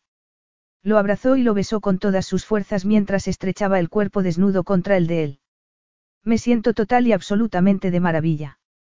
Angelos le devolvió el beso y le rodeó el cuerpo con los brazos. La tumbó de espaldas, haciendo que ella se riera por la sorpresa, y le acarició lentamente cada rincón del cuerpo antes de llevar la mano a donde se juntaban los muslos. Talia dejó escapar un gritito de asombro y Angelos la miró con una ceja arqueada. ¿Qué? Gusto, terminó él mientras sus dedos la acariciaban con una intimidad que ella no se había imaginado jamás. Sí, susurró ella arqueando instintivamente las caderas. Sí. Notaba que se estremecía mientras el placer la dominaba con oleadas cada vez más profundas. Un instinto que no sabía que tenía se apoderó de ella y agarró la mano de Angelos con las dos manos. Él se rió mientras sus diestros dedos hacían maravillas. No voy a irme a ningún lado, le aseguró él. Más te vale, murmuró ella antes de que el placer le atenazara las entrañas dejándola deslumbrada. Oh. Angelos se colocó encima de ella y entró, hasta que se detuvo y se quedó rígido por la sorpresa. Talia. Ella parpadeó, también sorprendida y un poco asustada de lo grande que era. No pasa nada. Angelos tenía los dientes apretados e intentaba mantenerse dentro de su cuerpo. Pero. No pasa nada, repitió ella mientras levantaba las caderas para que entrara más. Dolía. No era un dolor repentino y agudo, era algo más profundo, como el dolor de la adaptación. Angelos tenía la cara surcada por arrugas de arrepentimiento. Yo no. No, por favor, Talia le puso un dedo en los labios. Esto es lo que quería, se movió debajo de él y notó que su cuerpo se distendía para recibirlo. Me gusta. Dímelo sí. No me duele, te lo prometo. Angelos empezó a moverse y dejó escapar un gruñido mientras se sujetaba con los antebrazos. Unos segundos después, Talia empezó a seguir cada acometida y a sentir que los rescoldos de placer se reavivaban hasta que su cuerpo encontró un ritmo propio. Se agarró a sus hombros para no perder el ritmo y la llamarada interior fue aumentando hasta que explotó con un torbellino de sensaciones que la dejó inerte y temblorosa, y con lágrimas brotándole por debajo de los párpados cerrados. Talia, no llores, por favor, le pidió Angelos mientras le secaba con besos las lágrimas de las mejillas. Es que estoy muy feliz, Talia abrió los ojos y le sonrió. Ha sido, increíble, arrebatador. No sabía. ¿Por qué no me dijiste que no sabías? Le preguntó Angelos. Se tumbó de costado con la piel un poco brillante por el sudor y una mirada sombría. Me daba miedo que no quisieras, hacerlo, confesó Talia. Deberías habérmelo dicho, insistió Angelos mientras le pasaba un mechón por detrás de la oreja. Habría hecho las cosas de otra manera. No quería que hicieras las cosas de otra manera. Además, creí que lo habrías adivinado, te conté lo limitada que era mi vida. Sí, pero, Ángelo se encogió de hombros. Eres una joven hermosa y pensé que habrías tenido oportunidades. Talia sacudió la cabeza con un gesto apesadumbrado. Salí con un chico cuando tenía 17 años y nos besamos un par de veces, pero eso es todo. Angelos arqueó las cejas con una expresión casi cómica. Eso es todo. Entonces, no tienes nada de experiencia. Si soy sincera, los chicos tampoco me interesaban gran cosa. Quería otro tipo de aventuras. Quería ver el mundo, pintar cuadros, eso era lo que me interesaba. Por eso es más trágico que te escondieras durante tanto tiempo. Ya no voy a esconderme más, pase lo que pase. Quiero vivir la vida como es debido, Angelos frunció el ceño y ella siguió apresuradamente. No espero, ya sé que no hemos hecho ningún. Se sonrojó y, como estaba desnuda, Angelos pudo ver que se sonrojaba por todo el cuerpo. Dejó escapar un gruñido de bochorno y cerró los ojos. No hemos hecho ningún qué, Talia. Ella no supo si lo preguntaba en tono burlón o molesto. Compromiso. Solo quería asegurarte que no espero, ya sabes. No estoy seguro de que lo sepa, Angelos le acarició una mejilla y le pasó el pulgar por los labios. Ella abrió los ojos. Para que lo sepas, Eres la primera mujer con la que estoy desde mi esposa. ¿Qué? Ella lo miró sin dar crédito a lo que había oído. Ya sé que me contaste que no habías estado últimamente, pero han pasado siete años. Lo sé, te lo aseguro. Han sido siete años muy largos, al menos, en este aspecto. ¿Por qué no? Quiero decir, tiene que haber mujeres en Atenas, ella esbozó una sonrisa maliciosa y él le pasó el pulgar por los labios otra vez. ¿Y qué me dices de todas esas niñeras que se metían en tu cama? Me lo contó María. Angelos fingió que se estremecía. No las deseaba. Eran desvergonzadas, sin escrúpulos. Sin embargo, la verdad es, dejó escapar un suspiro. No deseaba una mujer ni ninguno de los placeres de la vida. Me sentía entumecido, congelado después del incendio y de sus consecuencias. Solo podía sobrevivir y yo, como tú, me escondí de la vida, hizo una mueca de disgusto. Ahora me he dado cuenta de que Sofía pagó el precio. Y tú, como yo, no volverás a esconderte, ¿verdad? Le preguntó Talia con delicadeza. No, permitiré que Sofía vaya al colegio en Naxos y que me acompañe a Atenas cuando vaya por trabajo. Lo he decidido esta noche. No estoy avergonzado de mi hija, Talia. Ya lo sé, ella notó lágrimas en los ojos y parpadeó para contenerlas. Eres bueno, Ángelos, aunque no lo hayas creído. Sé que hiciste todo lo que pudiste la noche del incendio, aunque te niegues a creerlo. No habrías podido salvar a las dos, no habrías podido. El rostro de Angelo se crispó un segundo y se lo tapó con un brazo mientras tomaba unas bocanadas de aire. Ya sé que tú crees eso, empezó a decir él. Talia le retiró el brazo porque necesitaba verlo y necesitaba que él viera lo seria que estaba. Tú tienes que creerlo por Sofía y por ti mismo. No estoy seguro de que pueda. Ella le puso una mano en el pecho y notó los latidos firmes de su corazón. Con el tiempo, replicó Talia con delicadeza. Sé que no es fácil. Montar en barco una vez no va a curar mi claustrofobia y vivir fuera de las tapias de la finca de mi abuelo no va a ser fácil, pero todo es posible con el tiempo. ¿Lo crees? Tengo que creerlo, y tú también. Él suspiró otra vez, la abrazó y apoyó la barbilla en su cabeza. Gracias por darme una segunda oportunidad en la vida, susurró Angelos. Te la mereces. Se quedaron un rato en silencio y abrazados y Talia se preguntó si alguna vez tendría el valor de decirle todo lo que tenía en el corazón, que lo amaba, que no quería que eso fuese, una aventura, que ya estaba soñando con estar para siempre con él aunque fuese un disparate y, probablemente, imposible. ¿Y si no lo fuera? ¿Y si sintieran un amor que curara las viejas heridas y les diera una segunda oportunidad en la vida? ¿Y si formaran la familia que Sofía y ellos necesitaban? ¿Y si? En ese momento, entre los protectores brazos de Angelos, todo le parecía posible, como una esperanza en el horizonte que podría agarrar si se atrevía a alargar el brazo, si lo hacían los dos. Angelos le acarició el pelo y ella se acurrucó contra él. La satisfacción le vibraba por dentro y el sueño empezaba a apoderarse de ella. Los ojos empezaban a cerrársele cuando la mirada se clavó en un libro que tenía en la mesilla de noche. Era un libro fino, con las tapas de cuero labradas a mano. Era el libro de Giovanni. Abrió los ojos como impulsados por un resorte e intentó soltarse del abrazo de Angelos. Talia, ¿qué haces? Se quejó él con la voz somnolienta. El libro, tienes el libro, contestó ella antes de que pudiera contener las palabras. Notó que Angelo se quedaba rígido por la sorpresa y que se apoyaba en un brazo. ¿Qué libro? Este. Talia tomó respetuosamente el libro de poesía. El cuero era muy suave y estaba gastado. Abrió el libro y contuvo la respiración por la sorpresa y la satisfacción cuando vio la dedicatoria, que leyó en voz alta. Queridísima Lucia, te llevaré eternamente en el corazón, tuyo vea.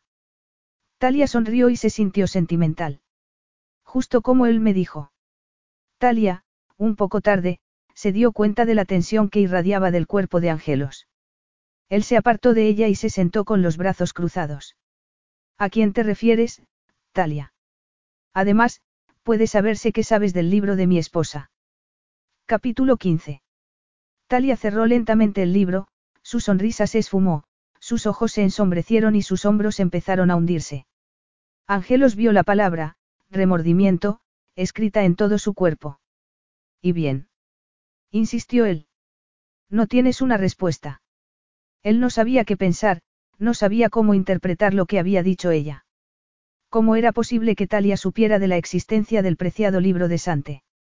¿Qué había querido decir al decir que lo tenía él? El recelo formó un nubarrón de miedo y rabia en su cabeza que le impedía pensar racionalmente. ¿Por qué no puedes explicármelo? Si puedo, replicó ella en voz baja y abrazando el libro contra el pecho.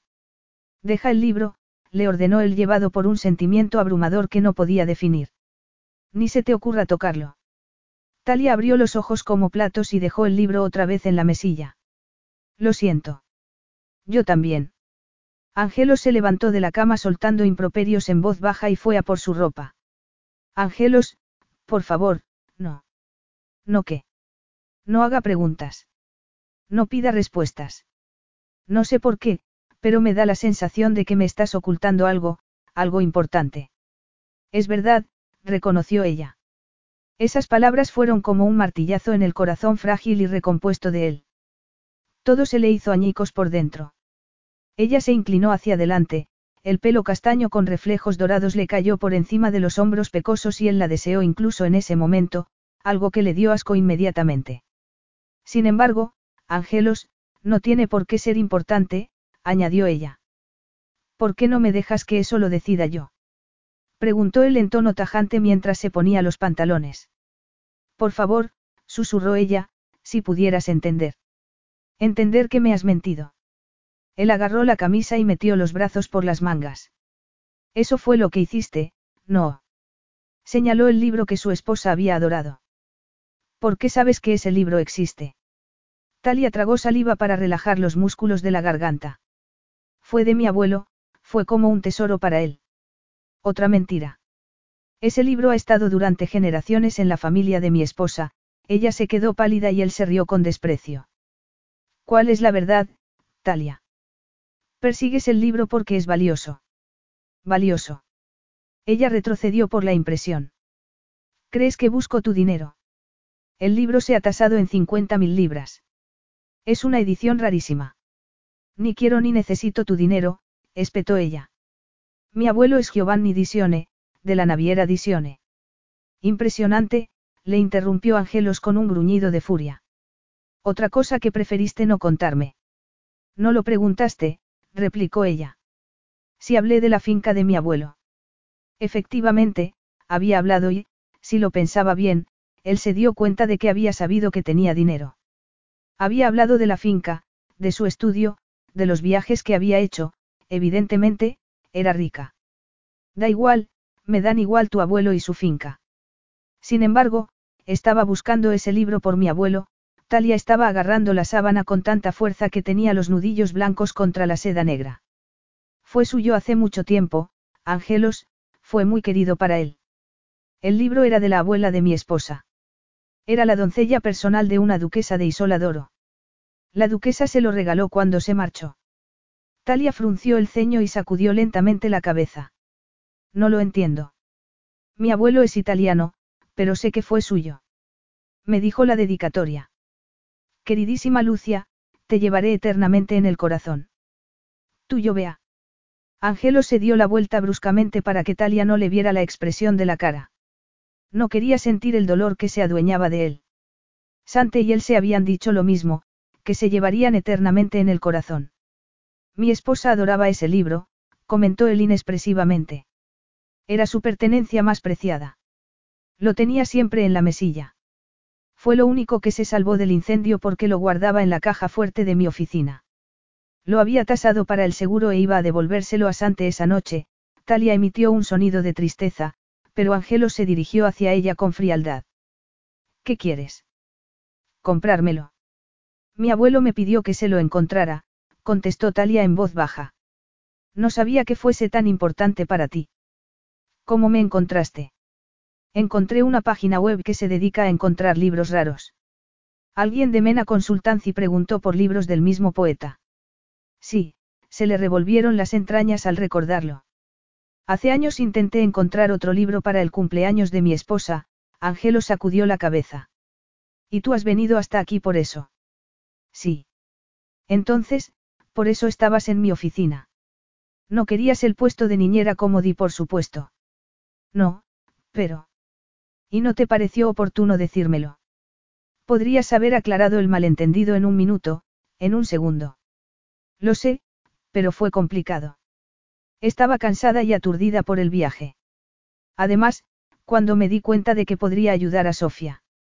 Y husmear para buscar el libro, claro. Husmear, no, pero sí pensé que podría buscar.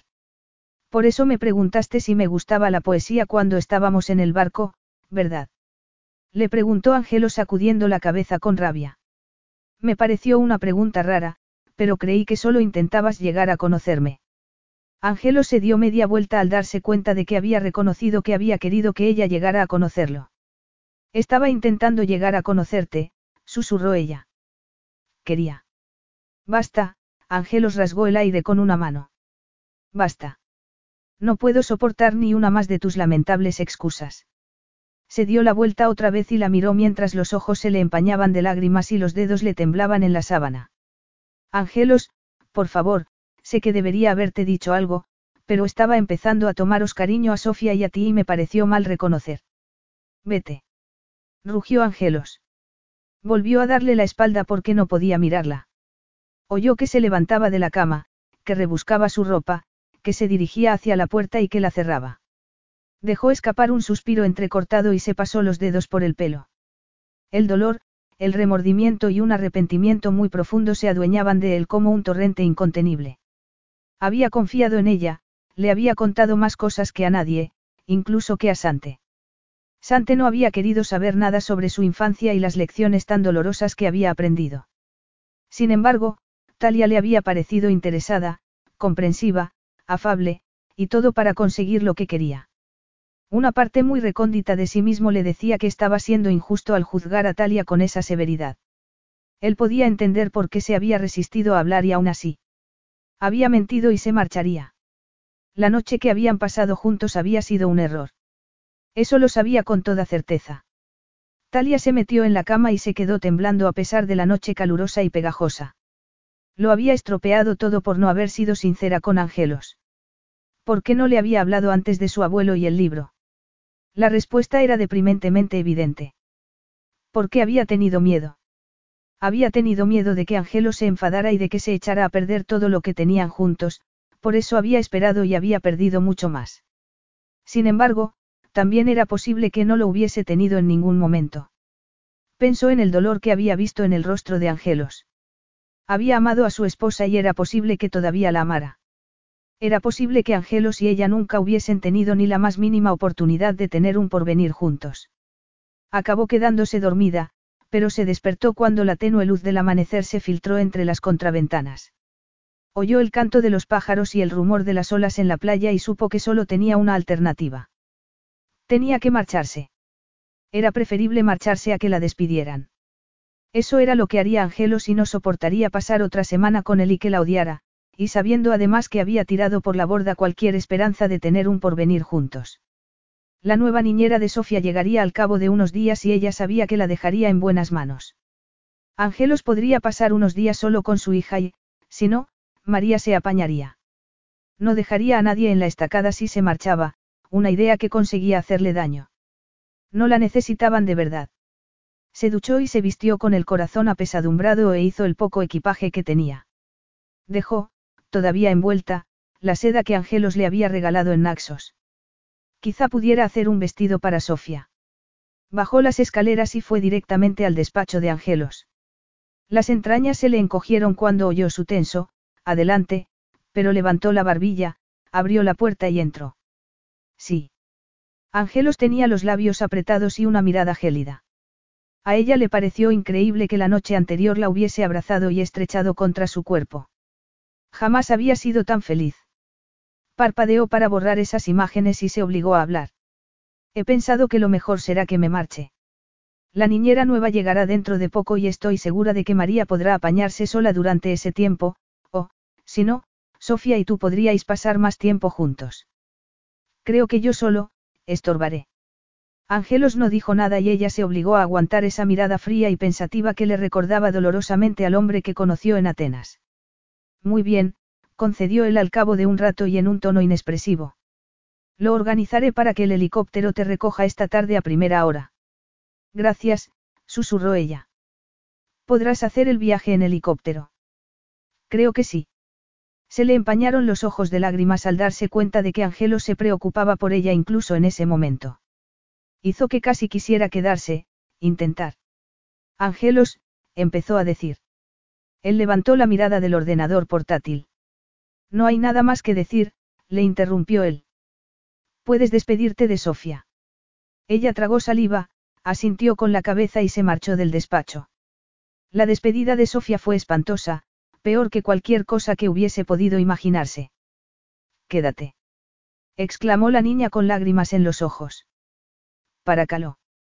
Como no sabía decir nada más en inglés, la miró fijamente, rogándoselo con los ojos como hizo en Atenas, pero esa vez ella tuvo negarse. Puedo escribir, replicó ella explicándoselo con gestos. Cartas y correos electrónicos, aunque no sabía si Angelos lo permitiría. Cuídate, Sofía. Sagapo. Yo también te quiero, contestó Sofía en inglés antes de echarse a llorar. Dos horas más tarde, Talia salió sola de la villa con la maleta en la mano y se dirigió hacia el helicóptero. Se sentía vacía, no sentía nada, solo sentía una ligera punzada de miedo mientras subía al helicóptero. Se sentó, se abrochó el cinturón de seguridad y pensó que era posible que el desengaño hiciera desaparecer la claustrofobia. El helicóptero despegó y nadie fue a despedirla. Vio que la isla de Cayos iba haciéndose cada vez más pequeña, hasta que desapareció en la infinidad del horizonte azul. Veinticuatro horas después, estaba en la finca de su abuelo. Era una tarde de mediados de agosto húmeda, calurosa y agobiante después de la brisa y el calor seco de Cayos. La casa estaba silenciosa cuando entró y dejó escapar un prolongado suspiro. Sentía el agotamiento físico y emocional en cada músculo y tendón del cuerpo. Señorita Talia, Alma, el ama de llaves, se dirigió apresuradamente hacia ella. Ha vuelto. No ha avisado. Lo siento, pero no tuve tiempo. No pasa nada, naturalmente, la tranquilizó Alma. Su abuelo se alegrará mucho de que haya vuelto. ¿Qué tal está? Le preguntó Talia. Había intercambiado correos electrónicos con Giovanni, pero ella sabía que no le diría que había empeorado de salud, sobre todo, cuando estaba tan lejos. Cansado, contestó Alma con una sonrisa leve y triste, pero animado. Está arriba, en su cuarto de siempre. Acaba de despertarse por si quiere verlo. Dante y Willow también están aquí. Ella sabía que tendría que decirle que no había recuperado el libro y decidió que, cuanto antes, mejor. Subió las escaleras y encontró a Giovanni en la pequeña sala contigua a su dormitorio con una manta sobre las piernas a pesar del calor. Tenía el ceño fruncido mientras pulsaba el mando a distancia de la televisión, pero desvió la mirada cuando ella abrió la puerta y sonrió de oreja a oreja al verla. Querida Talia. Has vuelto. Extendió los brazos y ella se acercó, le dio un beso en la pálida mejilla y lo abrazó con delicadeza antes de sentarse enfrente de él. No pareces contenta, siguió Giovanni. ¿Qué ha pasado? No pude conseguir tu libro, no, no. Lo siento.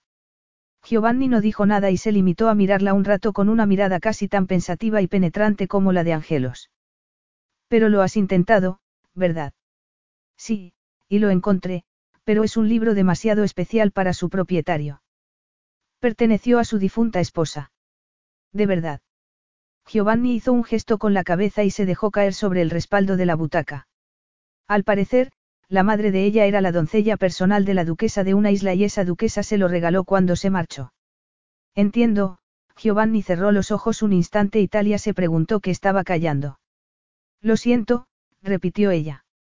No importa, Talia, pero creo que la infelicidad que veo en ti no se debe solo a que no hayas conseguido llevar a cabo la tarea que te encomendé, él abrió los ojos y la miró con cierta malicia amable. ¿Verdad? No, reconoció ella. Sin embargo, no pudo decir nada más por el nudo que se le había formado en la garganta y parpadeó varias veces. Talia, quería que vieras mundo, que avivaras la llama por la aventura y la vida que sé que todavía llevas dentro, pero me temo que la he apagado en cambio. No, no, no, aseguró ella. Es que, vivir es doloroso algunas veces. Sentir todo demasiado, ¿sabes? Sí, él sonrió con tristeza y le tomó la mano. Lo sé. Los días fueron pasando y Talia no salió de la finca. Paseó por los prados impecablemente cortados y volvió a familiarizarse con su belleza, aunque añoraba las colinas rocosas y la arena blanca de las playas de Cayos. Echaba tanto de menos a Angelos y Sofía que era como un dolor físico que le impedía comer y dormir, que la dejaba vacía y desolada. Alma la regañaba y no paraba de ofrecerle comida. Ella intentó comer algo para contentar a la preocupada ama de llaves, pero no podía evitar el dolor que le abrumaba el alma. Entonces, a finales de agosto, Giovanni se enfrentó a ella. Habían pasado dos semanas desde que se marchó de Cayos y lo único que había hecho había sido dejar que transcurrieran los días. Querida, sé que estás sufriendo, comentó Giovanni sin preámbulos. Y sé por qué. Tienes el corazón roto. Talia consiguió esbozar una sonrisa poco convincente por la perspicacia de su abuelo. Es posible. Nunca lo había experimentado antes. No te mandé lejos para romperte el corazón, replicó él con seriedad. Te mandé lejos para que volvieras a descubrirlo. Tienes que vivir y amar otra vez. Me gustaría, Talia asintió lentamente con la cabeza, pero... Pero nada. He conseguido que una galería de la zona exponga tu obra dentro de dos semanas. Talia se quedó boquiabierta. ¿Qué? Ya sé que siempre te has resistido a esas apariciones en público, pero sabes muy bien que muchas galerías han querido exponer tu obra y lo preguntan todos los años. Ha llegado el momento de que les complazcas y de que te muestres al mundo. Capítulo 16. No irás a ponerte eso, ¿verdad? ¿Por qué? Talia se miró su túnica verde. Era la mañana de la inauguración y había tenido cuidado con su imagen, o eso había creído. Es uno de mis mejores vestidos, le confesó a Willow, la prometida de su hermano Dante. Habían llegado hacía unos días, como muchos de sus hermanos, para la inauguración, pero, aparte de alguna conversación, no había visto mucho ni a Dante ni a Willow porque estaban alojados en una de las casitas que había dentro de la finca. Los nervios le atenazaban el estómago cuando pensaba lo que iba a hacer esa tarde. Iba a mostrar su obra al mundo, no iba a limitarse a retratos privados, iba a moverse entre una multitud, iba a dominar la ansiedad y la claustrofobia, o eso esperaba. Desde la charla de su abuelo, se había dado cuenta de que quería pasar página aunque fuese complicado, si no imposible. Había elegido los cuadros de los que estaba más orgullosa y el nerviosismo se adueñaba de ella ante la idea de mostrarlos al mundo. Sin embargo, no expondría el cuadro del que estaba más orgullosa. Era un dibujo de Angelos y Sofía que le había mandado a Callos después de mucho pensarlo. Había sido increíblemente fácil dibujarlos de memoria. Los había dibujado haciendo un castillo de arena en la playa, como hicieron la primera vez que salieron de excursión en Callos. Había dibujado la cara de Angelos irradiando amor y a Sofía maravillada, los dos expresaban el placer de estar juntos.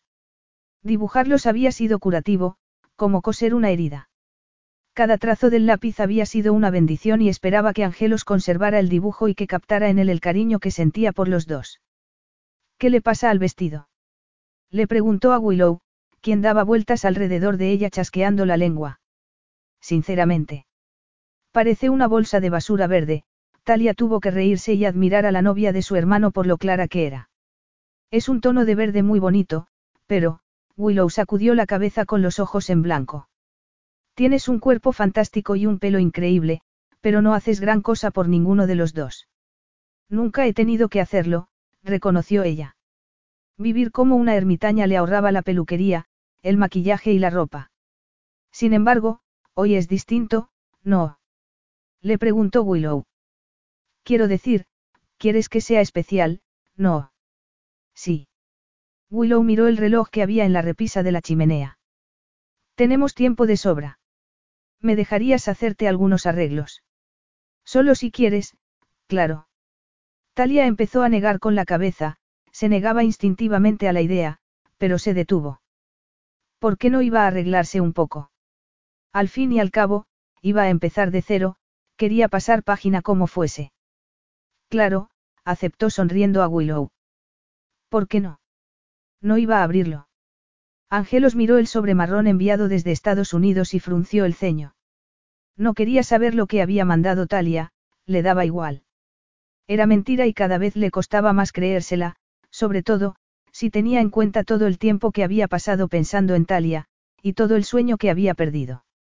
Había pasado un mes desde que se había marchado, treinta días interminables y desdichados. La niñera nueva había llegado y era exactamente lo que él había querido, por una vez. Era fría, competente y un poco distante, y si bien su forma de cuidar a Sofía era impecable, ni Sofía ni él habían podido tomarle cariño. No se oía su risa por los cuartos de la villa, no hablaba un griego chapucero, no tenía pecas en los hombros ni rayos de sol en el pelo, no era Talia. Sabía que debería olvidar a Talia. Al fin y al cabo, le había mentido. Durante ese mes, desde que ella se marchó, él no había sabido si arrepentirse por haberla tratado con tanta crudeza o estar seguro de haber hecho lo que tenía que hacer, lo único que podía hacer. No tenían ningún porvenir. Resopló con desesperación, miró fijamente el sobrecerrado, apretó los labios y cortó el borde. El papel que sacó no era la carta que había esperado. Era un dibujo y se le encogió el corazón.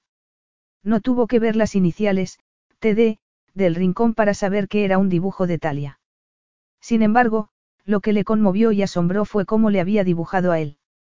Parecía, amable y cariñoso, como la mejor versión de sí mismo, una versión que no había creído que existía hasta que Talia había aparecido en su vida. Además, había dibujado a Sofía con el rostro iluminado, con los ojos brillantes de felicidad. Cayó un trozo de papel del sobre y lo recogió con el ceño fruncido. El corazón se le encogió otra vez por lo que había escrito Talia. Dibujé lo que vi. Así eres tú de verdad. Talia. Angelos cerró los ojos por la oleada de arrepentimiento que se apoderó de él. Talia había visto en él una esperanza, un amor y una delicadeza que él no le había mostrado a ella. ¿Cómo era posible? ¿Qué podía hacer? Abrió los ojos y volvió a mirar el dibujo con un nudo en la garganta, hasta que se lo tragó, volvió a meter el dibujo en el sobre y se levantó de la mesa del despacho. Casi lista, Willow empolvó un poco la cara de Talia y retrocedió unos pasos para mirarla con las manos en las caderas. Creo que no estás mal, comentó guiñándole un ojo. Talia levantó una mano temblorosa y la llevó al pelo que Willow le había peinado a la perfección. Casi me da miedo mirarme. Eso me ofende, bromeó Willow. Mírate en el espejo. De acuerdo. Talia tomó aliento, se dio la vuelta en la silla giratoria y se miró en el espejo de cuerpo entero. Se quedó boquiabierta. La habitual maraña de mechones ondulados estaba recogida en un moño terso y elegante. Su figura, normalmente cubierta por unos pantalones cortos y una camiseta amorfa, estaba ceñida por un vestido azul hielo que se cerraba detrás del cuello. Unas sandalias de tacón a juego completaban el conjunto. Dios mío, susurró ella. Creo que nunca había estado. Tan guapa. Tan glamurosa, Talia dejó escapar una risa titubeante. Tan, visible. Se dio cuenta de que se había escondido de varias maneras, en la finca y detrás de ropas amorfas. Sin embargo, ya quería ser distinta y lo sería. Se alisó el satén del vestido y se dio la vuelta para mirar a Willow. Gracias. Me siento de maravilla. Y estás de maravilla, Willow le dio un beso en la mejilla. No lo olvides. No lo olvidaré. Casi toda su familia había acudido a la inauguración y ella se sentía conmovida y asombrada por su apoyo. Sabía que estaban muy ocupados porque todos sus hermanos y hermanas participaban en algún aspecto del grupo de empresas Disione. Les agradecía que hubiesen encontrado tiempo para acudir a animarla. Fue a la galería en la limusina de Giovanni. Su abuelo iba sentado al lado de ella y hacía mucho tiempo que no tenía un aspecto tan bueno. Estoy muy contento por ti, querida, dijo él dándole unas palmadas en la rodilla. La galería estaba en una casa con tejado de pizarra al lado de la playa y tenía una cristalera que ocupaba toda una pared y tenía vistas al estuario de Lonisland. El galerista había colgado muy bien sus cuadros y había aprovechado al máximo la luz natural y el espacio diáfano. Unos camareros iban de un lado a otro con bandejas de canapés y de copas de champán y los invitados, entre otros la mayoría de su familia, ya habían llegado. Talia. exclamó su hermana Bianca mientras se dirigía hacia ella con los brazos abiertos. Bianca. Talia dio un abrazo a su hermana. Solo se llevaban un año y siempre habían estado muy unidas. ¿Cuánto tiempo? Lo sé, lo sé. Bianca sacudió la cabeza y se sonrojó antes de desviar la mirada hacia un hombre de aspecto rudo, pelo color pajizo y ojos grises como el hielo. Lieb, murmuró Bianca. Mi prometido. No puedo creérmelo, Talia volvió a abrazar a su hermana. Me parece que hay una historia detrás de esto. La hay, pero no voy a contártela ahora. Esperaré. A Talia le encantaba ver a su hermana tan contenta e irradiaba una felicidad que sabía que también había sentido una vez, en brazos de Angelos. Me alegro mucho de que estés contenta, Bianca. Puedo notar cuánto lo amas. Y cuánto me ama él a mí, replicó Bianca. Lo cual, es increíble. Me acuerdo de que una vez encontré una carta de amor entre las páginas de un libro de la biblioteca. Era de una tal Lucia. No sé quién era ni a quién escribía, pero al leerla me pregunté qué sentiría si alguien me amara tanto, ahora lo sé. Lucia, repitió Talia acordándose de la dedicatoria del libro de amore. ¿Crees, crees que tenía algo que ver con el abuelo? No lo sé. Nunca nos ha contado la historia que hay detrás de las amantes perdidas, No. Talia miró a su abuelo, quien estaba charlando con su nieto Mateo. Sonreía y asentía con la cabeza y, aunque no había tenido un aspecto tan bueno desde hacía mucho tiempo, se notaba que estaba cansado y frágil. Espero que nos la cuente alguna vez. Talia siguió moviéndose entre los invitados, charlando con sus hermanos y hermanas y disfrutando de sus halagos y ánimos. Vio que Nate, su hermanastro, estaba junto a una pared con una copa de champán y se acercó a él con una sonrisa vacilante. Nate, ¿cuánto tiempo? Siempre lo es, replicó Nate con otra sonrisa y los ojos velados. ¿Sabías que eres el único hermano al que no he pintado un retrato? Hermanastro. Para mí no hay diferencia. La sonrisa de él se ensanchó y los ojos se le iluminaron un poco. Me alegro, Talia. Posarás para mí. Por favor. En la finca. ¿Te importa? Él se frotó la mandíbula. No lo sé. Nate, Talia le puso una mano en el brazo. Deberías hablar con él, ella había visto que Nate había desviado la mirada hacia donde Giovanni y Matteo estaban hablando. Ya sabes que no le queda mucho. Deberías reconciliarte mientras puedas. Es posible, contestó Nate con poco convencimiento. ¿Sabías que algunas veces pregunta por ti? Le preguntó Talia. La mirada de Nate se había ensombrecido otra vez y sacudió la cabeza. No, no lo sabía. Habla con él, insistió Talia. Estaba dándose la vuelta para saludar a otra persona cuando vio una figura conocida por el rabillo del ojo. Aunque no pudo ver del todo a esa persona, sintió un cosquilleo por dentro y el corazón empezó a latirle como una locomotora. Se dio la vuelta lentamente y miró hacia la puerta de la galería, donde estaba Angelos abrazándola con la mirada. Capítulo 17. Angelos. El nombre se le escapó de la boca y estuvo a punto de desmayarse.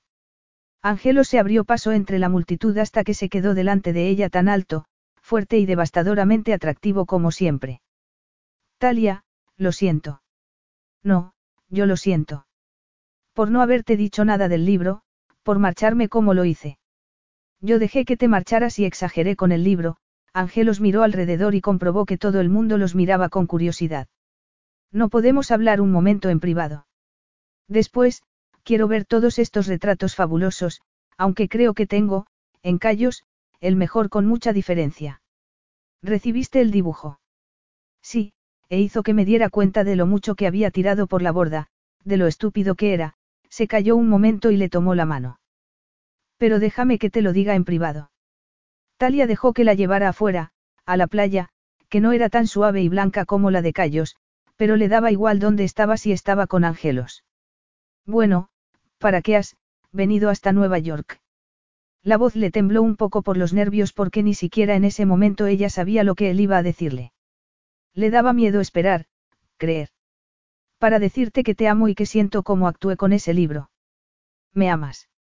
Una sonrisa de incredulidad iluminó el rostro del Talia. De verdad. Creo que me enamoré la primera vez que irrumpiste en mi despacho y me exigiste que pasara más tiempo con Sofía. Pues a mí me pareció que estabas furioso. Lo estaba, reconoció Angelos entre risas, pero admiré tu fuerza y tu valor y supe que querías lo mejor para mi hija. Angelos se sentó en la arena y tiró de ella. Talia también se sentó sin importarle el vestido de satén. Se sentaron agarrados de la mano y deleitándose de estar juntos antes de que Angelos volviera a hablar. He tenido miedo, Talia. Miedo de volver a amar a alguien, de entregar mi corazón y de que me hiciesen daño, él le agarró la mano con más fuerza. Marginé a Sofía por ese motivo, aunque me convencí de que lo hacía por su bien.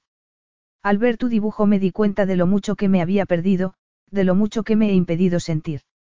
Creí que era porque no podía e intenté convencerme de que me quedaba al margen por Sofía, pero la verdad era que lo hacía por mí mismo.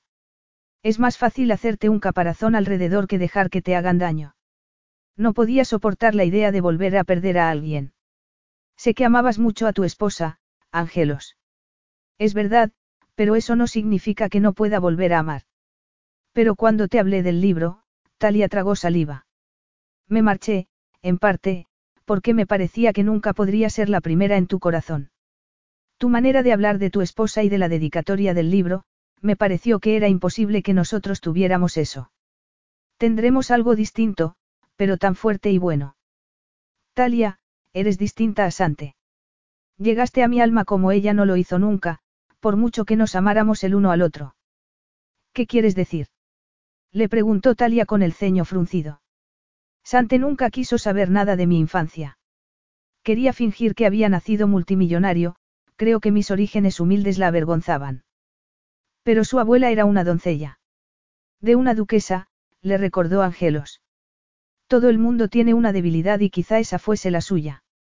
Nos amamos y fue un buen matrimonio, pero estoy dispuesto a pasar página. Sé que tengo que hacerlo y quiero hacerlo, contigo, la miró a los ojos y a ella le conmovió ver la incertidumbre en su mirada. Si todavía me aceptas. Angelos, claro que sí. exclamó ella. Yo soy la que debería estar arrepentida. Llevé fatal el asunto del libro. Debería habértelo dicho antes. Tú has dicho que es más fácil hacerte un caparazón alrededor del corazón, para mí, lo más fácil fue huir. Me ayudaste a hacer frente a mis miedos, pero, aún así, acabaron derrotándome en el último momento. Me marché porque estaba dolida y asustada y no soportaba estar cerca de ti cuando me dejabas a un lado. Debería haberme quedado para pelear. A lo mejor necesitábamos pasar algún tiempo separados, concedió Angelos, siempre que no volvamos a pasarlo. Jamás. Entonces, para alivio y alegría de ella, Angelos le tomó la cara entre las manos y la besó.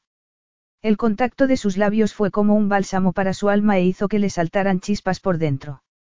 Profundizó el beso, lo deseaba con cada célula del cuerpo, y Angelos correspondió. Un instante después, estaban tumbados en la arena con los cuerpos entrelazados y las bocas fundidas en una. Hasta que Angelos se separó con una risa temblorosa. No quiero ponerme en evidencia, él se pasó los dedos entre el pelo y ella intentó alisarse la ropa. Además, quiero darte esto. Angelo sacó un libro del interior de la chaqueta y Talia se quedó boquiabierta. El libro de amore, pero es muy valioso para ti. Y me imagino que lo será para tu abuelo si lo quería tanto. No acabo de entender por qué, replicó Talia, pero creo que hay muchas cosas que no me ha contado mi abuelo, ella tomó el libro y acarició la suave tapa, pero está seguro. Sé cuánto significa el libro para ti. Tú significas más, Talia. Quiero que le des el libro a tu abuelo. A él solo le quedan recuerdos, a nosotros nos espera un porvenir juntos. Entonces, vamos a dárselo juntos. Angelos esbozó media sonrisa. Todavía no lo conozco, ni a nadie de tu familia. Te los presentaré y después podremos darle el libro a mi abuelo. Estará encantado, no solo de haber recuperado el libro, sino de que sea feliz contigo. Puede decirte lo desdichada que he sido las semanas pasadas. Sofía podrá decirte lo mismo de mí, reconoció Angelos. Según María, nunca me había visto tan malhumorado. Menuda novedad, bromeó Talia. Lo levantó de la arena con el corazón rebosante de alegría y volvieron a la galería, donde la esperaba el resto de su vida para que la disfrutara. Fin.